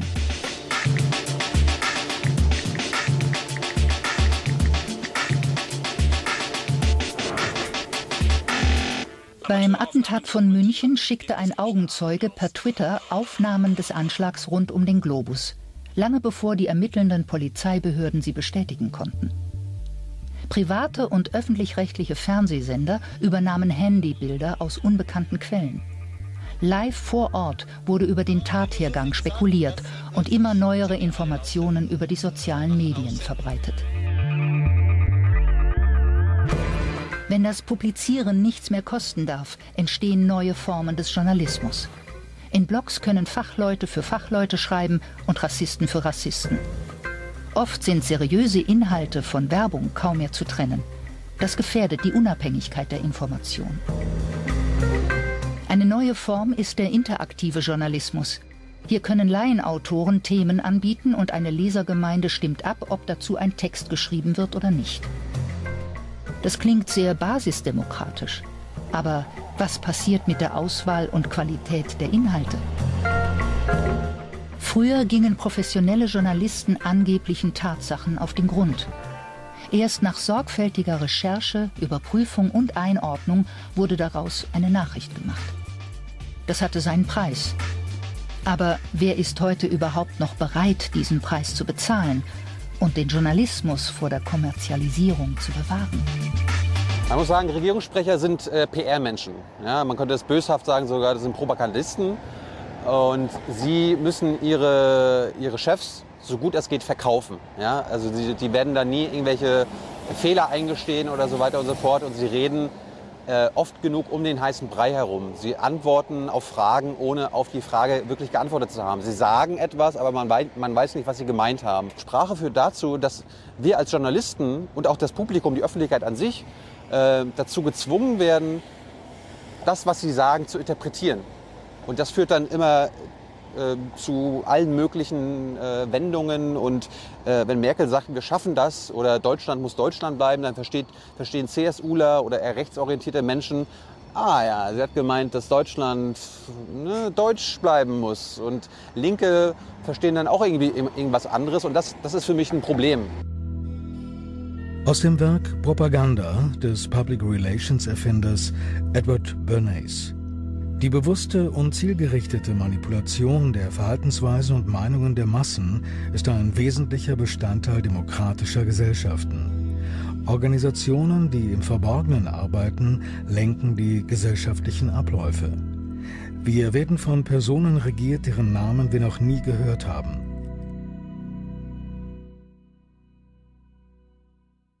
Hör mal, ich weiß was, was du nicht weißt.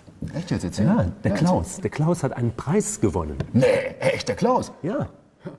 Nee, war ein Scherz. Ach Mann, ey. Ich habe langsam echt keine Lust mehr auf deine Lügen. Wir werden sowieso ständig belogen. Die Mächtigen sagen uns nicht die Wahrheit. 11. September sage ich dir nur. Verschwörung. Gibt es eine Geschichte hinter der Geschichte? Geheime Gesellschaften, die im Verborgenen das Weltgeschehen beeinflussen? Von den Freimaurern wird behauptet, sie hätten die französische Revolution angezettelt. Heute sind es vor allem die Geheimdienste, die Finanzlobby und Regierungsorganisationen, denen man nicht über den Weg traut. Warum dieses Misstrauen? Beispiele, in denen die Öffentlichkeit ausgeschlossen, belogen und manipuliert wird, gibt es reichlich. Was geschieht in Guantanamo? Wer wird unter welcher Anschuldigung weggesperrt und gefoltert?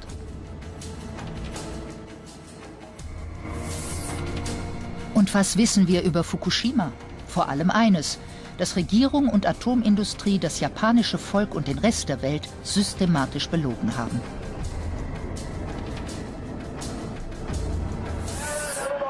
Inzwischen steht fast jede politische Veranstaltung unter Generalverdacht. Und jedes offizielle Dementi wird nur noch als Bestätigung dieses Verdachts gelesen. Besonders hoch schlagen die Wellen bei der Bilderberg-Konferenz, die seit 1961 jedes Jahr an einem anderen Ort der Welt stattfindet. Ihre internationalen Gäste aus Politik, Medien und Wirtschaft haben sich zur Geheimhaltung ihrer Themen verpflichtet.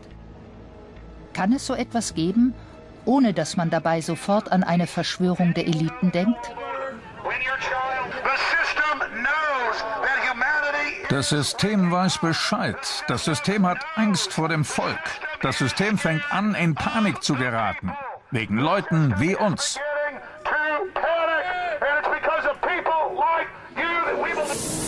Tatsache ist, die Informationspolitik der Regierungen ist mitunter extrem restriktiv. Dies ist das Bild, das die Amerikaner zum Tod Osama bin Ladens veröffentlicht haben. Was will es uns eigentlich mitteilen und was will es verschweigen? Staatliches und ökonomisches Handeln wird heutzutage von viel mehr Seiten kritisch beleuchtet. Und die modernen Medien verstärken diesen Prozess.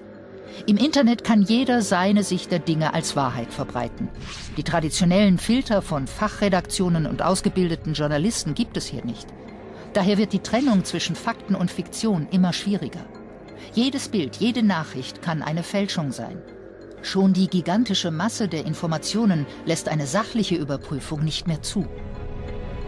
Das Internet vernetzt nicht nur das Wissen der Menschheit, sondern auch ihre ersten Spekulationen. Fast die Hälfte aller Bundesbürger glaubt, dass Medien und Regierung die Wahrheit unterdrücken. Und so verirren sich immer mehr Menschen in den Untiefen des Internets. Und die Mächtigen? Sie können von ihren wahren Interessen ablenken, indem sie einen Sündenbock schaffen, dem sie den Krieg erklären können. Macht, Geld und Größenwahn, das findet sich immer nur beim Gegner. Im Gewand einer Verschwörungstheorie lassen sich Interessen durchsetzen, die sonst nicht mehrheitsfähig wären. Doch wie viel Wahrheit verträgt der Mensch? Es heißt, jeder von uns lüge bis zu 200 Mal am Tag. Politiker und Entscheidungsträger sind auch nur Menschen, besonders wenn es um Macht und ökonomische Interessen geht. Doch wie viel Lüge verträgt die Demokratie? Wie viel Macht darf man Regierungen und ihren Geheimdiensten zugestehen? Welche Informationen müssen den Bürgern vorliegen? Welche dürfen oder müssen verheimlicht werden? Wie kann man die Einhaltung von Völkerrechten überprüfen? Wo Transparenz keinen Platz hat, ist unsere Demokratie in Gefahr. Wer sagt, die da oben machen ja doch nur, was sie wollen, spielt den Mächtigen gerade dadurch in die Hände. Politikverdrossenheit und Wahlboykott sind keine Lösung. Die Aufgabe des mündigen Staatsbürgers ist es, immer wieder kritische Fragen zu stellen und sich einzumischen. Beides ist Bestandteil einer wehrhaften Demokratie. Das heißt nicht, Verschwörungsideologien anzuhängen, sondern an der richtigen Stelle die richtigen Fragen zu stellen. Auch äh, wir Medien, wir, die Öffentlichkeit, die, die Massenmedien haben einen Hang zu Verschwörungstheorien. Das sehen wir ja aktuell bei, bei Donald Trump. Äh, wir machen aus dieser ganzen Russland-Connection, die man untersuchen muss und die einige Fragen aufgeworfen hat, aber es wird weiter gesponnen.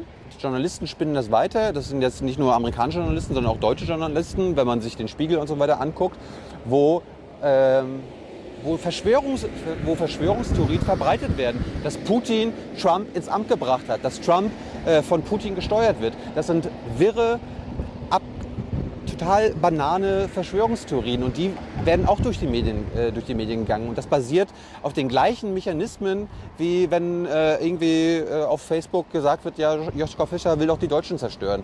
Es wird äh, faktenfrei argumentiert und das, was da irgendwie fehlt, ah ja, also was könnte denn da noch gewesen sein, das wird sich dann einfach hinzugedacht und daraus ein geschlossenes, eine geschlossene Story gemacht. Das Problem an der Sache ist ja, dass tatsächlich sehr viele komplexe Zusammenhänge in dieser Welt nicht mehr wirklich durchdringbar sind. Und weil sie sich nach außen so eine nebulöse Fassade geben, provozieren sie natürlich Menschen dazu, sich Erklärungen zu überlegen, warum das vielleicht so sein könnte. Das heißt, die Verschwörungstheorie reagiert letztlich wiederum auf einen, einen, Fehler, den die liberale Öffentlichkeit selber produziert hat. Wenn sie größere Transparenz zuließe bei sehr vielen Entscheidungsprozessen und eben nicht immer nur die Menschen vor veränderte Tatsachen stellen würde, sondern sehr viel klarer machen würde, welche Interessen hier zu welchen Ergebnissen gekommen sind, würde man den Verschwörungstheoretikern sehr viel Wind aus den Segeln nehmen. Fjodor Michalowitsch Dostojewski. Warum wird heutzutage, wenn man eine Wahrheit aussprechen will, es immer häufiger als Notwendigkeit empfunden, das auf humoristische, satirische oder ironische Weise zu versüßen, als wäre sie eine bittere Pille? Ich vermisse hier keine Demokratie. Gut, dann muss ja auf diesem Organigramm der EU irgendwo der EU-Bürger aufscheinen. Ja, ja, der ist äh, da unten. Ah, und wo wird EU-Politik gemacht? Da oben. Gut. Und wie kann jetzt der EU-Bürger seinen demokratischen Einfluss von da unten nach dort oben lenken? Na, so. Geht das ein bisschen genauer? Da schauen Sie zum Beispiel im Ministerrat, mit dem Rat der Europäischen Union. Der Ministerrat, da treffen sich die Fachminister der ja. Regierungen, also Dobrindt ja. und Kollegen, und ja. die entscheiden da über Gesetze. Aber Moment mal, der Bürger wählt sich doch seinen Gesetzgeber selber, ich, mir ist gar nicht mehr im Gedächtnis, wann ich diesen Rat gewählt haben soll. Ja, nicht direkt. Schauen Sie. Sie wählen Abgeordnete für den Deutschen Bundestag. Mhm. Diese Abgeordneten wählen die Kanzlerin. Aha. Die Kanzlerin bestimmt ihre Minister. Aha. Diese Minister gehen dann nach Brüssel, treffen sich im Ministerrat und dort entscheiden sie über Gesetze. Da ist er doch, Ihr Einfluss. Allgemeine, gleiche, direkte und geheime Wahl. Und die haben wir natürlich in Europa nicht, weil wir nach nationalen Listen äh, wählen, weil wir noch äh, kein, äh, keine transnationalen Listen haben, weil wir keine Wahlrechtsgleichheit haben. Die Politikwissenschaft hat aber erforscht, übrigens für Deutschland ebenso für Frankreich im letzten Jahrhundert, dass wir über Wahlrechtsgleichheit zu gleichen Bürgern oder zu Bürgern werden, die gleich sind vor dem Recht. Und erst wenn wir Bürger sind, die gleich sind vor dem Recht, dann begründen wir nach Cicero eine Republik, Equium Medium Jus, die Gleichheit vor dem Gesetz, äh, sind die Bürger, die eine Republik begründen. Und das müsste man in Europa machen, wenn wir noch die Absicht haben, in Europa eine Demokratie zu haben. Also, das da, der Rat macht Gesetze. Nein, der macht keine Gesetze. Der entscheidet über Gesetze. Und zwar über die, die die Kommission vorschlägt. Ah, Moment. Äh, die Kommission, das, äh, wie, wie habe ich die nochmal gewählt? Eigentlich gar nicht. Moment, aber sie schlägt Gesetze vor, die für mich sehr wichtig sind. Äh, die brauchen doch ganz dringend meinen Einfluss. Nein, den können die eigentlich gar nicht brauchen. Sie auch immer mit Ihrem Einfluss. Mir scheint, Sie sind geradezu machtbesessen. Schauen Sie, es ist doch ganz einfach. Sie wählen den Bundestag, mhm. der wählt den Regierungschef, mhm. der Regierungschef bestimmt Minister. Mhm. Diese Minister gehen dann in den Ministerrat mhm. und dort wählen Sie, mhm. Dort wählen diese Minister die EU-Kommission. Mhm. Das sind EU-Regierungsbeamte, mhm. die dann mhm. dem EU-Parlament vorgeschlagen werden. Exakt jenem Parlament, mhm. das Sie gewählt haben.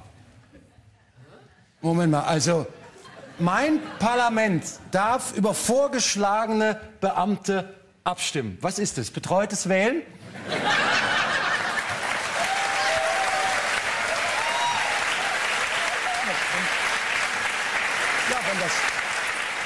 Ich kann, ich kann den Rat nicht anständig wählen, ich kann die Kommission nicht anständig kontrollieren. Gut, dafür darf ich wenigstens meine eigenen Gesetze nicht machen. Es ist typisch für Sie, dass Sie die Vorteile gar nicht erwähnen. Schauen Sie, Ihr EU-Parlament mhm. darf doch die EU-Kommission jederzeit bitten, ein Gesetz zu machen. Oh, wie großzügig. Oh, der eigentliche Gesetzgeber darf die eigenen Beamten bitten um den Gnadenakt eines Gesetzentwurfs. Und wenn er sich nur ganz tief gebückt hat, dann bekommt er auch einen. Völlig übertrieben. Natürlich nur, wenn die Kommission Lust hat. Lass mich raten, hat sie nicht oft. Nein. Aber schauen Sie, äh, Ihr EU-Parlament ja. darf ja an den, im Detail Änderungen an den Gesetzen vorschlagen. Okay. Wenn, wenn Rat und Kommission zustimmen. Und wenn nicht? Dann gibt es halt kein Gesetz. Doch. Dann hat sich also mein Einfluss von einem mitreißenden Strom über einen dümpelnden Bach in ein demokratisches Rinnsal verwandelt, das gerade noch so viele Nährstoffe mit sich trägt, damit parlamentarische Kaulquappen wie Monika Hohlmeier durchgefüttert werden.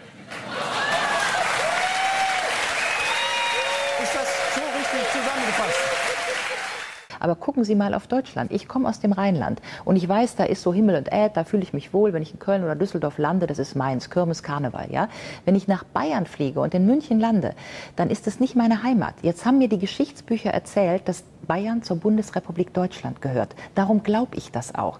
Wenn mir aber die Geschichtsbücher erzählt hätten, dass Bayern nicht zur Bundesrepublik gehören würde, würde ich das auch glauben. Wir haben also zwischen Bremen, Düsseldorf und München überhaupt nicht die gleiche Kultur. Wir leben aber in einer Demokratie, eben in einer Bundesrepublik. Warum? Weil ich mit meinen Landsleuten in Bremen und in Bayern eins teile, normative Gleichheit, nämlich Gleichheit vor dem Recht. Und das ist eigentlich mein Argument zu sagen, das könnten wir doch auf Europa erweitern. Also wir könnten doch als Schotten, Katalanen, Tiroler, Bayern, Böhmen, Mähren, Savoyen sozusagen jeder Repräsentanten nach Europa schicken. Wir wären eine dezentrale Struktur. Im Übrigen würde sehr viel mehr Identität und Kultur in so einem System zurückgegeben an die einzelnen Regionen. Und wir hätten trotzdem Gleichheit, Wahlrechtsgleichheit vor dem Recht in einem europäischen Parlament, könnten auch noch einen Präsidenten direkt wählen und hätten trotzdem keine Nationalstaaten. Soll heißen, wir hätten eigentlich nur ein System, in dem die europäischen Bürger alle ihre Kultur, Heimat und Identität behalten halten können. Und wir wären trotzdem in einem politischen Körper, der eine europäische Demokratie abbilden würde und nicht nur so ein EU-Rat, wo dann alle halbe Jahre irgendwas in Brüssel entschieden wird und keiner ist es gewesen und keinem gefällt's. So, ach, ich liebe Smartphones. Hängst du auch stundenlang drin? Ja, aber ich habe auch meine Gründe. Ich hoffe, du hast gute Gründe. Ich habe sogar demokratische Gründe sozusagen. Ach was. Ja, ich chatte nicht, ich spiele hier auch nicht. Ich beteilige mich hier an einer politischen Aktion. Warte mal. So, klick. Jawohl. Online-Petitionen sind eine große Chance für alle die, denen es, die nicht einfach Gehör in der Gesellschaft finden. Online-Petitionen sind die Chance von ganz normalen Menschen wie du und ich, die Agenda zu setzen, die öffentliche Debatte zu beeinflussen oder überhaupt in ihr nur vorzukommen. Diese lustigen kleinen Dinger dürfen in Deutschland nicht qualvoll gemästet werden. Trotzdem landet das Parfait von Gänsestopfleber auf der Karte eines renommierten Schwarzwälder Restaurants, weil der Wirt die Stopfleber aus dem Ausland importierte. Eine Online-Petition forderte das Restaurant auf, das Tierquälereiprodukt ein für alle Mal von der Karte zu nehmen. Über 44.000 Menschen zeichneten mit. Unvorstellbar, dass ohne das Internet so viele Unterschriften gesammelt worden wären. 44.000 Menschen. Das hört sich nach einer Menge an. Aber wie viele Menschen gibt es wohl auf der anderen Seite? Menschen, denen es egal ist, ob Tiere leiden müssen auf dem Weg zur Delikatesse. Jörg Eisfeld-Reschke vom Institut für Kommunikation in sozialen Medien, ICOSOM, warnt daher davor, die Aussagekraft solcher Zahlen überzubewerten. Wenn bei einer Online-Petition 3.000, 50.000, 300.000 Menschen mitmachen, ist das noch lange nicht repräsentativ. Das darf an der Stelle nicht überschätzt werden. Die zum Teil großen Zahlen kommen zustande, weil es dank digitaler Informations- und Kommunikationstechnologien leichter geworden ist, Informationen zu verbreiten. Ein einsamer Unterschriftensammler hätte wohl kaum 44.000 Mitzeichner für die Angebotsänderung eines Restaurants im Schwarzwald gefunden. Aber online verbreitet sich manche Petition so schnell wie Videos von Katzenbabys. Trotzdem hat eine große Online-Beteiligung nicht unbedingt etwas mit echter Mobilisierung zu tun, findet Jan Lachenmeier, Leiter des Berliner Demokratielabors Xai-Dialoge. Denn für den Unterzeichner ist die Hürde denkbar niedrig. Da wird etwas gemacht, das ist, das ist ganz plausibel und ich stimme dem zu und mache meinen Klick und damit fühle ich mich gut, habe einen guten Zweck erfüllt ob das, was dargestellt ist, auch wirklich so ist, steht dann nochmal auf einem ganz anderen Blatt. Es geht also vielen vor allem um die Erleichterung des sozialen Gewissens. Zu Hause auf dem Sofa lässt es sich leicht ein Weltverbesserer sein. Ob sich die Menschen nach einem kurzen Klick weiter informieren oder gar offline engagieren, ist fraglich. Diese Form des Online-Aktivismus wird deshalb verächtlich Klicktivismus genannt. Um auch die Politik zu überzeugen, reicht eben eine Online-Petition allein nicht aus. Es braucht Menschen, die das Thema in ihr Online- und Offline-Umfeld weitertragen, Medien, die über das Thema berichten und Menschen, die die Inhalte an die richtigen Entscheidungsträger leiten. Nur dann kann sich ein Erfolg einstellen. Die Rolle von Online-Petitionen kann es sein, Menschen und ihren Anliegen Gehör zu verschaffen. Für den direkten Politikwandel sind Online-Petitionen zwar eher nicht geeignet, Sie können aber Auslöser für gesellschaftliche Debatten sein und die Medien auf vernachlässigte Themen hinweisen.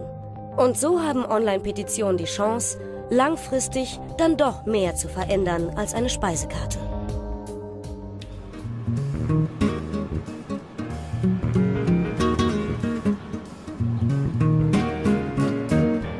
Ich war ja selber mal Teil eines sozusagen Experiments im Bundestag, wo man sich beteiligen konnte mit einem Klick.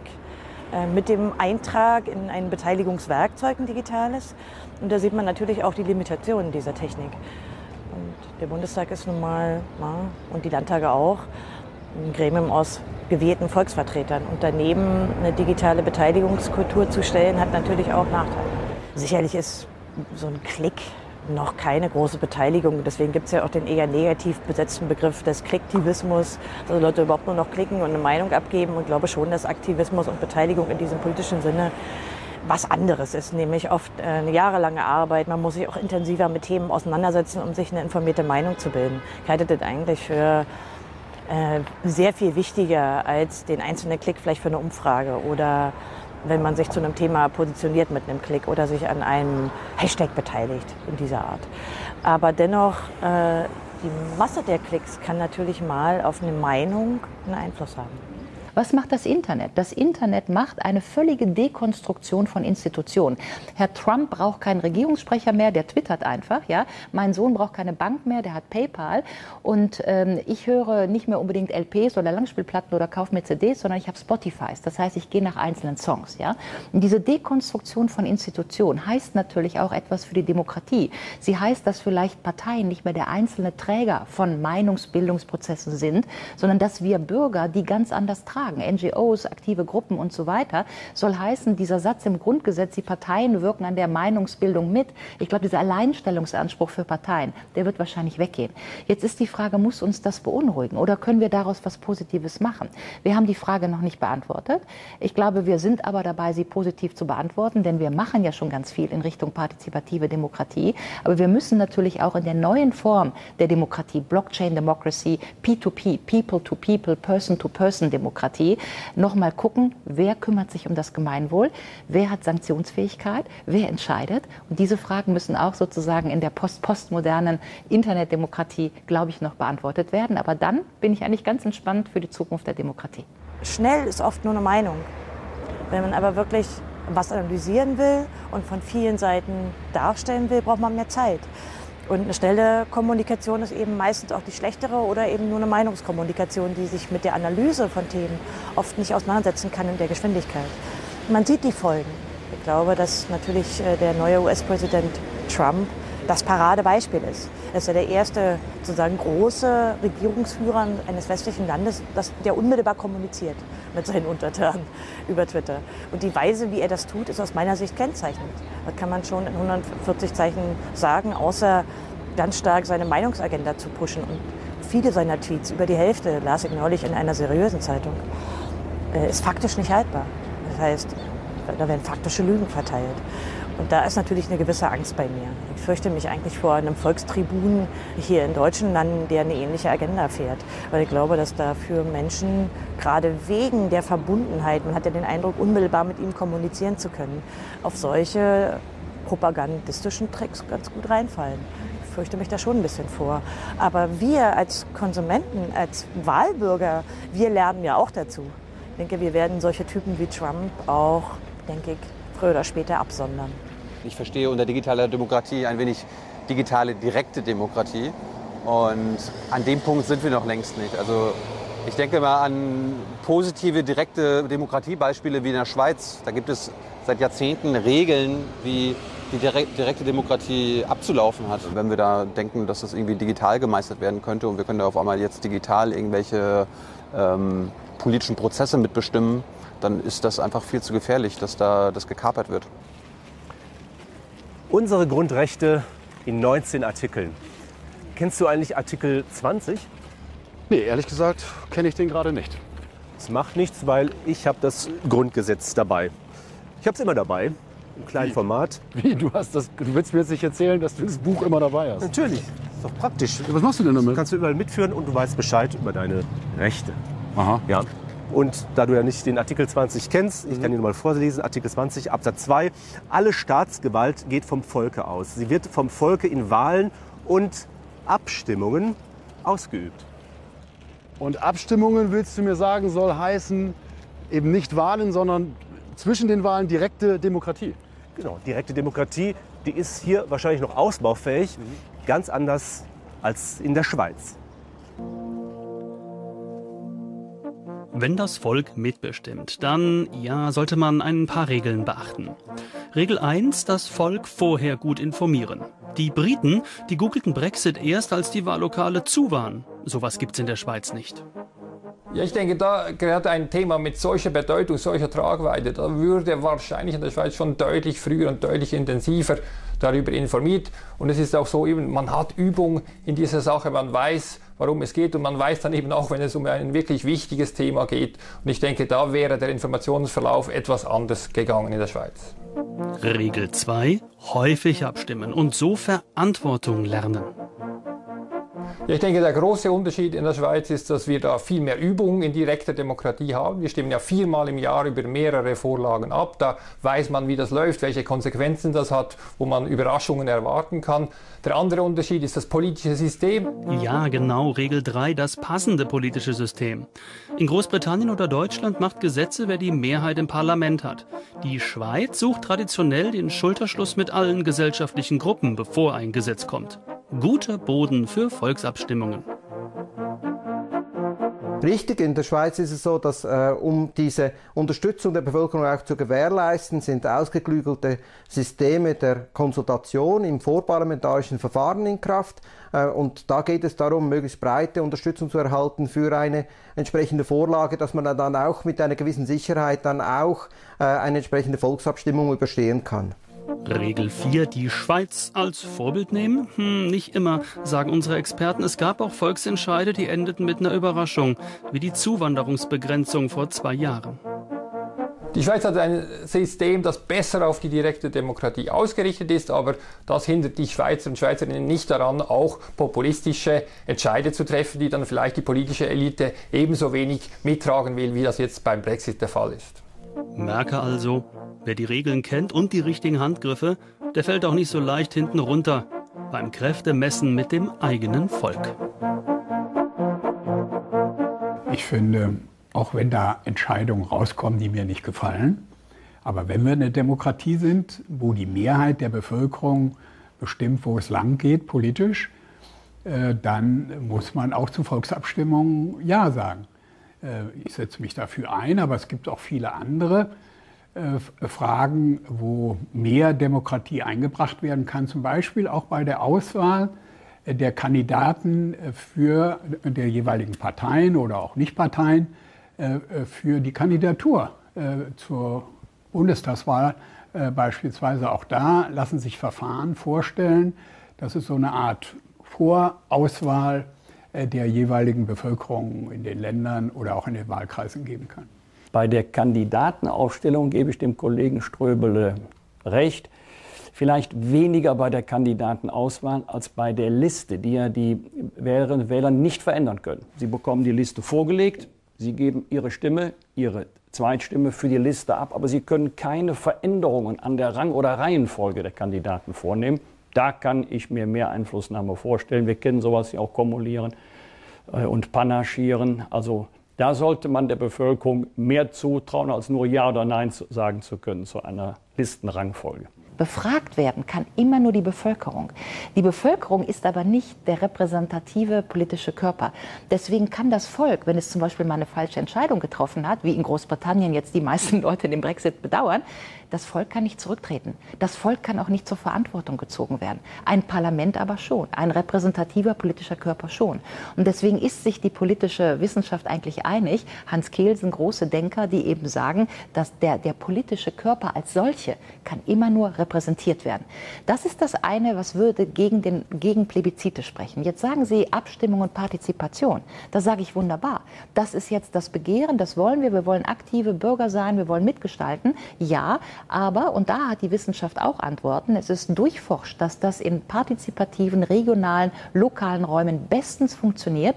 Und zwar, wenn die Leute vorbereitet sind, wissen, worum es geht, wenn sie Mitsprache haben, vor allen Dingen aber, und das ist das Entscheidende, wenn sie für das Ergebnis verantwortlich sind und Folgeabschätzung leisten können. Und genau das ist ja bei einem Referendum nicht gegeben. Ja? Boris Johnson und Cameron, erinnern wir uns daran, sind vor den Folgen weggelaufen. Ja, das ist natürlich keine Verantwortung. Äh, insofern Plebiszit nein, Partizipation ja, aber Partizipation hat Folgenabschätzung und Verantwortung für das Ergebnis zur Voraussetzung. Friedrich Wilhelm Raiffeisen Was dem Einzelnen nicht möglich ist, das vermögen viele.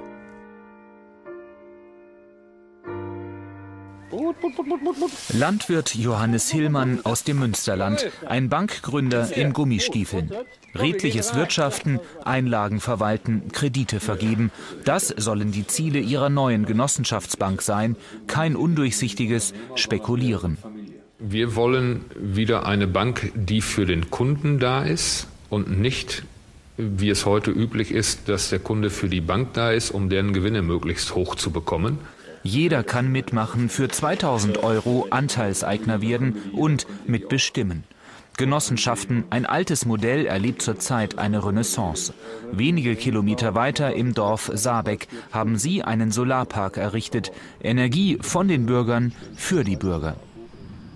Auf der einen Seite bin ich Mitproduzent, produziere Strom, den ich auch selbst einkaufe, da bin ich wieder selbst äh, Abnehmer und somit ist eine Personengemeinschaft gegeben. Das heißt, wir sind völlig unabhängig von irgendwelchen Einzelentscheidungen einzelner großer Unternehmen. Autark wollen sie sein, für sich selbst sorgen.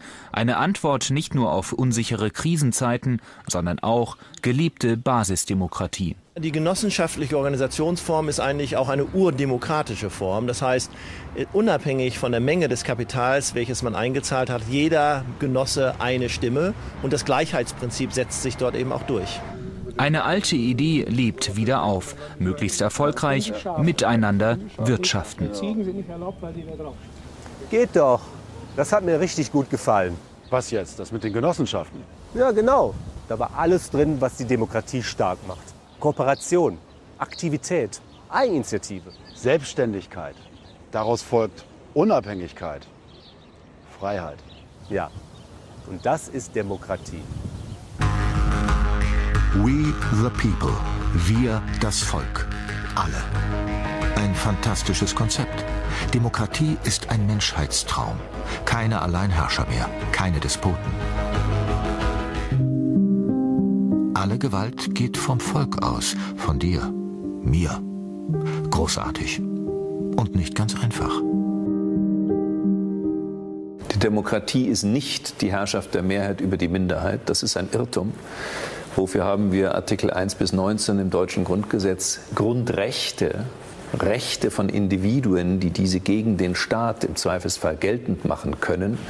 Das heißt, die Demokratie ist nicht Herrschaft der Mehrheit gegenüber der Minderheit, sondern eine Form, in der ich Regierungen unblutig ablösen kann.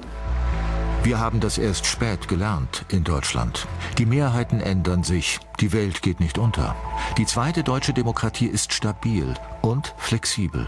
Ständig ändern sich Herausforderungen und Blickwinkel. Wir wollen mehr Demokratie wagen. Sie irren sich. Die Massen stehen gegen sie. Der 8. Mai war ein Tag der Befreiung. Wir haben so vieles geschafft, wir schaffen das. Demokratien sind lernende Systeme. Ähm, sie sind Systeme, die ähm, um ihre ähm, Nichtperfektion wissen und äh, die immer versuchen, äh, sich zu optimieren, sich zu verbessern unter ähm, veränderten Gegebenheiten. Voran bringt uns die Auseinandersetzung, der Dissens. Wir einigen uns auf Spielregeln, den Grundkonsens, die Verfassung. Und dann wird gestritten. Um die Standpunkte, das bessere Argument. Ja, Democracy means government by discussion. Die logische Voraussetzung der Demokratie ist, dass niemand für seine Meinung, für seine Auffassung, auch für sein Interesse einen Alleinvertretungsanspruch erheben darf.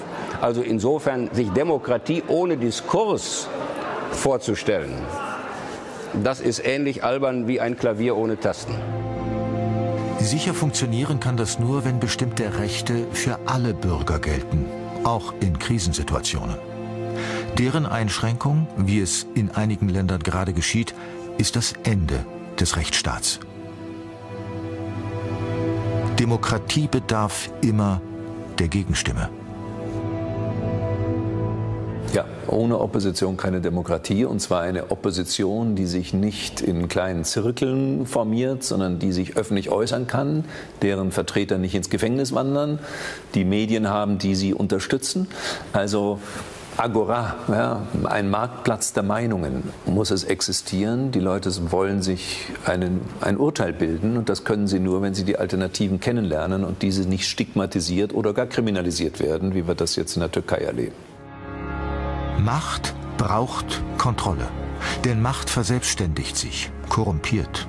Niemand ist davon frei. Das ist mühselig, kompliziert. Zumal auch die Demokratie Schwächen hat, Widersprüche.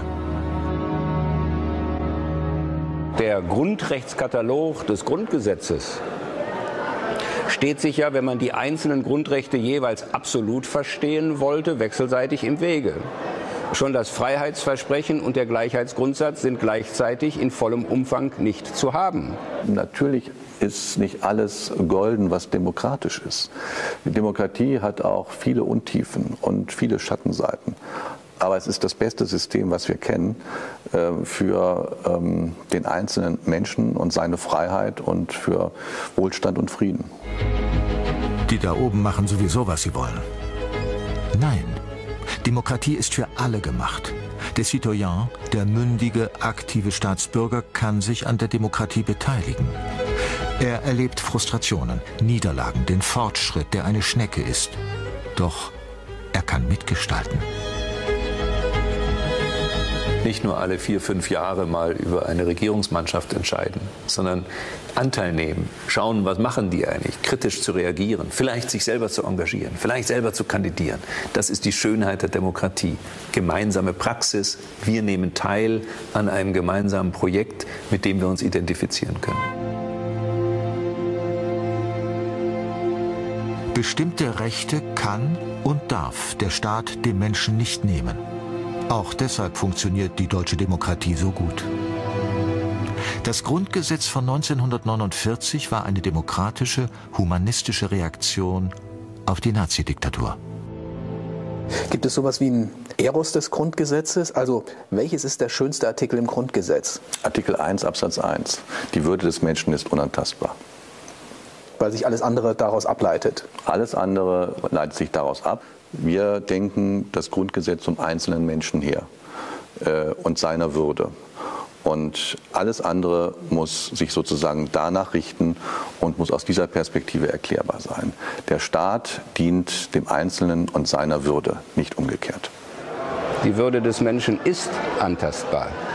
Und nirgendwo ist dieser Nachweis gründlicher geführt worden als auf deutschem Boden. Aber gerade weil wir diese Erfahrung gemacht haben, behaupten wir als Anspruch das genaue Gegenteil. Wir hatten es einen Augenblick lang vergessen. Demokratie ist keine Selbstverständlichkeit. Wenn gar nicht so weit weg der Rechtsstaat ausgehöhlt wird, die Gewaltenteilung, Pressefreiheit, dann sollte das eine Mahnung sein. Demokratie ist kostbar und die beste Form, die Zukunft zu gestalten. Eine erotische Komponente habe ich an der Demokratie noch nicht entdeckt. Aber es gibt ja den in Anführungszeichen schönen Satz, es gibt keine bessere Staatsform als die Demokratie. Und wenn ich mich einmal umsehe in der Welt, bei allen Sorgen und Problemen, die wir haben, im Großen und Ganzen, bei allen Schwächen, funktioniert unsere Demokratie gut. Und bei allen Herausforderungen, vor der wir stehen, verglichen mit den meisten anderen Ländern auf der Welt, ist es ein Glück, in Deutschland leben zu dürfen. Also an Schönheit kann ich da nichts entdecken. Ähm, ich habe ein sachliches Verhältnis, was nicht heißt, dass ich kein ungeheuer engagiertes Verhältnis zu und in der Politik habe. Aber schön ist da selten was. Ja.